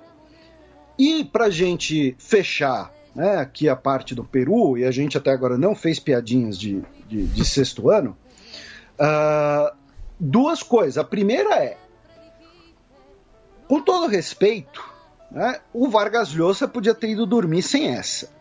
Né? Porque, assim, o, o Matias já explicou aqui várias vezes sobre o Vargas Llosa, sobre o posicionamento dele e tal. Só que, entre o último programa e esse, era sexta-feira, dia 4, no Peru, e já era sábado, dia 5, aqui no Brasil. Tá? Teve um evento na noite de sexta entre a Keiko Fujimori e o Álvaro Vargas Llosa, que é o filho do escritor Nobel eh, Mário Vargas Llosa. E ele estava lá né, autodeclaradamente em nome do pai dele e depois de mais de 30 anos de confronto entre nossas famílias, deixamos todas as diferenças, nos unimos pelo Peru. A, Fujimori seria um mal menor, se deram as mãos, se levantaram. Então, assim, podia ter ido dormir sem essa. E a outra coisa que é, eu vou recomendar para o pessoal a leitura da entrevista uh, no jornal El País, produzido, eu imagino eu, pela sua sucursal peruana, com o Pedro Frank, que é o economista, que é o, o braço direito em economia do Pedro Castilho. O anúncio da, da entrevista já deixa claro qual é o recado. Não haverá desapropriações. Agora estamos um pouco mais com o mercado a entrevista desse cara, já que é pra gente ficar fazendo comparação com o Brasil, a entrevista desse cara me lembrou, claro que, né, no caso eu era um adolescente, então a memória ficou um pouco nublada, né, mas me lembrou muito o Palocci pós-eleição do Lula, sabe? Ou, tipo, ou, ou mesmo a carta aos brasileiros. É, é, bem lembrado também. Então, assim, é, é, falar que não, a gente quer uma justiça social, a gente quer reformas, a gente quer tirar as pessoas da pobreza, mas a gente não é tão radical assim quanto estão falando, a gente aí dá, dá um aceno para o mercado, aceno para aquilo, para isso, outro. Então, já tem ali né, um, uma, um, um discurso mais apaziguador, mais é, é, de boa vizinhança. Então, recomendo bastante a entrevista, tá? Para ver as palavras do cara. Tá? Não estou falando para vocês lerem uma matéria, estou falando para vocês lerem as palavras do cara que está aí no, no, no, centro dos eventos. E só também para é, situar né, nossos ouvintes na, na, na, atual conjuntura econômica peruana, né? A gente até reproduziu também no, no último programa, não no especial coronavírus, de que o Peru tinha é, atualizado os dados relacionados à pandemia e é atualmente o país com maior número de mortes proporcionais e também tem enfrentado é, um, um, problema muito grave é, de fome, né? E ontem, é, já que estamos já adentrando a madrugada de sábado, dia 19 de junho, é, milhares de famílias protestaram na capital, é, exigindo o, do presidente interino Francisco Sagasti é, que ele declare emergência alimentária, né? Isso muito por conta das chamadas olas populares, né? Que são comedores públicos para receberem um orçamento maior, né? Porque calculam-se que cerca de 240 mil pessoas dependem desse, desse empreendimento para se alimentarem somente na região metropolitana de Lima. Então, o Peru está enfrentando um problema muito grave de desabastecimento e a fome está apertando no país vizinho. E deve ser porque a, a, classe média come bastante lá, né? Come em exagero. É, lá tem os, os self-services com pratão e é. tal. é, aí, uh, do Peru, nós vamos para a Colômbia, né? Onde uh, os protestos no país essa semana foram paralisados. Tá? Fazendo aqui uma breve linha do tempo. Na semana passada, segunda-feira, dia 7, a Comissão Interamericana de Direitos Humanos disse que vai avaliar 584 suspeitas de violações de direitos humanos no contexto dos protestos na Colômbia. Tá? É, 98% desses casos são atribuídos à Polícia Nacional e desses casos 58 são supostos homicídios. Desses 58, 45, ou seja, imensa maioria, foi no departamento de Vale del Cauca, que tem como capital Cali, que era um dos principais centros dos protestos. Aí, no dia 7 de junho, o Comitê Nacional de Paralisação disse que uh, não é, é, estaria mais uh, disposta a estar presente na mesa de negociações com o governo, pois o presidente Ivan Duque teria descumprido ofertas e promessas que ele fez. Depois, aí já essa semana, justamente, na quarta-feira, na terça-feira, dia 15, o Comitê Nacional de Paralisação né, é, anunciou que decidimos interromper temporariamente as recorrentes mobilizações que fazemos às quartas-feiras. Tá? A mobilização vai continuar pelas causas que o geraram e permanecem em vigor, mas com um novo plano de ação.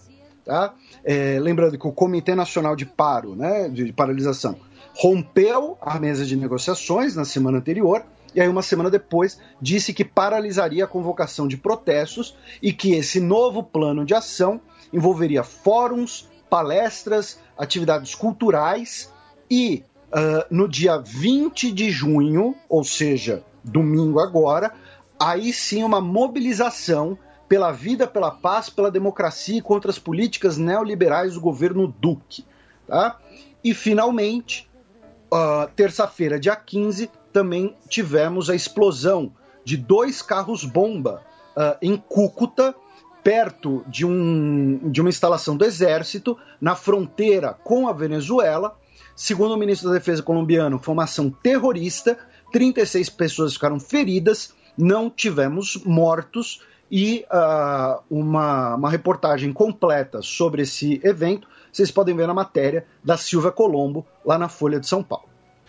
Também na última sexta-feira, na Colômbia, dia 11 de junho, o ex-presidente Juan Manuel Santos, por dois mandatos, e ministro de Defesa no segundo mandato do Álvaro Uribe, de 2006 a 2009, quando depois entrou em campanha, é, participou de um espaço de contribuição à verdade organizado né, pela Comissão é, para esclarecimento da verdade, da convivência e da não repetição, é, falando propriamente dos falsos positivos, né? E ele fez um meia-culpa, né, de que pouco tempo depois de é, ter assumido o ministério, ele começou a escutar histórias sobre possíveis atuações irregulares que, quando foram evidenciadas, é, começaram a se conhecer com, pelo nome de falsos positivos, né? Ele a, ainda continuou que crê que chega um momento em que as instituições, assim como ele próprio, tem que assumir uma responsabilidade legal, mas também moral e deve pedir perdão, e por isso eu estou mencionando expressamente. É, lembrando que o, os falsos positivos são pessoas que foram mortas pelas forças de segurança para cumprir cotas né, de, de, de mortes de guerrilheiros uh, das Farc, da LN, e que eram pessoas inocentes, eram civis. Né? Aí, uh, da Colômbia, nós vamos uh, primeiro subir né, rumo ao norte pela América Central, vamos até El Salvador, com duas notícias. A primeira é que o uh, presidente Naib Bukele, que conta ali basicamente com todo o parlamento a seu favor, transformou El Salvador no primeiro país que vai usar o Bitcoin como moeda oficial. Tá? É, o Bitcoin vai poder ser usado para compra, venda de produtos e serviços, pagamento de impostos e transações internacionais. Tá? É, isso foi aprovado com 62 votos a 22, e o Banco de Desenvolvimento de El Salvador será a casa de câmbio oficial de bitcoins. Tá? É, claro, todo mundo falou né, do, do, do, Bitcoin, do, de El Salvador, né, usando uh, uh, Bitcoin, uh, mais pela questão exótica. Né? É, então, assim, o que, que o Naib Bukele quer fazer com isso? Tá? A primeira coisa, e que para mim é muito clara, é El Salvador é um dos vários países da América Central, do Caribe, que tem um papel importante na sua economia das remessas de salvadorenhos que residem e trabalham em outros países, especialmente Estados Unidos, e mandam dinheiro para casa. Então, né, o, o cara é de El Salvador, ele trabalha nos Estados Unidos, e aí todo mês ele manda lá, vai, 10% do salário dele, ele manda, transfere para a mãe dele que mora em El Salvador, para os irmãos, enfim, para sua família. Ao ponto que segundo algumas estimativas, um quinto do PIB salvadorenho é de remessas do exterior. Então, você usar o Bitcoin, né, que tem toda a questão do, do, do blockchain e tal, uh, uh, permite é, é, não apenas o anonimato, mas é, é permite também você não depender das, das taxas bancárias para essas remessas de dinheiro. Então, é incentivar que os salvadorenhos usem Bitcoin para mandar dinheiro do exterior para El Salvador, pagando menos taxa, consequentemente, entra mais dinheiro em El Salvador. Segundo, aí a coisa começa a ficar mais curiosa. Né? Ele disse que quer atrair investimentos e criptoinvestidores terão isenção tributária. Ou seja, vai pode facilitar investimentos em El Salvador sem passar por novamente grandes sistemas bancários, mecanismos fiscais mais rígidos.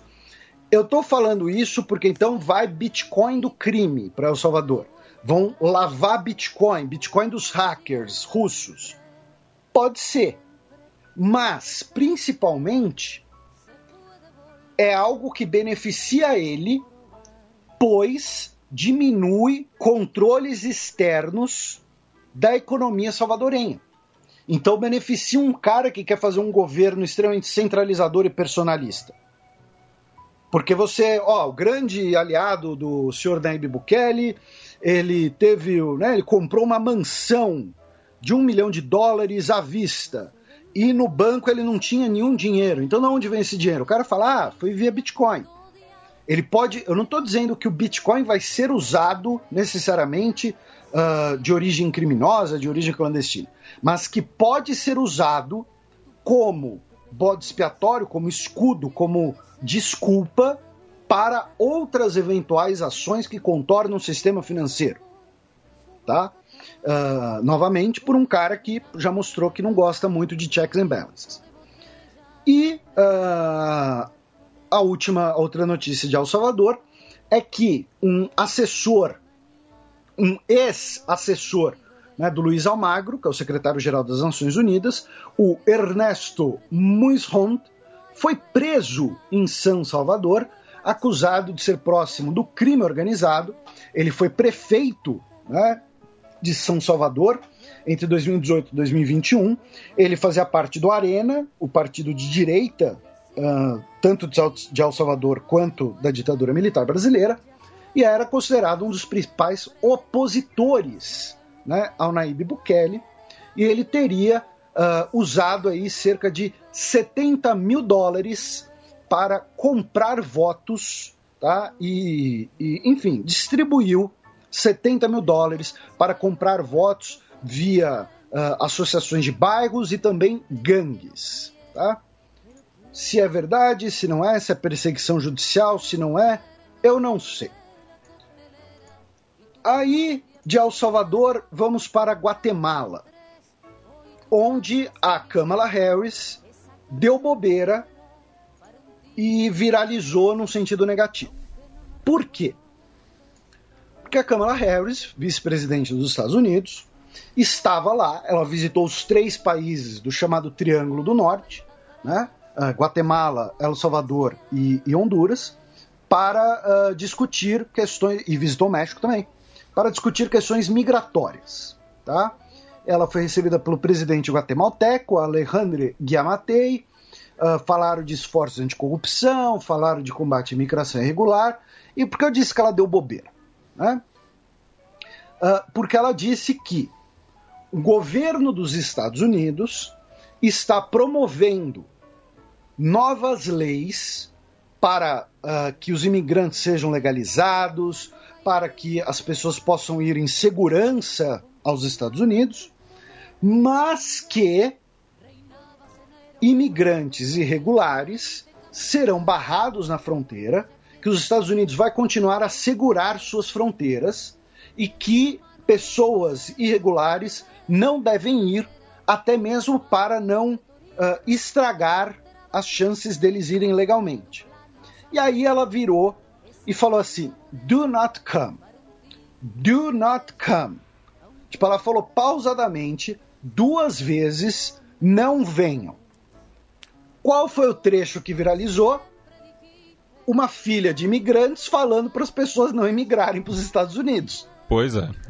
Mesmo ela falando, né, que ó, a gente vai melhorar as leis, o Biden né, vai perdoar um milhão de pessoas que estão nos Estados Unidos, e aí não vão de forma irregular, porque pode prejudicar depois vocês entrarem de forma regular tal. Ela vai lá e pausa dramática, né? Do not come, do not come. E aí, amigo, aí, aí viralizou. Né? Aí as redes sociais cuidaram do resto. E daí uma correligionária dela, é, que mas que faz parte da, da oposição né, ao establishment democrata, né, a Alexandria Ocasio-Cortez, e que lembrando, ela, é, a, apesar do nome hispânico, ela não é filha de imigrantes, já que tanto o pai quanto a mãe são porto-riquenhos, né, então são cidadãos estadunidenses.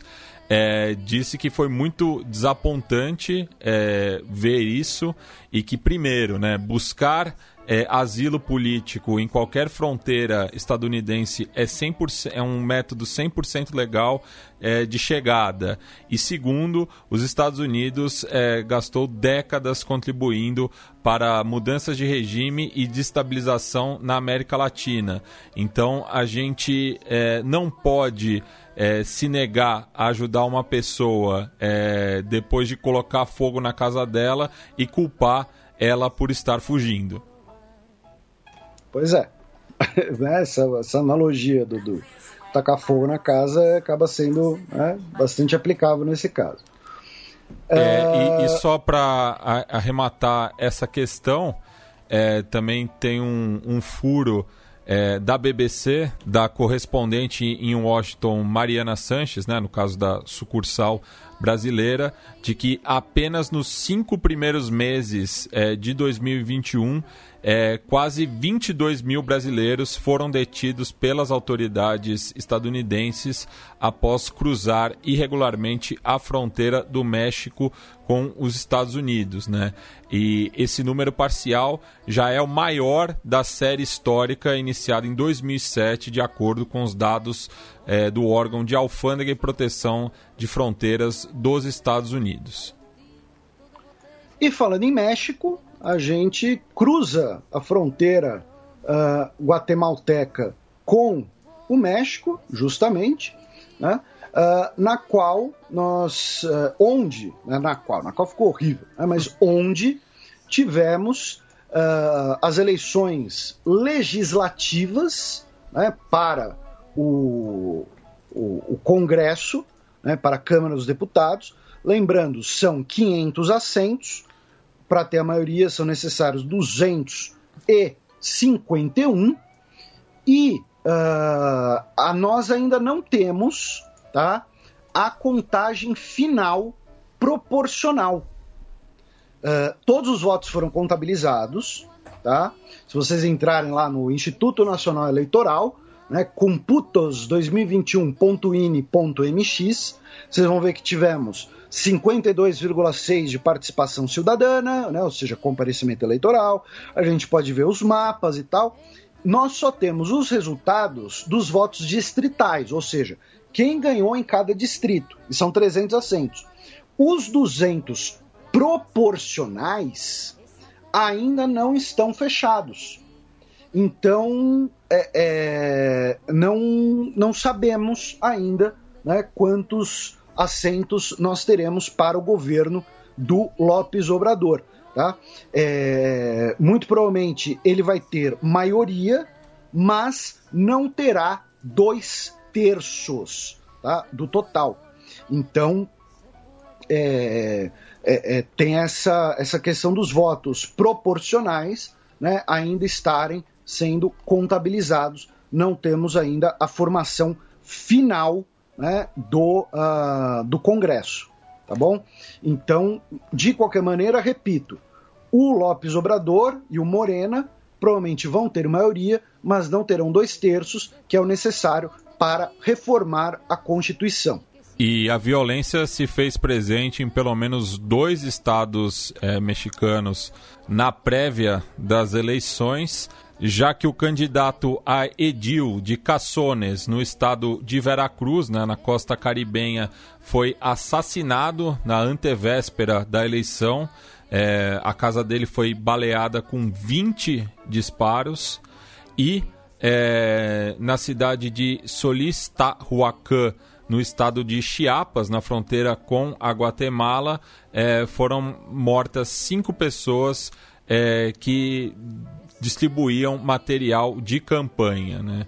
E o nosso Jeff Nascimento reproduziu um dado da Etlect Consultores é, mostrando que de setembro de 2020 a 25 de maio de 2021, pelo menos 88 políticos ou candidatos foram assassinados no país, o que representa um fragmento de um total de 56 políticos que foram alvo de algum tipo de crime ou violência nesse período. Pois é, o negócio né, não, é, não são números que podem ser uh, subestimados ou, ou desconsiderados. É uma situação bastante complicada mesmo. É, e ainda no México, né, por conta da, da visita da, da, Kamala Harris e depois da visita do secretário de Segurança Doméstica dos Estados Unidos, Alejandro Mayorkas, tivemos né, o anúncio de que Estados Unidos e México vão cooperar né, em temas migratórios. Uh, também teremos aí cooperação com vacinas, né, vão criar um grupo especializado para combater o tráfico de pessoas, vão desmantelar redes de contrabando, né, um monte de anúncio aí né, otimista, um monte de anúncio legal e que não sei se vai dar em alguma coisa concreta, porque assim, Estados Unidos e México têm todos os tipos de tratado que o nosso ouvinte conseguir imaginar assinados. E toda hora precisa assinar novos, né? Porque pelo jeito as coisas às vezes não andam, né? Uh, aí a gente começa aqui a virar né, o volante para vir para a América do Sul. Do México vamos para o Haiti, já que o presidente Jovenel Moïse uh, adiou novamente e dessa vez sem previsão o referendo constitucional que estava marcado para 27 de junho. Lembrando que o referendo e as eleições eram para ter sido realizadas em 2018. Né? Aí foram adiados por questões de segurança, aí foram adiados por falta de grana, aí foram adiados por conta da pandemia, e nesse meio tempo o Jovenel continua mandando no país via decreto, tá? e agora, repito, não tem nem data prevista. Tá? É, o, o, inicialmente falava, ah, né, daqui a três meses, daqui a três meses, daqui a três meses. Agora não, agora ó, vamos adiar, quando der para fazer, nós faz. Tá? Foi basicamente isso. Do Haiti, nós cruzamos o Mar do Caribe, vamos para a Venezuela, onde uh, foi anunciado que o país agora poderá comprar né, insumos para combate à Covid-19 sem se preocupar com sanções dos Estados Unidos. Tá? O Escritório de Controle de Ativos Estrangeiros dos Estados Unidos publicou uma licença levantando as penalidades às empresas que façam transações relacionadas à Covid-19 com o Banco Central da Venezuela e os três bancos estatais de varejo da Venezuela. Tá? Ainda não podem fazer negócios com a PDVSA, né, a petroleira estatal, e também uh, não pode ter relações com as Forças Armadas venezuelanas, tá bom? Mas agora os Estados Unidos levantou as sanções contra uh, a compra de insumos para combater a pandemia. Né? Uh, normalmente eu daria parabéns, mas não fizeram mais do que obrigação. Né? Então uh, fica aí o, o, registro. Aí a gente vem para o Brasil na fronteira com a Argentina. Né? Uh, por quê? Primeiro, uh, nós tivemos a cúpula do Mercosul semana passada, que continuou travada e que gerou muito debate pelo fato de que o uh, ministro da Economia brasileiro, Paulo Guedes, propôs a reforma né, da redução tarifária e a Argentina protestou.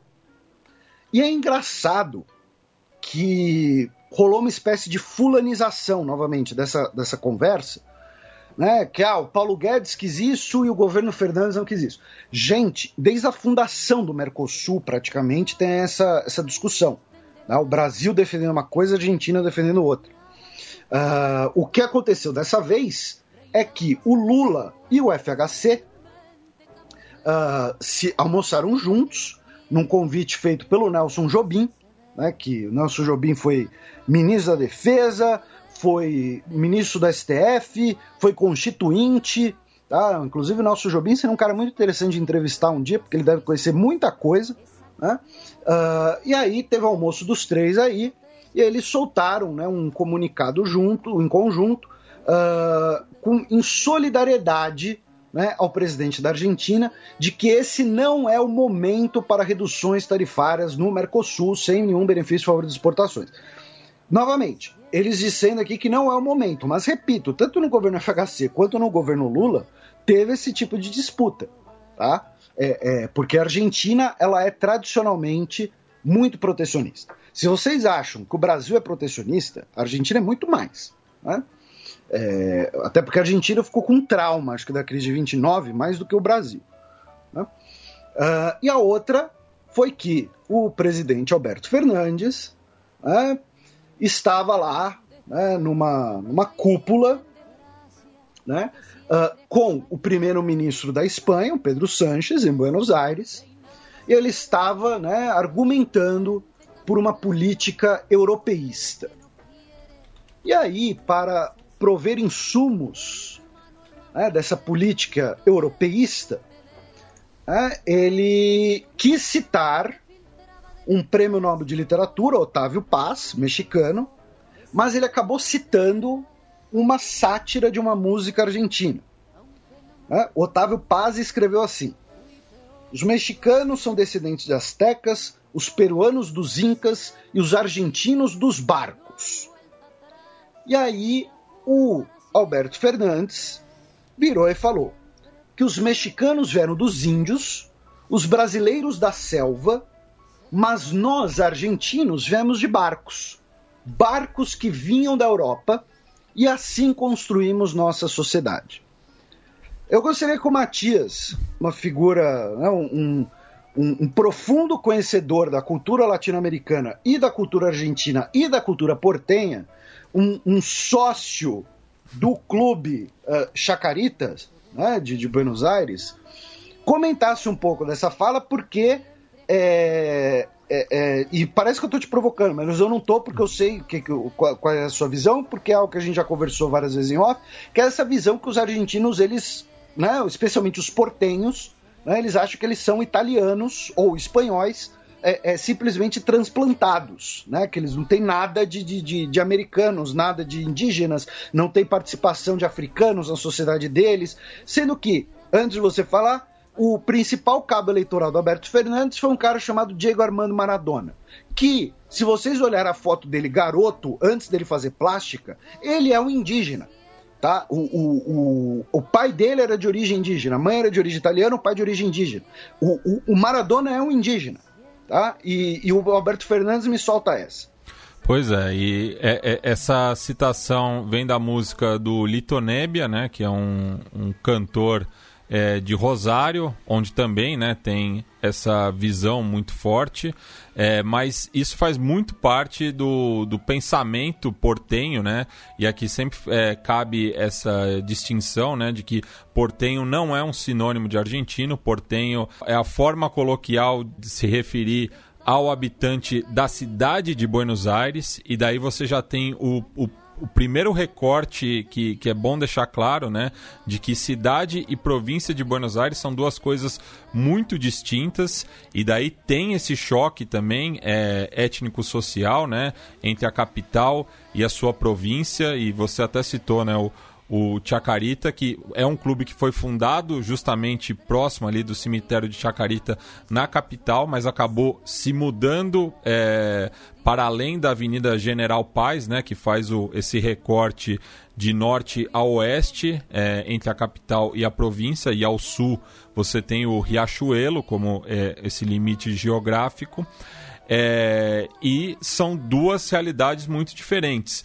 E o próprio é, Alberto Fernandes, ele é o primeiro presidente nascido na capital, ou seja, portenho, é, eleito desde o Marcelino Ortiz, que governou o país é, entre 1938 a 42.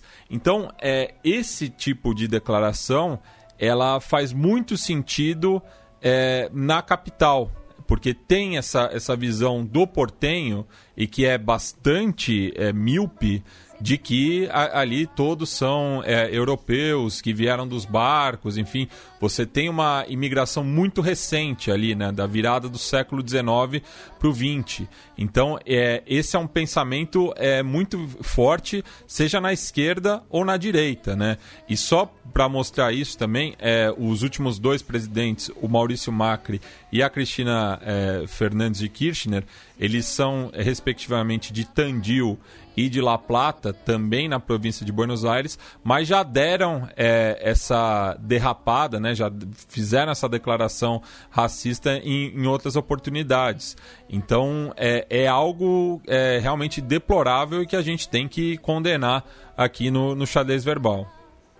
Porque o, o, o que eu acho mais bizarro dessa declaração, porque assim, quando você fala né, de Brasil e Argentina, Aí cai naquela coisa bem Galvão Bueno, né? De ganhar é bom, mas ganhar da Argentina é melhor.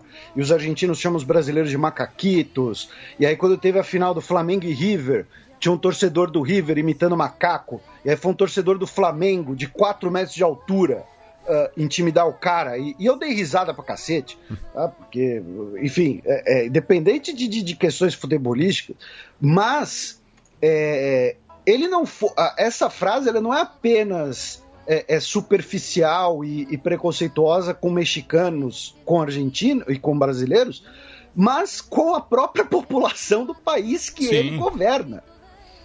Porque você tem um componente indígena e também um componente de pessoas africanas escravizadas muito forte na formação da Argentina. A Argentina passa por essa essa uh, revisão né, no final do século XIX, como você mencionou, quando tem a conquista do deserto, e aí chegam os imigrantes, especialmente italianos, que constituem uma burguesia urbana, né, vão trazer lá o sorvete é, né, e tudo mais, tudo é conhecido em Buenos Aires. Mas a formação da Argentina tem um componente importantíssimo de indígenas. Né? A gente está falando de mais ou menos é, é, segundo um, uma análise feita pela Universidade de Buenos Aires, que eu fui buscar quando eu escrevi a coluna sobre isso, pelo menos metade da população argentina tem ancestrais indígenas, no mínimo até bisavô, aos bisavós. Então, assim, metade dos argentinos, pelo menos, tem um indígena, seja os pais, os quatro avós ou os oito bisavós. Tem pelo menos um indígena aí. É, por exemplo, a, a, cerveja mais conhecida na Argentina, a Quilmes, se refere a uma etnia que, que vivia ali ao, ao, ao, sul da província de Buenos Aires, né? E isso se acentua muito, principalmente nas províncias é, mais setentrionais e meridionais, né? Onde você tem um, um, um, um, fenótipo indígena muito grande né, nessas regiões. Você vai ali, por exemplo, para Jujuy, é, existe uma semelhança muito grande no, nos costumes com a Bolívia, com, com o Chile, enfim. É, e você citou a própria campanha do deserto, né? O, o, o, nome do meu filho é Martim por conta do poema épico Martim Fierro, que justamente denuncia essa limpeza étnica que teve no sul da Argentina ali no último quarto é, do século XIX, né? E que daí você tem como pano de fundo isso a discussão é, colocada em debate pelo Domingo Sarmiento, que era inimigo político do José Hernández, que escreveu Martim Fierro, é, do, da civilização e da barbárie, né? sendo que tinha essa visão né, de que Buenos Aires era um espaço civilizado, enquanto que o resto da Argentina vivia na barbárie, é, seja pelas populações nativas ou pelos gaúchos, né? que novamente gaúcho, assim como viking, não é uma etnia, é uma ocupação. Né? Você comparou gaúchos com vikings, é isso? Então, o, o, os, os Tupini vikings do Rio Grande do Sul vão ao delírio agora. É, né? é, ambos Eu... eram conhecidos pela pilhagem, não, não por. É. Eu gosto mais da definição do Marco Gomes, que o viking era um cangaceiro de barco. É, pois é. é. Então, um, um beijo pro Marco Gomes. E claro, toda vez que a gente cita o Marco Gomes, vai ver algum hater falando alguma coisa, mas assim, se você não gosta do Marco Gomes, tudo bem, mas o problema é seu. A gente é, gosta hater, Haters gonna hate. É, pois é. Então, assim, ninguém tira o direito de você não gostar dele, mas não enche o saco dos outros com isso. Né? Ah, e só para constar, o Roberto Fernandes ainda piorou a situação quando ele foi pedir desculpas e meteu aquele desculpa aos que se sentiram ofendidos. É, nossa. Né? Ainda piorou. Gente, se você vai pedir desculpas, pede desculpas pelo que você fez, é. não pelo ah, a quem se sentiu ofendido. Né? Peço desculpas porque falei bobagem. Tá? Peço desculpas porque te magoei. Você pode até ter discordado do, do, do, das consequências, mas o fato é que você causou ela. Então você pede desculpa. E aí a gente cruza o ladeirão, vamos até o Chile, onde tivemos o segundo turno né, das eleições uh, para governadores, né, as autoridades regionais, que é a primeira vez que nós tivemos eleição desse tipo, o Matias explicou isso uh, no último programa, e tivemos apenas 20% de comparecimento eleitoral.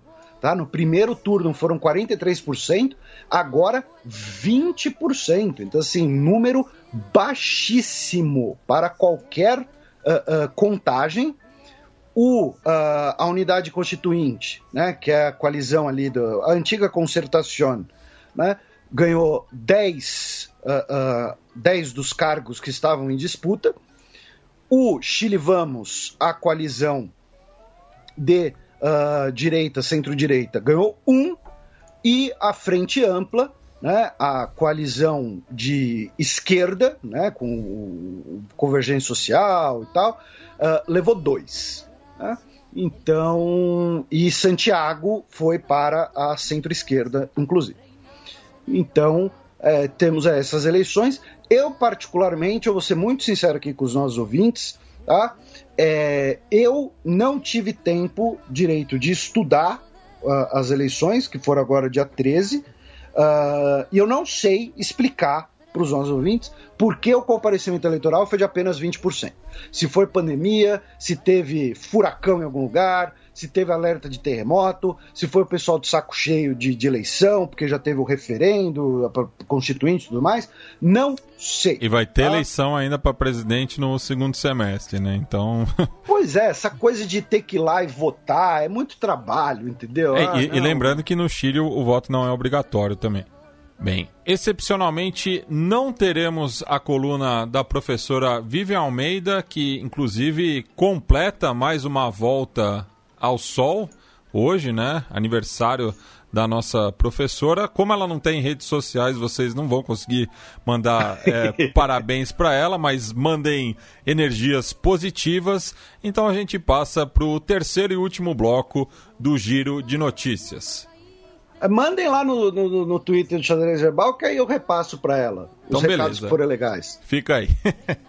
en aeropuerto sutilmente camuflada como estrella que no quiere pero quiere hacerse ver en tu mano el más moderno grito de la coctelera.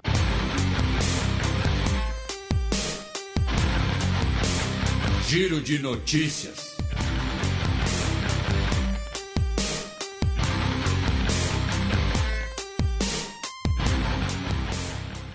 Notícia da segunda-feira passada, dia 14 de junho. Julgamento de Aung Suu Kyi começa em tribunal fechado em Mianmar. É, ela está sendo acusada aí, né, de... Está sendo acusada, né, não importa. É corrupção, é, é fraude eleitoral, enfim, não importa. É um julgamento é, é, de fachada, é um julgamento autoritário que não tem legitimidade nenhuma. Ela foi derrubada num golpe militar, por mais que a gente tenha passado aqui três anos é, é, é, criticando a postura dela no governo, o fato é que ela foi derrubada por um golpe, um julgamento de fachada, e que né, o próprio fato do julgamento ser a portas fechadas né, sem, sem transmissão, sem nada, sem público, né, mostra isso que os caras sabem. E também Mianmar, no dia 6 de junho, tivemos pelo menos 20 pessoas mortas é, na região do rio Ayeradi, tá? a pronúncia deve estar completamente errada, é, num choque entre uh, manifestantes e forças de segurança. E hoje, né, hoje barra ontem, né, dia 18 de junho, a, a sexta-feira, como se disse, a gente já está no sábado, né, a Assembleia Geral da ONU uh, emitiu uma resolução condenando o golpe em Mianmar e pedindo para que os Estados-membros não vendam armas para uh, Mianmar. Lembrando que, se foi aprovado na Assembleia Geral da ONU, não é vinculante. Tá? Ou seja, não é obrigatório, é uma declaração, é um pedido, uh, não é aprovado pelo Conselho de Segurança da ONU. E dentre as 36 nações que se abstiveram do voto, duas né, explicam um pouco isso. China, que é a principal apoiadora dos militares de Mianmar, e a Rússia. Tá? Então, temos essa notícia de hoje, mas que não vai mudar muito a cotação do dólar. Também no leste da Ásia, notícia da última terça-feira, dia 15 de junho. Relações entre a Coreia do Sul e o Japão azedam em meio a novos exercícios militares perto de ilhas disputadas. As ilhas, né, uh, são as ilhas de Dokdo, que são, são rochedos, basicamente, e a gente já falou um pouco delas aqui quando a gente teve aquela cúpula entre o Moon Jae-in e o Kim Jong-un na Coreia do Norte. E, e, o mapa da Coreia unificada mostrava essas ilhotas, esses rochedos. E que é interessante porque, assim, pra gente que olha aqui do Brasil, né, você olha e fala, mano, os caras estão brigando por causa disso, né? Porque são dois rochedos, basicamente. Só que, primeiro, a gente lembra que tem a questão da zona uh, exclusiva econômica marítima, e segundo, mostra como o buraco ali é muito mais embaixo, é uma questão de orgulho nacional. Tanto que as, as, os mesmos rochedos têm é, nomenclaturas diferentes, para os coreanos é Dokdo, para o japonês é Takeshima. Né? Uh, então é uma questão de orgulho nacional. E aí, depois do G7, lembrando que quando a gente falou do G7, o Moon Jae-in e o Suga, ambos estavam no G7. E eles se encontrariam em paralelo. Só que esse encontro foi cancelado porque a Coreia do Sul anunciou que realizaria esses exercícios militares perto dessas ilhas, que são controlados pela Coreia do Sul e reivindicados pelo Japão. E o motivo desse exercício militar, para vocês verem, é o fato de que o Japão, no material de, de campanha, de, de marketing das Olimpíadas, colocou as ilhas no seu mapa. Né? Então, aí o, o, o, Japão colocou nas ilhas no mapa, a Coreia do Sul anunciou esse exercício militar, e aí o Japão cancelou o encontro bilateral que ele teria com o Moon Jae-in. E, e, e Ainda... nas Olimpíadas de Inverno é, que foram sediadas na Coreia do Sul em 2018, teve a mesma polêmica em relação ao mapa, só que a pedido do, do Comitê Olímpico Internacional, a Coreia removeu as ilhas da, da, da, das artes. Então, o, o que o Japão está é, tá fazendo é, é, é pior do que reciprocidade. pois é, porque estão fazendo o que antes reclamaram. Ainda na Coreia do Sul, um caso que está gerando protestos e mobilização de grupos LGBT é porque anteontem saiu a notícia de que, na verdade, vazou, porque foi uma decisão de uma, um tribunal militar em março, porque uh, dois soldados, homens, estavam. É, eles tinham relações sexuais um com o outro. Tá? Não sei se eles tinham um relacionamento, uh, uh, enfim. Eles uh, foram punidos por atos indecentes e violência sexual, tipo crime sexual.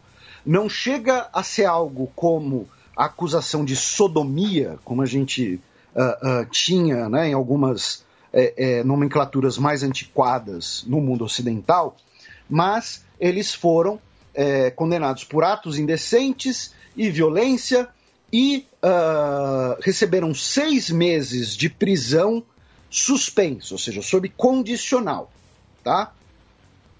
É, segundo os grupos de uh, uh, direitos LGBT, eles foram condenados por um artigo do uh, Código Penal Militar, que é o artigo 92.6, que seria um artigo preconceituoso. Segundo o tribunal, é, eles, mesmo que você afirme que o ato tenha sido consensual, foi uma infração da disciplina militar, já que eles teriam uh, tido uh, relações de sexo oral em uma instalação militar. Então, os protestos que estão sendo convocados são por uma modernização desse Código Penal Militar. Por outro lado, as Forças Armadas falam que o problema não seria o ato em si, mas o fato deles terem realizado também numa instalação militar. Tá? É, porém, o que os críticos falam, especialmente depois que teve um, um, um delator, né, um whistleblower, o, o ex-sargento Byung-He So, de que uh, existiria uma homofobia é, disseminada nas Forças Armadas sul-coreanas e que isso é muitas vezes utilizado como é, uma maneira de uh, uh, pressionar, de chantagear militares. Então, ah, tem que fazer isso. Pô, mas como é que é? Tá, ó, se você não fizer o que eu estou falando, eu vou dizer que você estava né, se pegando com outro soldado. Tá? Então, teve essa, esse vazamento. Então, acaba sendo uma discussão mais profunda. E, repito, esse caso vazou essa semana, foi publicado essa semana, mas a sentença é de março. Já na Coreia do Norte, nós tivemos a declaração do governo do Kim Jong-un, pelo próprio Kim Jong-un, dizendo que o país está enfrentando uma situação tensa de abastecimento alimentar e por isso o preço de alguns alimentos tem subido, tá? É, por conta também da diminuição do comércio da Coreia do Norte, especialmente com a China, devido ao fechamento de fronteiras pela Covid-19 e as sanções internacionais contra a Coreia do Norte. Veja, a gente sempre comenta isso. Em alguns assuntos, não existem fontes completamente confiáveis ou completamente, uh, entre aspas, imparciais. A Coreia do Norte acaba sendo um desses assuntos, porque, como a gente já explicou aqui várias vezes, e modéstia à parte, em relação a temas coreanos, a nossa cobertura é uma das melhores possíveis, pelo menos no idioma português. Quando se fala da Coreia do Norte, ou são informações que vêm do governo norte-coreano, ou seja, estão enviesadas para, né, para o governo, ou elas vêm de fontes de inteligência e dissidentes na Coreia do Sul, ou seja, estão enviesadas contra a Coreia do Norte, ou elas são desinformação deliberadamente plantada pelos serviços de inteligência de, de ambas as repúblicas coreanas e do Japão para uh, pegar vazamentos, para pegar é, é, dissidentes, ou então para criar confusão mesmo. Então daí surge aquelas notícias bizarras de ah, na Coreia do Norte todo mundo vai ter que usar o mesmo corte de cabelo. Ou então, né, a gente sempre brinca com isso, né? Sempre tem um executado na Coreia do Norte que dá um ano é, ressuscitou. Né? Porque ah, o, o, o Kim Jong-un é, executou a tia com jacarés. É, né? é, um é, ano... sempre uma execução mais bizarra do que a outra, né? Tipo... Pois é, e dá um ano, tá lá a, a, a tia dele em público. Então, eu tô falando isso porque toda vez que a gente fala de assuntos coreanos, e, e não só Coreia, outros assuntos também tem sempre que fazer essa, esse disclaimer, tem que ter isso em mente. Nesse caso, é interessante notar que é uma declaração do próprio Kim Jong-un perante o Congresso Popular da Coreia do Norte. Tá? Então, é o próprio Kim Jong-un falando perante os representantes do Partido dos Trabalhadores da Coreia que, olha, a situação está complicada, porque estamos com pouco comércio, a fronteira está fechada, então o preço dos alimentos está subindo, então temos aí que é, é, dar um jeito, temos que melhorar. Então, não é ao mesmo tempo uma acusação sul-coreana de que ah, está tendo uma fome disseminada na Coreia do Norte, e por outro lado, é interessante pensar que se o governo está falando disso numa assembleia que é televisionada pela TV estatal norte-coreana, é porque talvez a situação seja possivelmente o buraco seja mais embaixo. Então, né, fica aí sempre esse disclaimer que a gente sempre faz sobre Coreia, sobre uh, uigures, é, é, sobre, enfim, sobre vários assuntos, tá? Que é muito difícil você ter informações completamente transparentes. Quando a gente fala de assuntos militares, tá? Então, quando alguém fala, ah, os Estados Unidos têm um submarino capaz de fazer isso, isso e aquilo, né? Gente, não, não é algo que, que, que é público, que é algo disponível, assim, ó, lançamos um novo equipamento super secreto e cujas características estão aqui listadas no, no, no Orkut. Né? Então, fica o alerta. Notícia de anteontem, quinta-feira, dia 17 de junho. Irã vai às urnas com perspectiva de volta de linha dura ao poder. Pois é, teremos eleições, né? Estamos tendo eleições nesse momento no Irã.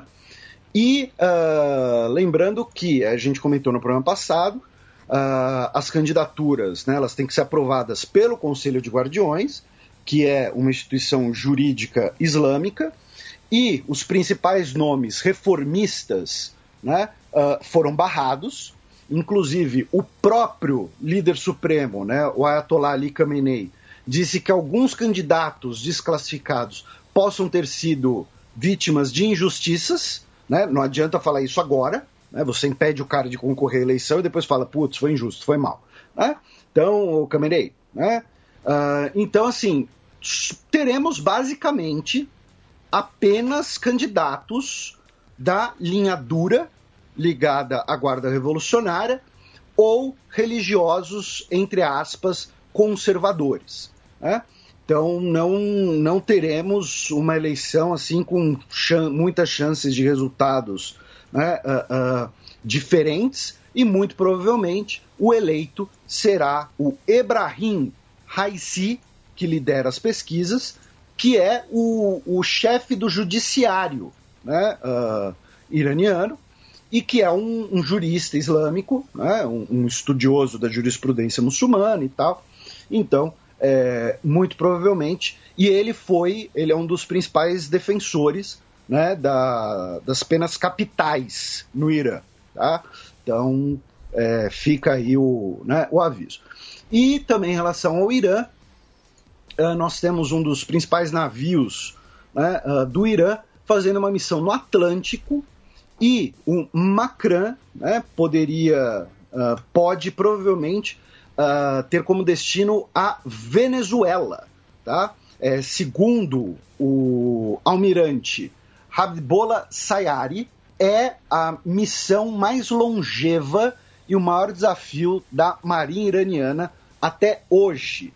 Ah, então, assim, basicamente, né, possivelmente ligaram para a Venezuela, falaram: ô, oh, a gente pode abastecer aí, a tripulação descansar um pouco, tá, beleza. Então, vamos lá, vamos cruzar o Atlântico aqui pela primeira vez, né, emulando uma missão, e também especula-se que ele pode estar levando lanchas né, de patrulha marítima de ataque rápido de fabricação iraniana para a Venezuela. Abaixa o volume porque lá vem Breaking News. Antônio Guterres é eleito para mais cinco anos como secretário-geral da ONU. O português, né, que está no cargo desde 2017, Antônio Guterres, né, que uh, agora vai ter, né, a partir de 1 de janeiro, contar mais cinco anos dele no cargo. Lembrando que é, os secretários gerais da ONU, normalmente eles são reeleitos, né? O único que não foi reeleito foi o Butros Butros Ghali, uh, porque ele peitou o governo Clinton, basicamente. E aí ele foi né, tesourado pelo governo dos Estados Unidos. Então ele foi o, o único né, uh, uh, secretário-geral das Nações Unidas que não serviu dois mandatos. É, também pode ser porque ele é o único secretário-geral das Nações Unidas que foi citado na série Friends. Né? Pode ser por isso também, não sei. Mas é, quem sabe, né? Quem sabe o episódio que eu estou falando, né? Então do, do intérprete, né? Do, do double date, enfim. Então tá aí, parabéns para Antônio Guterres, vai continuar, né? Um lusófono na Secretaria-Geral da ONU e, e, isso não muda nada pra gente, porque ele nunca vai dar uma entrevista para nós. Mas, né, de primeiro-ministro de Portugal para secretário-geral da ONU por 10 anos, é uma carreira razoável. Bem, passemos agora para a premiação que não altera a cotação do euro, né? Já que o Guterres é português. Do, do escudo. A... É, do escudo, do antigo escudo. Mas a gente gosta de tirar onda mesmo assim.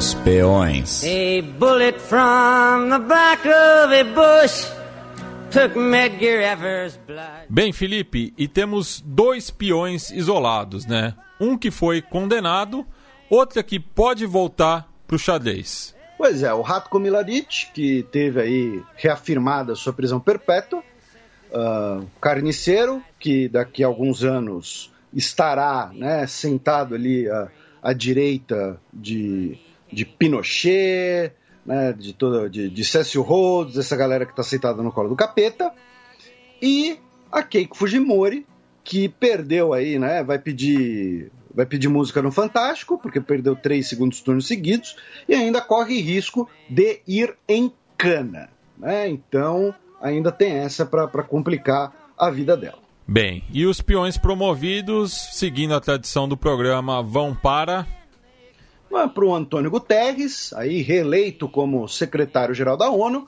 e o Pedro Castilho, eleito presidente peruano. Né? Os vencedores aí de eleições não foram os únicos vencedores, tivemos, temos também novo presidente na Mongólia, temos também né, o Brasil retornando ao Conselho de Segurança da ONU, que acabam levando aí o peão promovido simbólico, mas a gente tenta sempre manter uma simetria né, entre os dois, então assim, se foi duas pessoas em um, é duas pessoas no outro, então uh, uh, fica aí o, né, o, o, o asterisco. Bem, passemos agora para as dicas culturais.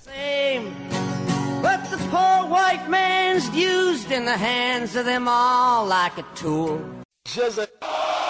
DJ Muzz. The Almighty. DJ Muzz. The time has come. Sétimo selo.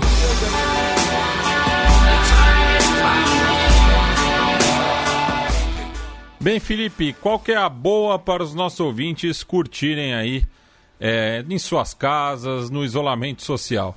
É, no isolamento social se eles moram no Brasil, né? Se eles moram nos Estados Unidos, eles podem lamber estranhos na rua. Mas eu não recomendo, mas vocês podem.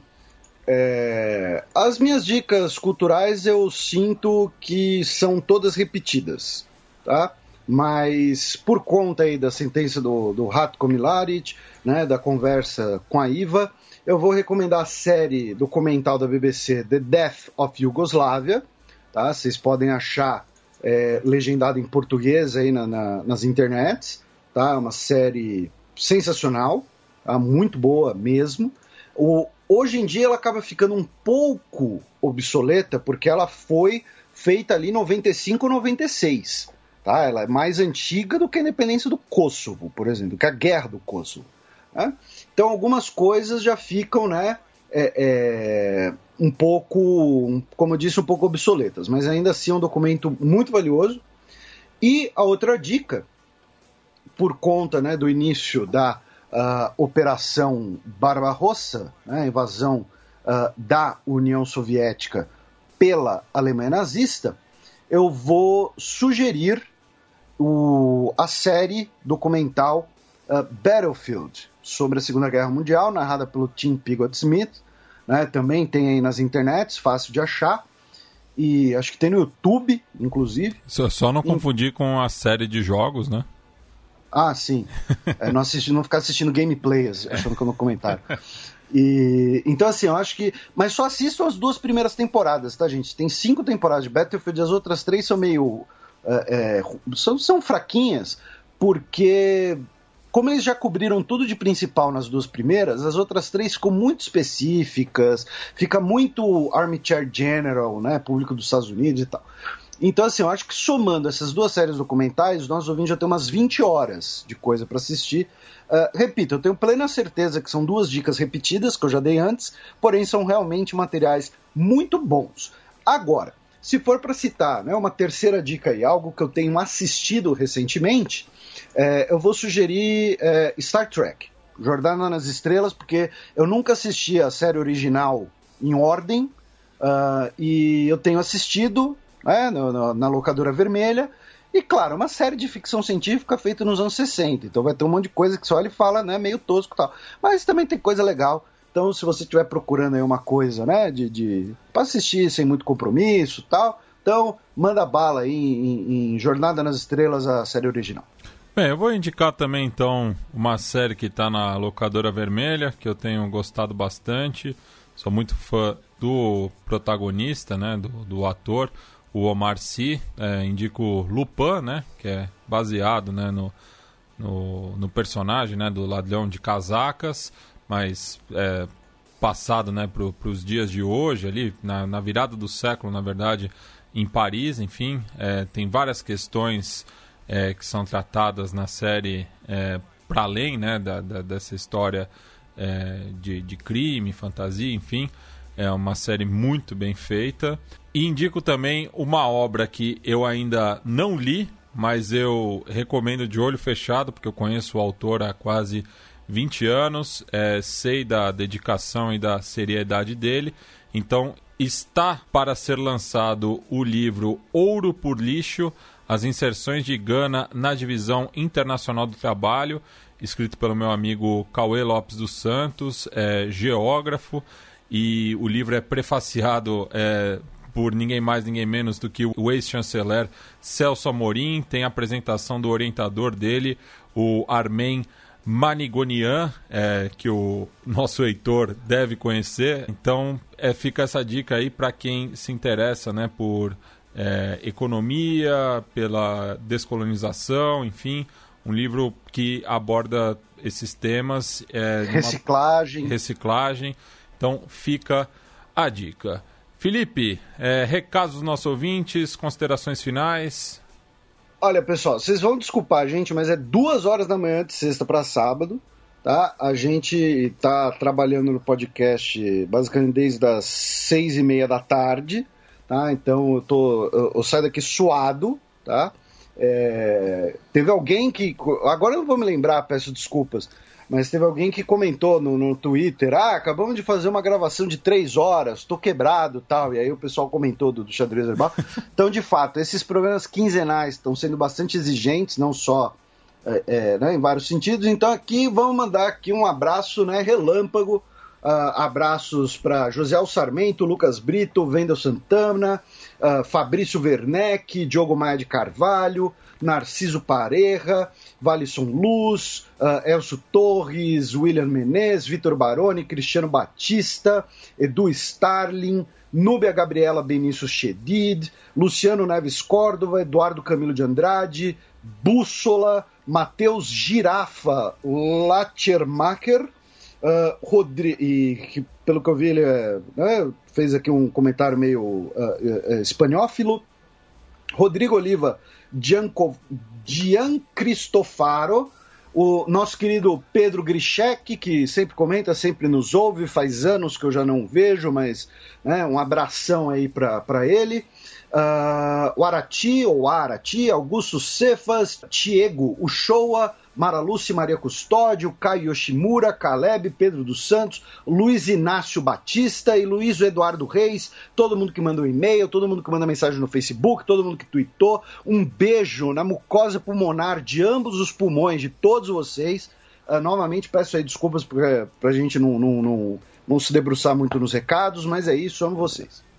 Bem, no site da Central 3 é, teve lá comentários do Frugoli, da Lúcia Rodrigues e do Alexis Petri Costa, ele sempre presente. Mandar um agradecimento também para o André Magalhães, nosso é, ouvinte lá do Rio de Janeiro, torcedor do Fluminense, que mandou uma camisa retrô para mim e para o Felipe do tricolor das Laranjeiras. Fica aqui o agradecimento a ele. E a música de encerramento vai ser uma homenagem a um artista colombiano, é, o Junior Jane, que foi assassinado é, no começo da semana, na segunda-feira, dia 14, por sicários, por conta né, da é, atividade política dele, da militância dele. É, e de acordo com o Marcos Queiroz, né, que morou muito tempo na Colômbia, é, estuda essas relações. Ele é o 70 líder social assassinado somente nesse ano no país vizinho. É, e se você colocar esse número desde a assinatura do acordo de paz há cinco anos, a cifra já vai quase para 1.200 pessoas é, executadas né, é, na Colômbia por conta da sua atividade política. E a gente vai escutar uma música que justamente faz essa denúncia, né, que foi lançada ano passado em parceria é, com outros artistas é, colombianos, o Hendrix B, a Nidia Gongora e o Alexis Play, chamada Quem Los Matou, é, e infelizmente o Júnior é mais uma dessas vítimas e fica aqui a nossa homenagem a ele.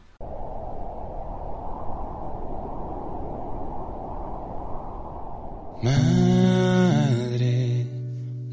llegaría la hora la cena. Aparecí en un lugar que no era mi hogar. Me duele estar tan lejos. Oigo, me están llamando.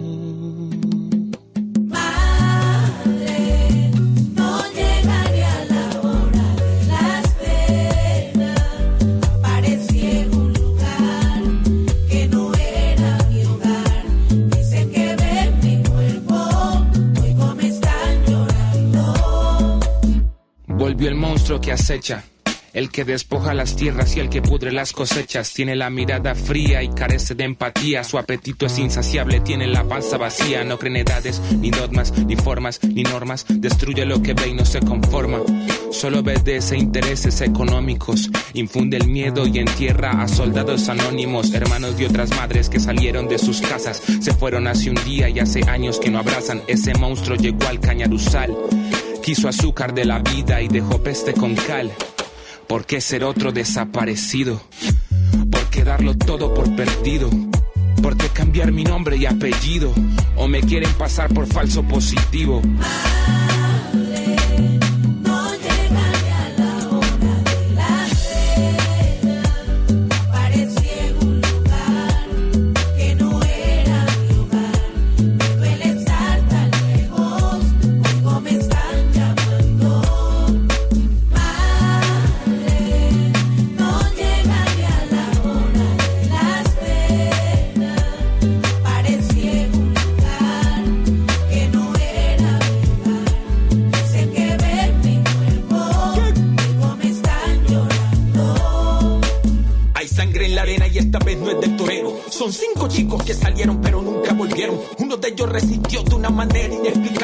Señalarle el camino y que lo pudiera encontrar su madre en medio de una escena con respuestas e impotencia y unos cuantos que no se entendía que hacían allí. El dolor de familiares impulsados por el miedo, queriendo llevar sus hijos sin saber si podrían salir con vida a contarle al mundo lo ya sucedido. Si esta madre no se atreve, todo estaría perdido y estaría en archivo y otra historia para contar del país con la clase obrera que se muere en impunidad.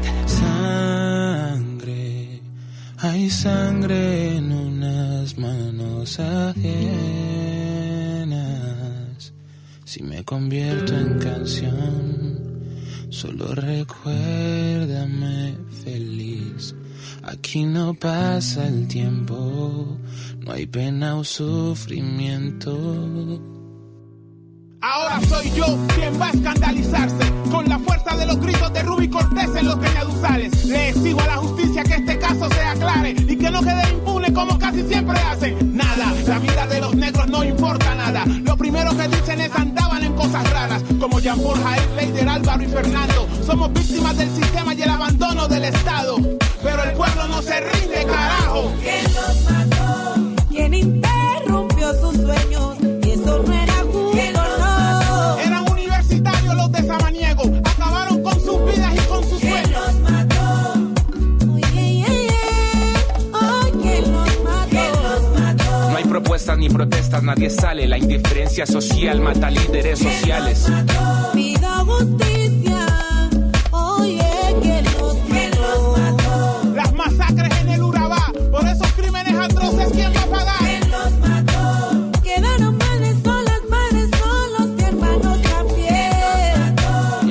Acorrala, el llanto de una madre hace más eco que una bala. No más farsas ni fachas, no se olvida el dolor de las madres de Suacha. ¿Quién? ¿Hasta cuándo esta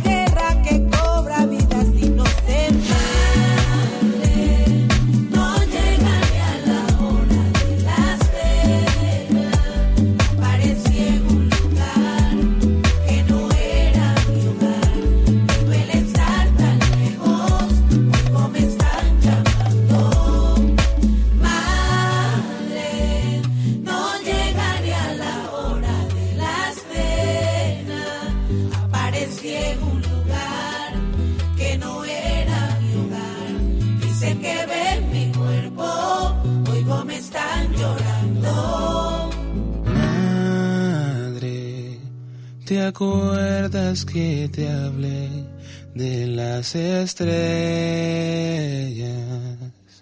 Hoy ellas están aquí, hay muchas otras junto a mí y todas van volando, se van surcando en lo alto.